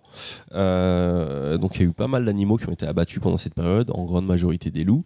Et euh, parmi, euh, parmi les nombreux euh, animaux abattus au cours de cette période, il y a deux canidés qui sont soupçonnés d'avoir été la bête. Euh, le premier a été un grand loup tué par un certain François Antoine, Antoine porte-arquebus du roi de France, sur le domaine de l'abbé royal de Chaz en septembre 1765. Euh, ce loup-là a été empaillé à Versailles et présenté comme la bête du Gévaudan. Et à partir de là, euh, la presse est un peu dé- désintéressée du truc et, euh, et euh, l'histoire est retombée un peu dans, dans l'oubli. Sauf que. Sauf que. euh, non, il n'y a pas de sauf que. Sauf que quand on en reviendra au pacte des loups. En, ce qu'il faut savoir, c'est qu'en 1767, il y a un Jean Chastel, un paysan originaire de, de Bessières Saint-Marie. Euh, tu as un second animal identifié comme euh, un loup ou un canidé ressemblant partiellement à un loup, donc je ne sais pas ce que c'était. Euh, on pense que c'était vraiment la bête du Gévaudan parce que suite à, suite à cet euh, abattage, il n'y a plus de meurtre euh, dans la région. Oui, donc c'est pour ça que je disais, en fait, Sauf quand, que, quand il a, ouais. ouais, quand il a ramené le. L'arquebusier premier. du roi, Oui, en fait, ouais, quand je disais c'était- sauf que, les attaques ont continué après. Oui, les, attaques continuaient et donc c'est suite à ce deuxième en 1767 ce, de ce deuxième abattage que les attaques cessèrent. Et quand tu dis partiellement, c'est parce qu'on n'est pas sûr que ce soit vraiment en forme de loup. Il y avait d'autres choses qui. Bah, euh, sur tout ce que j'ai euh, trouvé, bon, ça se limite à euh, deux trois articles et Wikipédia. euh, on tombe toujours sur le même truc, c'est un animal identifié comme étant canidé, ressemblant à un loup. Ouais, Donc c'est peut-être euh, soit un chien, euh, un chien qui s'est fait ken par un loup, enfin Ouais, le fils ouais, d'un ouais, chien, le- un bâtard quoi. Euh, Mi-chien, mi-loup, remi-chien. Mi-loup, mi-chien, mi-porc. Euh, donc voilà, et ça, et ça signe un peu la fin, la fin de toute cette histoire euh, en 1767. Euh, pendant, pendant toute cette période, il y a eu énormément de rumeurs évidemment dans le, dans le, dans le peuple et le bas peuple sur, sur euh, ce qu'était cette, cette créature, notamment bon, bah, la plupart des rumeurs se mettaient d'accord sur le fait que c'était un loup, mais euh, il y en avait beaucoup qui parlaient aussi d'animaux exotiques venus d'autres contrées. Euh, on parlait même de loups-garous ou même de tueurs en série. Il faut savoir que pendant- il y a une thèse qui soutenait que c'était un dresseur de loups. euh, et on, on soupçonnait un conte qui s'appelait le conte de Morangiès et je vais y revenir parce que forcément tous ces éléments ont été repris dans l'adaptation dont je vais parler après Et euh, un des éléments importants, c'est que ce qui revenait souvent, c'est que c'était vu comme un châtiment divin. Euh, parce qu'il faut savoir, et c'est une chose sur laquelle je vais revenir, c'est que c'était une période où on était entre, on va dire, euh, une certaine forme d'obscurantisme hérité du Moyen Âge et l'arrivée des Lumières et la cour du roi et tout ça. Donc, donc c'était un peu vu comme une punition divine. Ce qui m'amène maintenant à ce dont j'avais vraiment envie de parler, qui est le film Le Pacte des loups de de Christophe Gans. Mais j'y reviendrai. Donc le Pacte des loups, pour résumer rapidement, c'est l'histoire de Grégoire de Fronsac, un chevalier et naturaliste. Je vais parler de naturaliste. Les naturalistes, j'ai cru comprendre que c'était des. euh, on parle souvent de voyageurs naturalistes euh, attachés au Jardin du Roi, qui est maintenant un musée. Et c'était des gens qui voyageaient pour un peu cartographier la faune et la flore et essayer de, de parfois en rapporter ou même juste faire une compilation un peu de tout ce qu'il y avait dans le monde. Euh, donc on s'intéresse à ce Grégoire de Fronsac, personnage fictif, euh, chevalier de la cour et naturaliste, et son acolyte Mani, Mani qui est un indien. Mani. Pardon. Donc euh, Mani, son acolyte indien, parce qu'il faut savoir que ce Grégoire de Fronsac euh, revient de la, de la Nouvelle-France, donc les États-Unis, où il a trouvé son pote, euh, pote indien. Euh, et donc euh, il a été mandaté par la cour du roi euh, d'enquêter sur, euh, sur le, le, le- cas de la fameuse bête du Gévaudan. Et donc de simple histoire de traquage de bêtes, euh, on se retrouve dans ce film-là. Je vais pas spoiler parce que Oh, tu peux quand il y a même, euh, prescription, attends, il, a, il a 15 ans le film, sérieux. Ouais, Il a 15 même ans, mais plus que 15 ans. Mais justement, c'est un Ouais. film qui, je pense, a été oublié. Et s'il y a des gens qui veulent le découvrir, autant Ouais, mais ne moment, pas on tout dévoiler. on parle plus de rien. Oh, là. Non, parce que on parle des créatures légendaires, donc je vais pas. Tu fais du boudin. Oui, bah oui, attends. Je peux parler du film sans parler des, des points de, des points. Allez, vas-y. Sans vraiment dévoiler le, le script, mais en gros. euh, son enquête euh, va le mener euh, à fricoter avec la noblesse euh, du Gévaudan, notamment la famille de Morangiès, euh, donc avec le père. Et euh, je crois qu'ils sont fictifs, mais le fils et la sœur, et il s'amourage de, euh, il s'amourage donc de la fille de, de- ça. Et sur cette enquête, Je me souviens, c'est une grosse salope, non non, non, non, c'est non, Non, c'est son frère qui est un gros c'est son frère qui est Ah, incarné par, euh, Vincent par Vincent Cassel. Vincent Cassel. Ah, c'est lui qui est un gros ouf, c'est ça? Ouais, je Ouais. reviendrai sur le casting et tout après. Là, pour Ouais, l'instant, ouais, je est- l'ai là, le casting devant. Pour l'instant, je fais un petit résumé euh, rapide. Donc, euh, il enquête et en fait, il se rend compte. Bon, allez, c'est parti, je vais spoiler. Vas-y, spoil. En Attention, annonce spoil. En gros, c'est une conspiration euh, d'une branche euh, intégriste de, de- de chrétiens. C'est les gilets jaunes, non? Non, non, parce qu'ils sont. Non, euh, tu peux pas comparer, il n'y avait pas de rond-point à l'époque. Non, justement, parce qu'ils Et puis on mettait pas d'essence. En gros, la noblesse, pour, euh, pour garder son emprise sur le bas peuple, euh, s'inquiète de voir euh, le, si- le- le siècle des Lumières apparaître et euh, des notions d'égalité et tout ça. Et donc décide, euh, décide de faire croire à un châtiment divin qui s'abat, qui s'abat sur la France suite à l'ouverture des Lumières. Et donc voilà, Grégoire de Fonsac euh, enquête. De son côté, manie son pote indien incarné par Marc Dacascos, Mm. La qui classe. fait des magnifiques euh, saltovriers. Excellent, euh, excellent athlète. Euh, et un peu dégoûté parce que suite à cette histoire de bête, eh ben, on tue plein de loups et puis lui c'est un indien donc il est connecté à la nature, tu vois les loups c'est c'est Il est en c'est- wifi, t'as les, C'est ses poteaux. c'est ses poteaux, c'est ses rails tu vois donc il enquête et puis euh, Il parle au loup. il finit par tomber sur un truc de dressage clandestin avec des mecs qui font du kung fu et il se fait tuer. Et là de Fronsac il est vénère, il va buter euh, toute la secte parce qu'en fait c'est une espèce de secte. Entre temps il y a Monica Bellucci qui joue une, une pute mais qui est en fait une meuf envoyée Une par bonne le- pute. J'allais vraiment dire pute, mais j'ai juste pour dire une connerie. tu sais. pute. Ah d'accord, c'est vraiment ça. Mais en vrai Mais non. les c'est mecs, pas euh, vous êtes c'est en pas- roue libre là. En vrai, c'est pas une pute, elle est, elle, est, elle est envoyée par le Vatican pour enquêter sur cette fameuse Ouais, branche. euh, C'est pour ça qu'il On se rappelle qu'il y a un bordel une- dedans. Une prostituée, c'est quelqu'un qui vend son corps pour de l'argent. Merci. Merci, Bravo, bravo. C'est magnifique ce que tu as dit. Du coup, du non, coup, non, c'est non, non, c'est vrai, donc c'est pas une pute parce qu'elle demande pas d'argent. C'est une salope. Elle fait ça gratuitement. Je n'ai pas revu le film. J'ai revu pas mal d'extraits du film et tout, parce que c'est un film que j'aime beaucoup. que.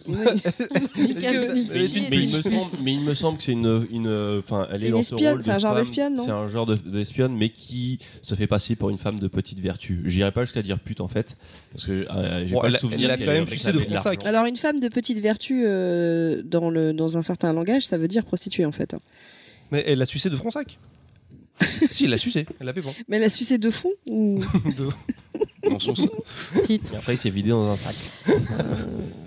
Mais bon, Ça bon. devient n'importe quoi. Donc à la fin euh, de Fronsac il est vénère parce que Mani il est mort et puis il se tape contre euh, contre Vincent Cassel euh, qui a une épée euh, une épée qui se transforme en chaîne. Ah, c'était chaud cette Et en Ah, fait, euh, le, le- en fait, la bête du Gévaudan a été dressée par, euh, par, euh, par le personnage incarné par euh, Vincent Cassel.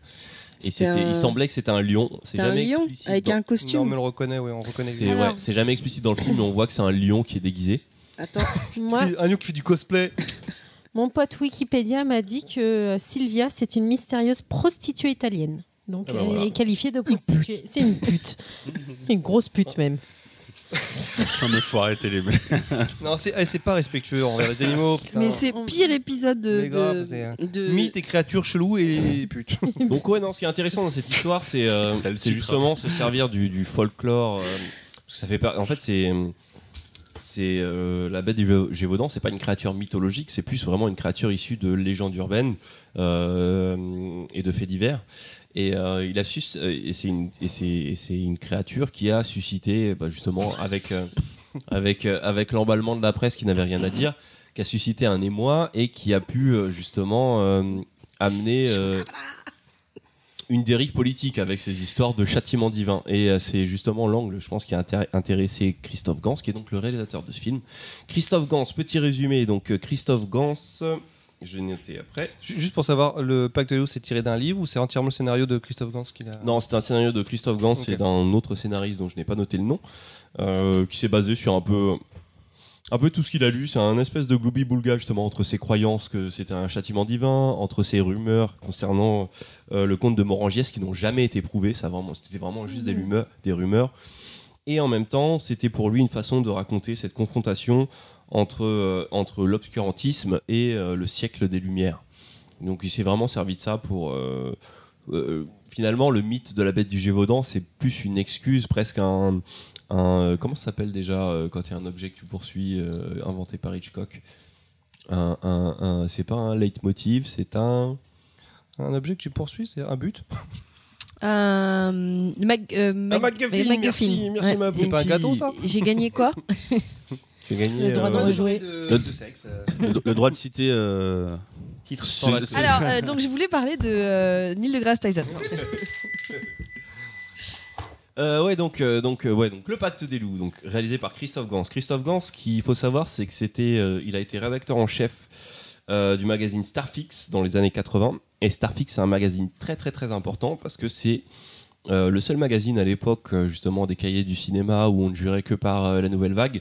C'était un magazine qui parlait de, de John Woo, c'était un magazine qui parlait de Cronenberg bien avant qu'il soit oscarisable, de David Lynch bien avant qu'il soit oscarisable, de, de Tim Burton bien avant qu'il soit, soit Escarina. oscarisable. et Escarina. Comment vous arrivez à placer des de dédicaces une- d'une nouvelle vague de, de toute une nouvelle vague qui était en fait qui était méprisée par la critique française parce que c'était c'est un magazine qui parle de cinéma de genre. Euh, je pense que ça son l'enfant de Starfix ensuite ça a été Mad Movies et euh, Mm. euh, deuxième ouais, je crois on n'a pas cité euh, Rafik Djoumi dans les points dans les points Punky mais euh, il faut savoir que euh, on parle souvent de Rafik Djoumi et de, J'adore Rafik et de, Djoumi. et de l'âge d'or de Mad Movies selon moi où il était rédacteur en chef et euh, c'est directement un enfant on va dire de enfin le Mad Movie de cette époque-là est un enfant de ce Starfix. Et donc, il faut savoir, c'est quelqu'un qui s'est nourri de cinéma populaire et de cinéma de, de, de partout dans le monde. C'est-à-dire que ils étaient autant, enfin, sur Starfix, ça défendait autant le cinéma américain underground de David Lynch un peu chelou que le cinéma hongkongais complètement barré de Tsui Hark ou de, ou de John Woo, de Ron Yu, enfin tout ça. Et euh, ça s'est beaucoup ressenti dans ses films parce qu'en 95, son premier long métrage, parce qu'il avait déjà réalisé un court métrage euh, sur une anthologie qui s'appelait Necronomicon, donc on en revient encore aussi à Lovecraft. Mais son premier long métrage, c'était euh, Crying Freeman, euh, adaptation d'un manga Avec déjà. J'adore ce film. Il était Oui, trop sexy, Marc Dagasco, dedans. avec déjà Marc, Ac- donc Ouais, Marc Dacascos qui avait le tatouage. La fille euh, aussi. hein. Qui était dans Double Dragon avec Ouais, mais- Miano, mais bon. D'ailleurs, en fait, Marc Dacascos n'a eu des bons euh, rôles que par euh, Christophe Gans au final. Il un. mettait super bien en valeur, les scènes de chorégraphie et de combat Ah ouais, non, mais c'était magnifique. Ce film est magnifique. Et Crying Freeman, il y a déjà des, euh, un peu des stigmates. Checky de- Cario, de- d'ailleurs. Ouais, Checky Cario, exactement. Et euh, il y a déjà des stigmates de ce dont je vais parler dans euh, ce qui fait la qualité et à la fois les défauts de, du Pacte des loups, mais c'est que c'est un, c'est une adaptation de manga qui est en même temps est complètement. euh, Christophe Gans passe, passait son temps à parler de The Killer de John Woo. Donc il était déjà dans cette hybridation entre justement euh, des thématiques euh, justement enfin adaptation d'un manga, reprise des codes de ce manga. Donc donc voilà. Et donc sur le pack de Zelo qu'il a réalisé donc en 2001, très grosse production, il faut savoir, 32 millions de budget, c'était énorme pour l'époque, ça reste encore énorme pour un budget de film français. Production, ouais, fran- entièrement française? Entièrement française, ouais. Entièrement française. Tournage très compliqué, euh, en décor naturel beaucoup. Euh, donc euh, 2001, c'est ce qui est assez fou, c'est que ce projet, il est un peu extraterrestre, c'est-à-dire que c'est un film historique. Enfin, c'est un film en costume qui se veut qui se veut visuellement être un film historique, Oui, mais d'un qui en même temps historique, euh, qui ouais non non qui, euh, qui n'est clairement pas un film historique mais qui y a l'apparence il y a beaucoup d'anachronismes en fait dedans. il y a de l'anachronisme, mais ça reprend, ça reprend des bases du film de KPDP. Ça reprend des, des- il y a beaucoup de- d'intrigues de cours. Il y a notamment une super scène de, de, de dîner qui est, euh, qui est une des meilleures scènes de, où il y a pas, pas mal de persos qui parlent. C'est juste des gens qui parlent à un repas, mais c'est magnifique, magnifiquement bien filmé, que ce soit la, que ce soit la manière dont on perçoit la position de deux fronts sacs euh, qui ne, qui n'est pas acceptée par la noblesse. Enfin, c'est vraiment une très belle scène. Et euh, il y avait un casting de fou quand même. Il y avait bon, Samuel Le Bihan qui jouait le rôle principal, qui était euh, maintenant ça parle plus au- Ah, plus à sûr. grand monde Samuel Le sais Bihan, mais qu'il est devenu, en si, fait. quand même. Non, Mais- oui, mais je sais pas ce qu'il est devenu. C'est vrai qu'on le voit plus, hein, hein. en fait, hein. mais à l'époque où il a fait ce film, c'était une des grosses têtes. C'était euh, Oui, il euh, était en vogue. hein, ça, Oui, il avait enchaîné Il, plein est- de il films, était à la mode à ce moment-là. ah ouais, il était clairement à la mode. On a euh, on a euh, bon, on a. Vincent Cassel, Monica Bellucci, Comment on a Jérémy Régnier, Émilie Duquesne, qui venait d'être euh, qui venait d'avoir un aussi, César hein. euh, suite à euh, je sais plus quel film, un petit un petit un film. Ah, il y avait Jacques Perrin. Il y avait euh, il y avait Jean-Yann avant de mourir. Il y avait Jean- Oui, c'est vrai, il y avait Jean-Yann. Il y avait des gueules aussi comme euh, comme Il y avait pas un- euh, Jérémy. Régnier aussi, ouais, il était pas- connu lui. hein. Ouais, Jérémy Régnier était connu. Il y a même Gaspard Ulliel qui joue le roi Louis, euh, je crois que c'est Louis XVI, tout jeune. Ouais. Euh, Et Jean-Yann. Gros, gros casting. gros gros casting, grosse production, euh, et le tout pour un film assez extraterrestre parce que justement il a cette apparence de film de costume. Euh, film historique, euh, intrigue de cours, des gens avec des perruques qui parlent et qui mangent euh, du raisin. Et, euh, mais en fait, il y a aussi euh, une imagerie, euh, une imagerie vachement improntée au, au, au- au film d'horreur gothique euh, de la Hammer. Euh, et parfois, ça va même jusqu'à prendre du Sam Raimi, qui est plus euh, du, de l'horreur euh, teintée de Tex Avery. Je pense à la première attaque de la bête, avec des zooms, des espèces d'effets violents. Et bien sûr, toute son influence du cinéma hongkongais avec le personnage de Manny, qui est magnifique dans le film. Ouais, super chorégraphie C'est, il y a des, il y a des, vraiment des vraies chorégraphies qui sont complètement anachroniques. Oui, puis comme tu dis, c'est en décor naturel. Donc, la première scène, c'est une, scène de fight sous la pluie. En Sous plus. la pluie, ouais. En ralenti, c'est vraiment magnifique. Très très belle, qui, a, qui n'a pas du tout vieilli. Il faut savoir que le chorégraphe c'était Philippe Kwok, qui incarne le méchant imbutable dans Hard Boiled de John Woo, celui qui porte un patch. Hmm, ah ouais, j'adore. Donc, euh, donc euh, vraiment mélange d'influences assez inédit.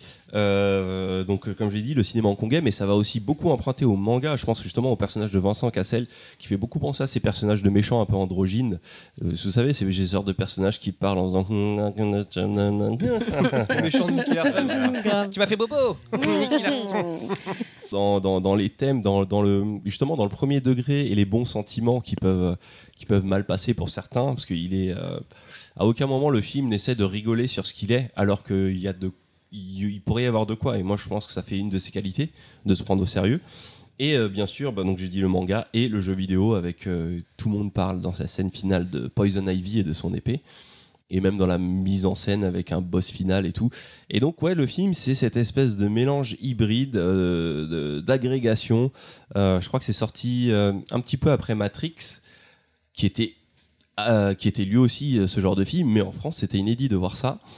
Et euh, moi, ce qui m'intéressait, c'était de parler en fait de euh, le film a eu du succès. Il faut savoir qu'il a coûté 32 millions, mais il en a dans son exploitation globale, il a, re- il a, por- il a rapporté 70 millions d'euros. En France Euh, en Il- France, il a, fait. euh, oui, c'est très bien exporté. Euh, the Brotherhood of the Wolf est un film qui a très bien marché. Il a ra- ra- rapporté plus de 10 millions de dollars aux États-Unis, ce qui est assez exceptionnel.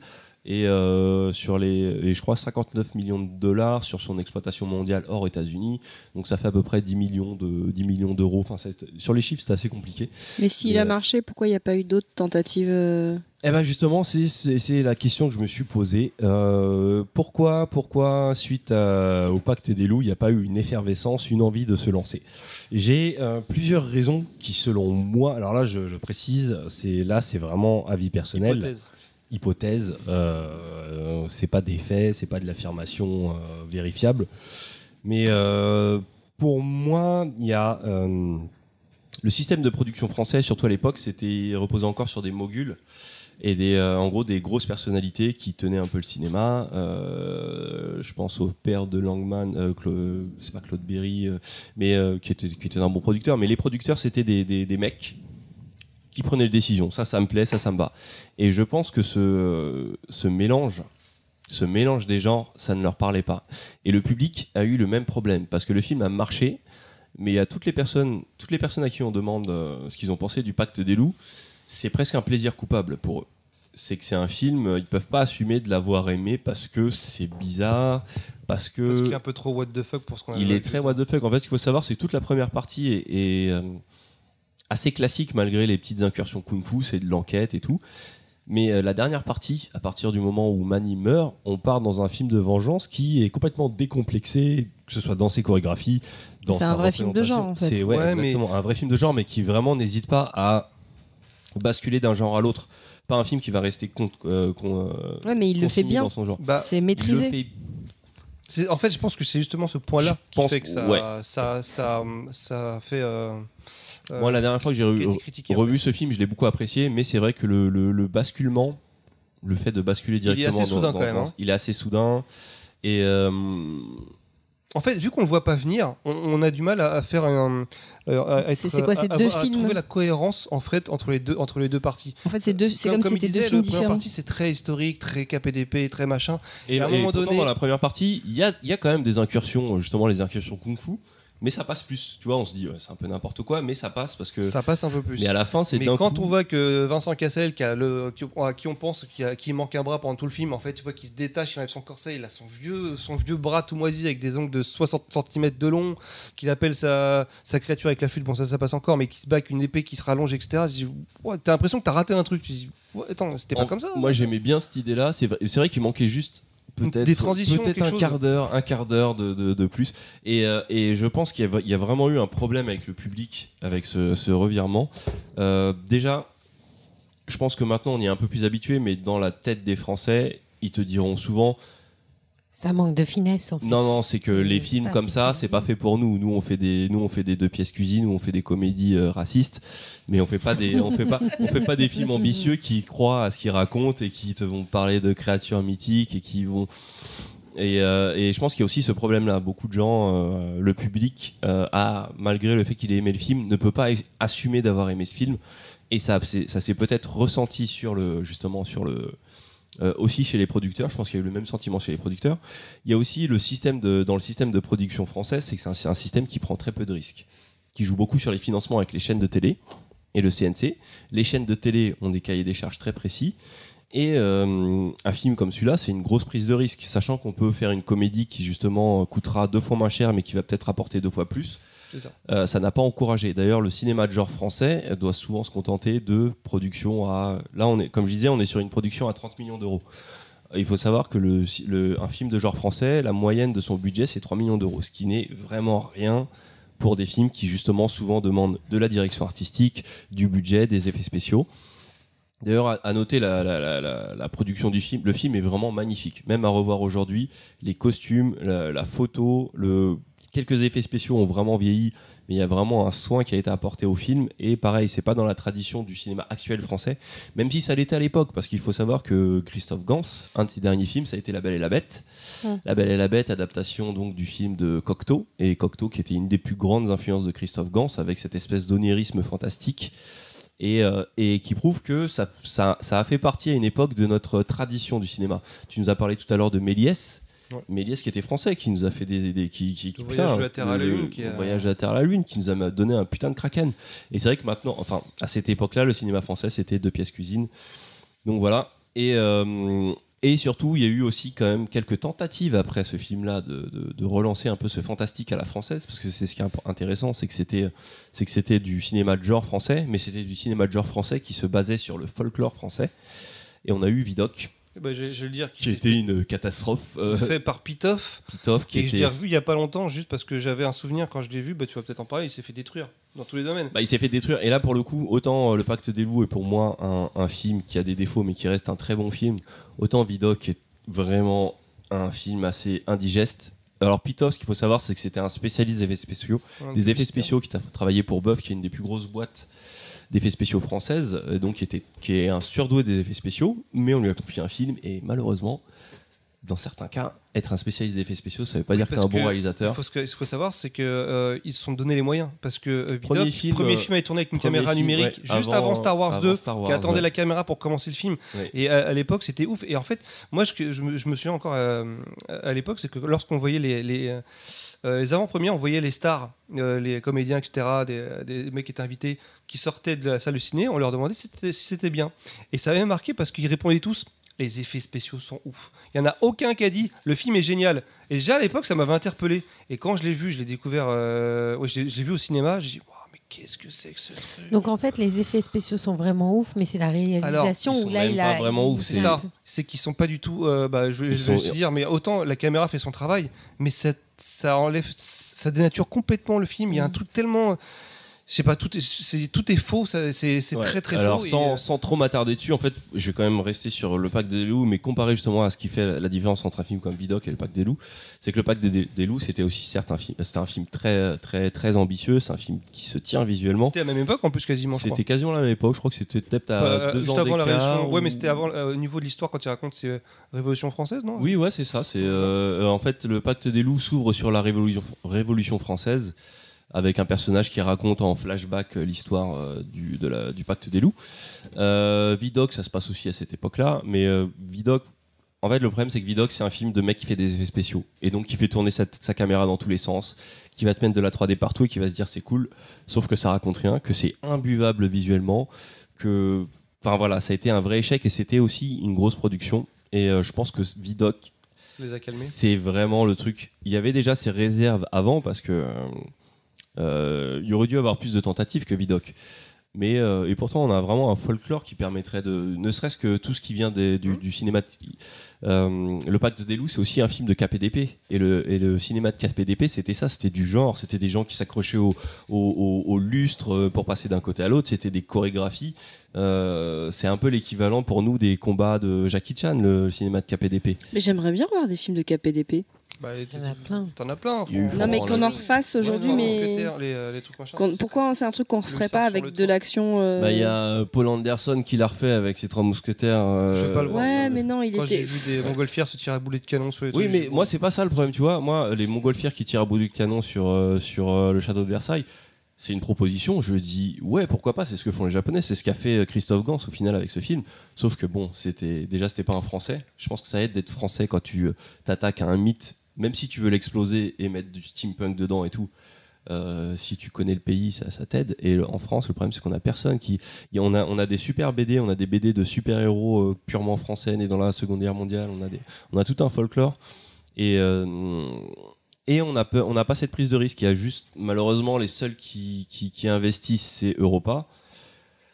Europa, euh, il y a eu, y a quand même eu des bons films produits par Europa, mais la plupart du temps, quand ils font du genre, c'est quand même euh, eux, pour le coup, c'est les marketeurs qui sont venus et euh, enfin voilà, c'était un peu toutes les raisons qui expliquent ce, ce, ce- je dirais pas cet échec, mais ce, ce manque de succession.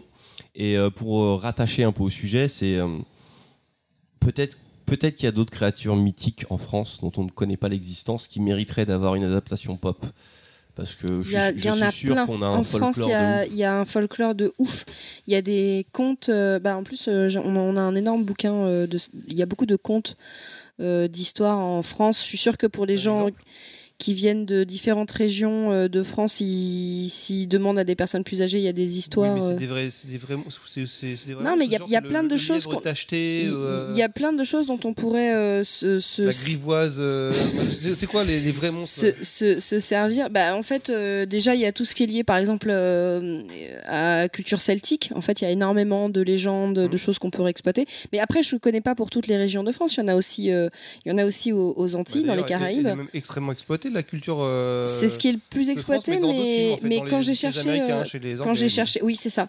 Et euh, en fait, il y a un vivier pour pouvoir faire des histoires, mais on a l'impression que ça intéresse pas. Enfin, personne n'a envie. euh, Non, je pense que, comme dit Karim, c'est qu'ils veulent pas prendre de risques. Paradoxalement, pour Ouais, mais est-ce qu'il y aurait des auteurs qui pour- déjà écriraient des scénarios dessus Est-ce qu'il y en a Ah, déjà mais on, en- on, on en a des auteurs. Après, c'est aussi une, une vague aussi. Je pense que ça doit fonctionner par vague parce que c'est vrai qu'il y a des choses qui vont intéresser les gens parce que c'est vraiment ce qui est véhiculé à certaines périodes.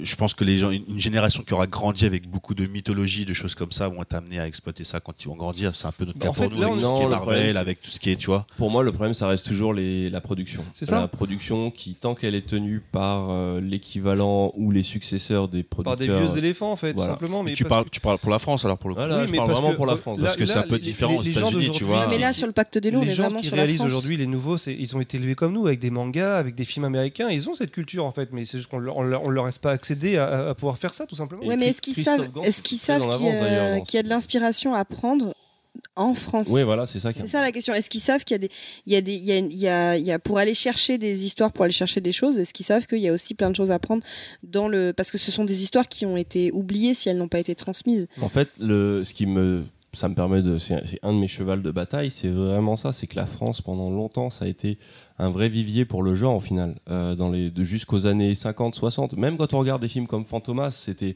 à la fois de la comédie populaire, mais aussi du vrai film d'espionnage. Il y a eu, euh, il y a eu. euh, bah ouais, que j'ai parlé de Jean Cocteau, la, La Belle et la Bête, c'est un film qui est magnifique. C'est euh, La soupe et extraterrestres. La soupe aux choux. Mais c'est vrai qu'il y a eu un divorce. Et ce qui est assez paradoxal, c'est, je voulais juste revenir pour le film, c'est que dans le film euh, euh, Christophe Gans, justement, c'est un plaidoyer un peu pour le siècle des Lumières, euh, l'obscurantisme face aux Lumières. Mais, le truc, c'est que pour moi, le siècle des Lumières, c'est aussi un peu ce qui a tué l'imaginaire dans le folklore français. C'est-à-dire qu'on est devenu un peuple très rationnel et un peuple qui rejette beaucoup euh, les cultures de l'imaginaire pour, euh, pour l'élévation, on va dire, culturelle noble. Et euh, donc voilà, oh non, c'était ce petit paradoxe. Je vais noter, c'est que on a oublié les légendes celtiques justement. euh, Ouais, voilà. Comme ça, par exemple. Mm. Bah merci. Merci. Très bonne analyse. C'est un podcast euh, qui aura pris son temps. Titre. Euh, bah écoutez, on va arriver sur la conclusion. Je crois qu'il y avait juste euh, une dédicace à faire. Qui À quoi Pour qui Pour Euh, quand, parce que quand on a été aux 10 ans de Super Gamerside, euh, on a rencontré aussi euh, des personnes qui, con- qui, Qui avaient. nous connaissent. qui- oui, on pensait pas que c'était possible, Bah, mais euh, il y en avait. C'est marrant, Et, t'oses pas dire. C'est des abonnés, clairement, non? Je sais pas, Si, mais. euh, si, je crois que- Si, enfin, si, si on parle si. du même, oui, c'est. Bah, en tout cas, On parle euh, donc du fantôme lillois, c'est Voilà, en ça, fait, il, a, de il, Twitter. il- il- il voulait qu'on l'appelle le fantôme lillois de, Twitter. Donc on va Ah lui passer oui, une vrai, dédicace je- que c'était. puis- euh, Parce qu'il y, a- il y a le fantôme lillois d'Instagram. a- C'est le fantôme lillois de Twitter. qu'il se reconnaîtra. Lui, c'est de Twitter, c'est Il sûr. se quoi. reconnaîtra. Mais- Mais c'est juste pour dire que c'était euh, c'était quand même euh, super su- sympa d'avoir des il gens qui. nous voir, il nous félicite sur notre travail alors que quand on Adorable. sait comment on Alors, travaille. quand on sait on- comment voilà, balle on- notre travail. Mais Quel travail, quoi. On a eu aussi, bah, on peut aussi saluer Pierre qui est venu Oui, nous parler. exactement. euh, Pierre qui est venu euh, boire et manger à notre table. Et qui a reconnu la voix de Choco d'ailleurs. Et, euh, Et Non, il c'était- était super sympa et cool, hein, euh, ouais, franchement, c'était très très bonne ambiance et ça fait plaisir. Ah bah, Bah écoutez, euh, on, va finir. Si vous voulez nous laisser des messages, bah, euh, Twitter. À base de Oh là là là là là là. Triste. ah bah, twitter.com. Ah, c'est euh, Vous ouvrez le navigateur. sur Internet. Firefox. On rappelle Internet Explorer, hein. Internet Explorer, s'il te plaît. On rappelle l'insta C'est- non, de c'est quoi, c'est quoi notre Twitter en à, fait base de PPPP. à base de À PPP. gmail.com. Non, ça c'est notre adresse mail. Ça c'est si vous avez un commentaire euh, plus long à laisser euh, à Ah, base de vous passez par ppp un at euh, gmail.com Mhm. et sur Facebook euh, Zombie the Cat. Oui, puis ça nous fait toujours plaisir d'avoir des, des retours, des remarques ou même des corrections. c'est clair. Surtout des corrections de votre part parce que voilà, nous on fait nos recherches un petit peu là Ouais, comme ouais. ça, triviales de Ouais. notre côté, et puis on, on, on, on s- on essaie de s'intéresser aux choses sans avoir vraiment le Mais temps. Mais voilà, c'est toujours bien d'avoir vos retours les- aussi. les auditeurs sachent que On, voilà, compte- on compte sur vous quand on dit de la merde. Ah, ne vous énervez pas à dire. Eh, Non, de non, parce qu'on compte sur vous. Dites-le nous simplement. Eh, là, Non, parce qu'en fait, on, on maîtrise vraiment nos sujets. C'est une façon aussi de savoir si vous nous suivez. C'est aussi, ouais, faut, aussi leur dire qu'on prépare les chroniques en 20 minutes, donc forcément on fait des. on- Non, on c'est pas vrai. Il y en a qui mettent En plus de 25 temps. minutes, euh, ça, ça dépend des fois. En tout cas, c'est Genre, t'as agréable fait- de pouvoir se T'as dire mis qu'on 20 a des minutes pour faire ça. tout ça J'ai mis aujourd'hui. moins que ça, t'es malade ou quoi Mais Arrête tes mythos. On est copier-coller. La moitié du temps, c'était pour imprimer les feuilles, donc tu, tu peux dire. C'est ça, et encore, je Bon, bah, écoutez, merci à tous. Euh, merci à tous. Merci à vous, euh, mes amis, d'être autour de Et- cette Est-ce qu'on table. fera le. Juste les choses bêtes, on fera le prochain thème? Est-ce qu'on fait. On fait comment? Est-ce qu'on choisit maintenant? Est-ce qu'on fait demander à un auditeur? Mais Non, si- on va, on va Ah, demander aux auditeurs de nous suggérer auditeurs, des ou choses. alors on va peut-être qu'on prendre Ouais, mais, thème ouais, mais les auditeurs, on pourrait leur dire non, parce que, comme on l'a dit tout à l'heure, ce n'est pas le règne vrai. des fans. Attention vrai. Vrai. Tu l'as pas dit avec cette voix-là, mais c'est vrai que. c'est vrai. Que cette voix-là. Euh, voilà. Bon, Donc bisous à tout le euh, monde, bisous bisous. tout. Salut. Au revoir. Faites l'amour et juste l'amour. Et sous l'océan, sous l'océan, il y a. Sous l'océan.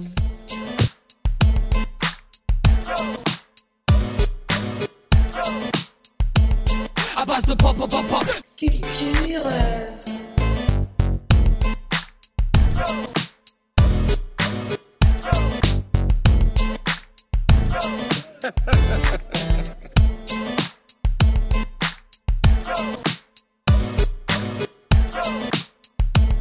À base de pop, pop, pop, pop. Culture. Son son, si je monte le compresseur. Véronique son Oui, tu peux aussi, tu peux aussi. Une nuit, je m'endors avec lui. C'est quoi C'est Vé- euh, Véronique, Véronique sans call. Petit canaillou, you, you. Petit canaillou, you, you. Ah, ça fait pur Véronique sans call. Son père, c'est, son père, c'est Darry Cole, mais sa mère, c'est Véronique Sanson. Petit canaillou, you, you. C'est la sirène là-bas, là. Ça, c'est cadeau, ouais. C'est... Véronique sans call. Comme ça qu'on a que la sirène, c'est un lamentin. Oh putain de sa mère. Petit canaillou.